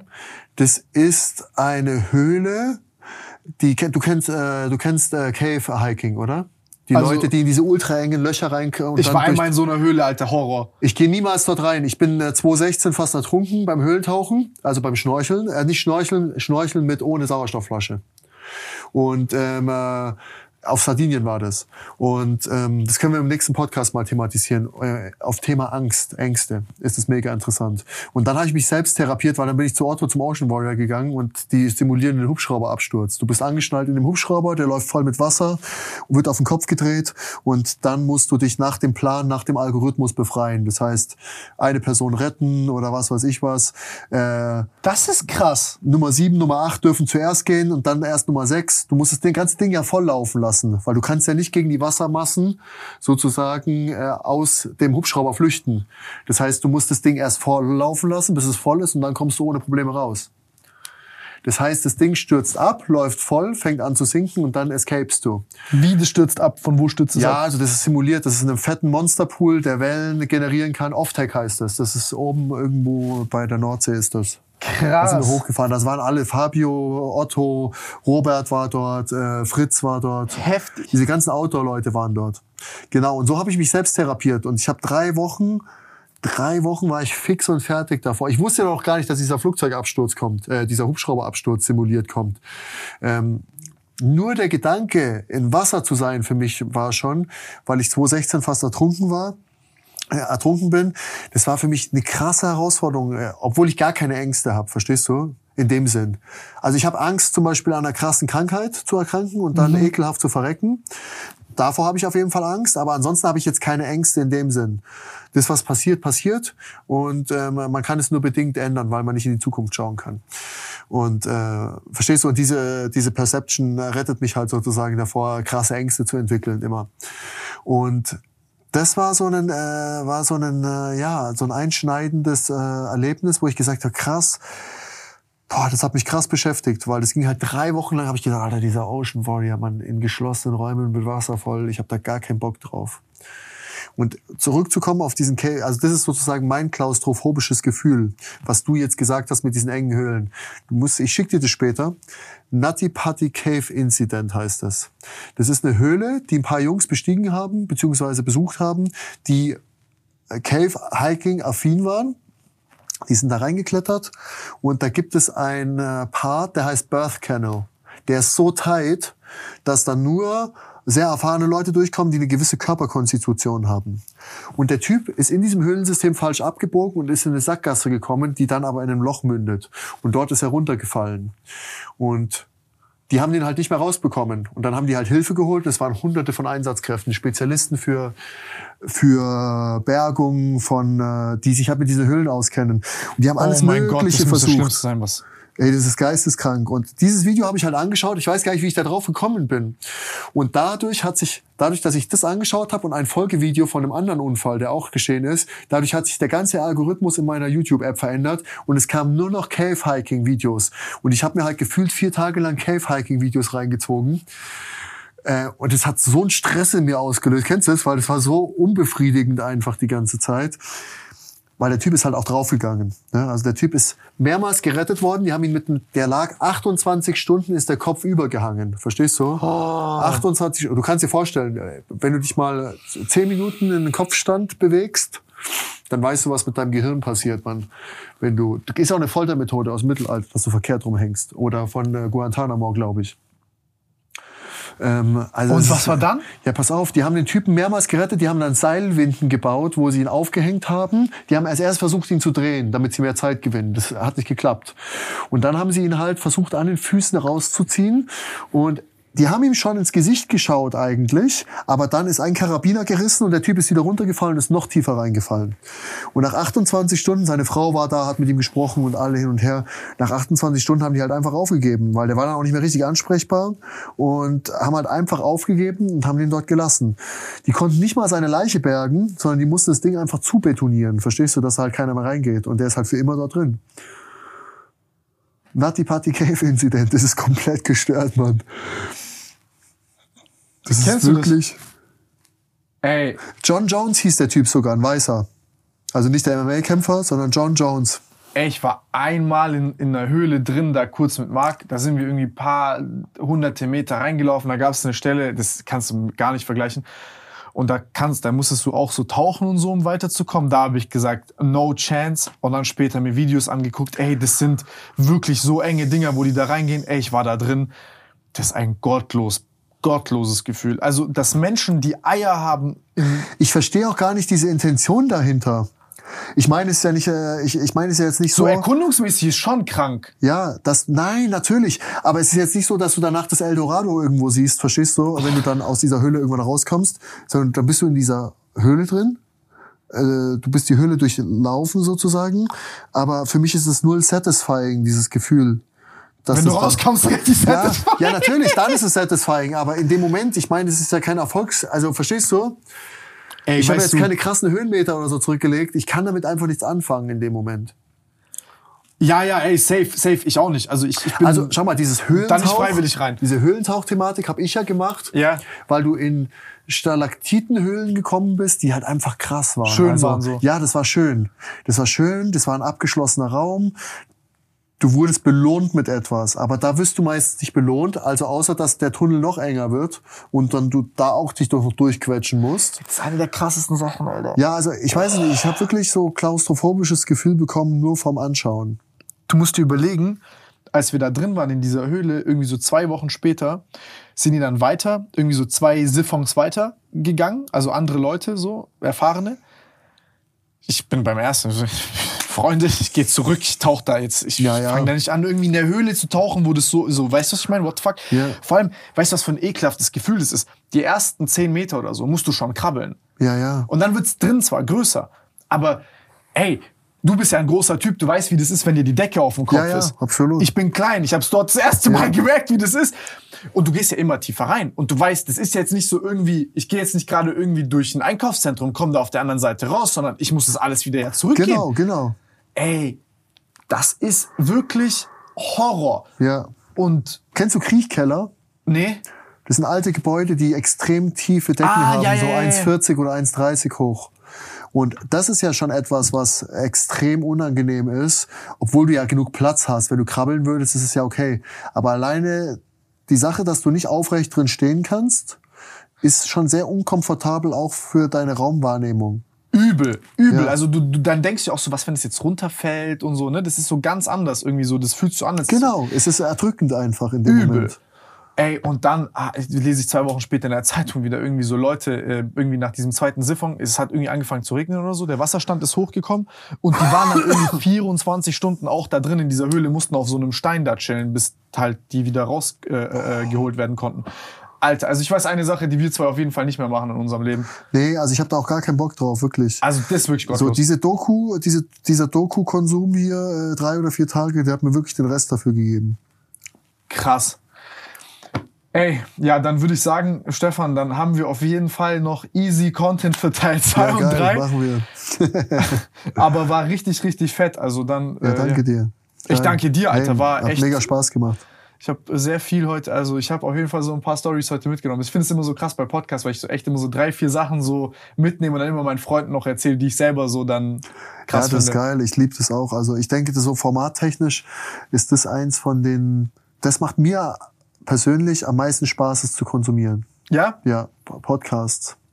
Ja, mir auch. Aber auch selber ein Teil davon zu sein, ist geil.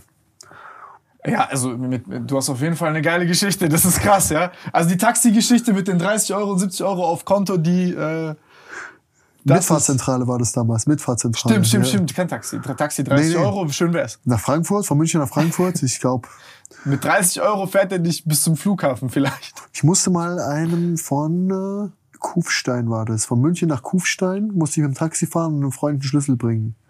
Ich glaube, ich habe 490 Euro oder 520 Euro gezahlt.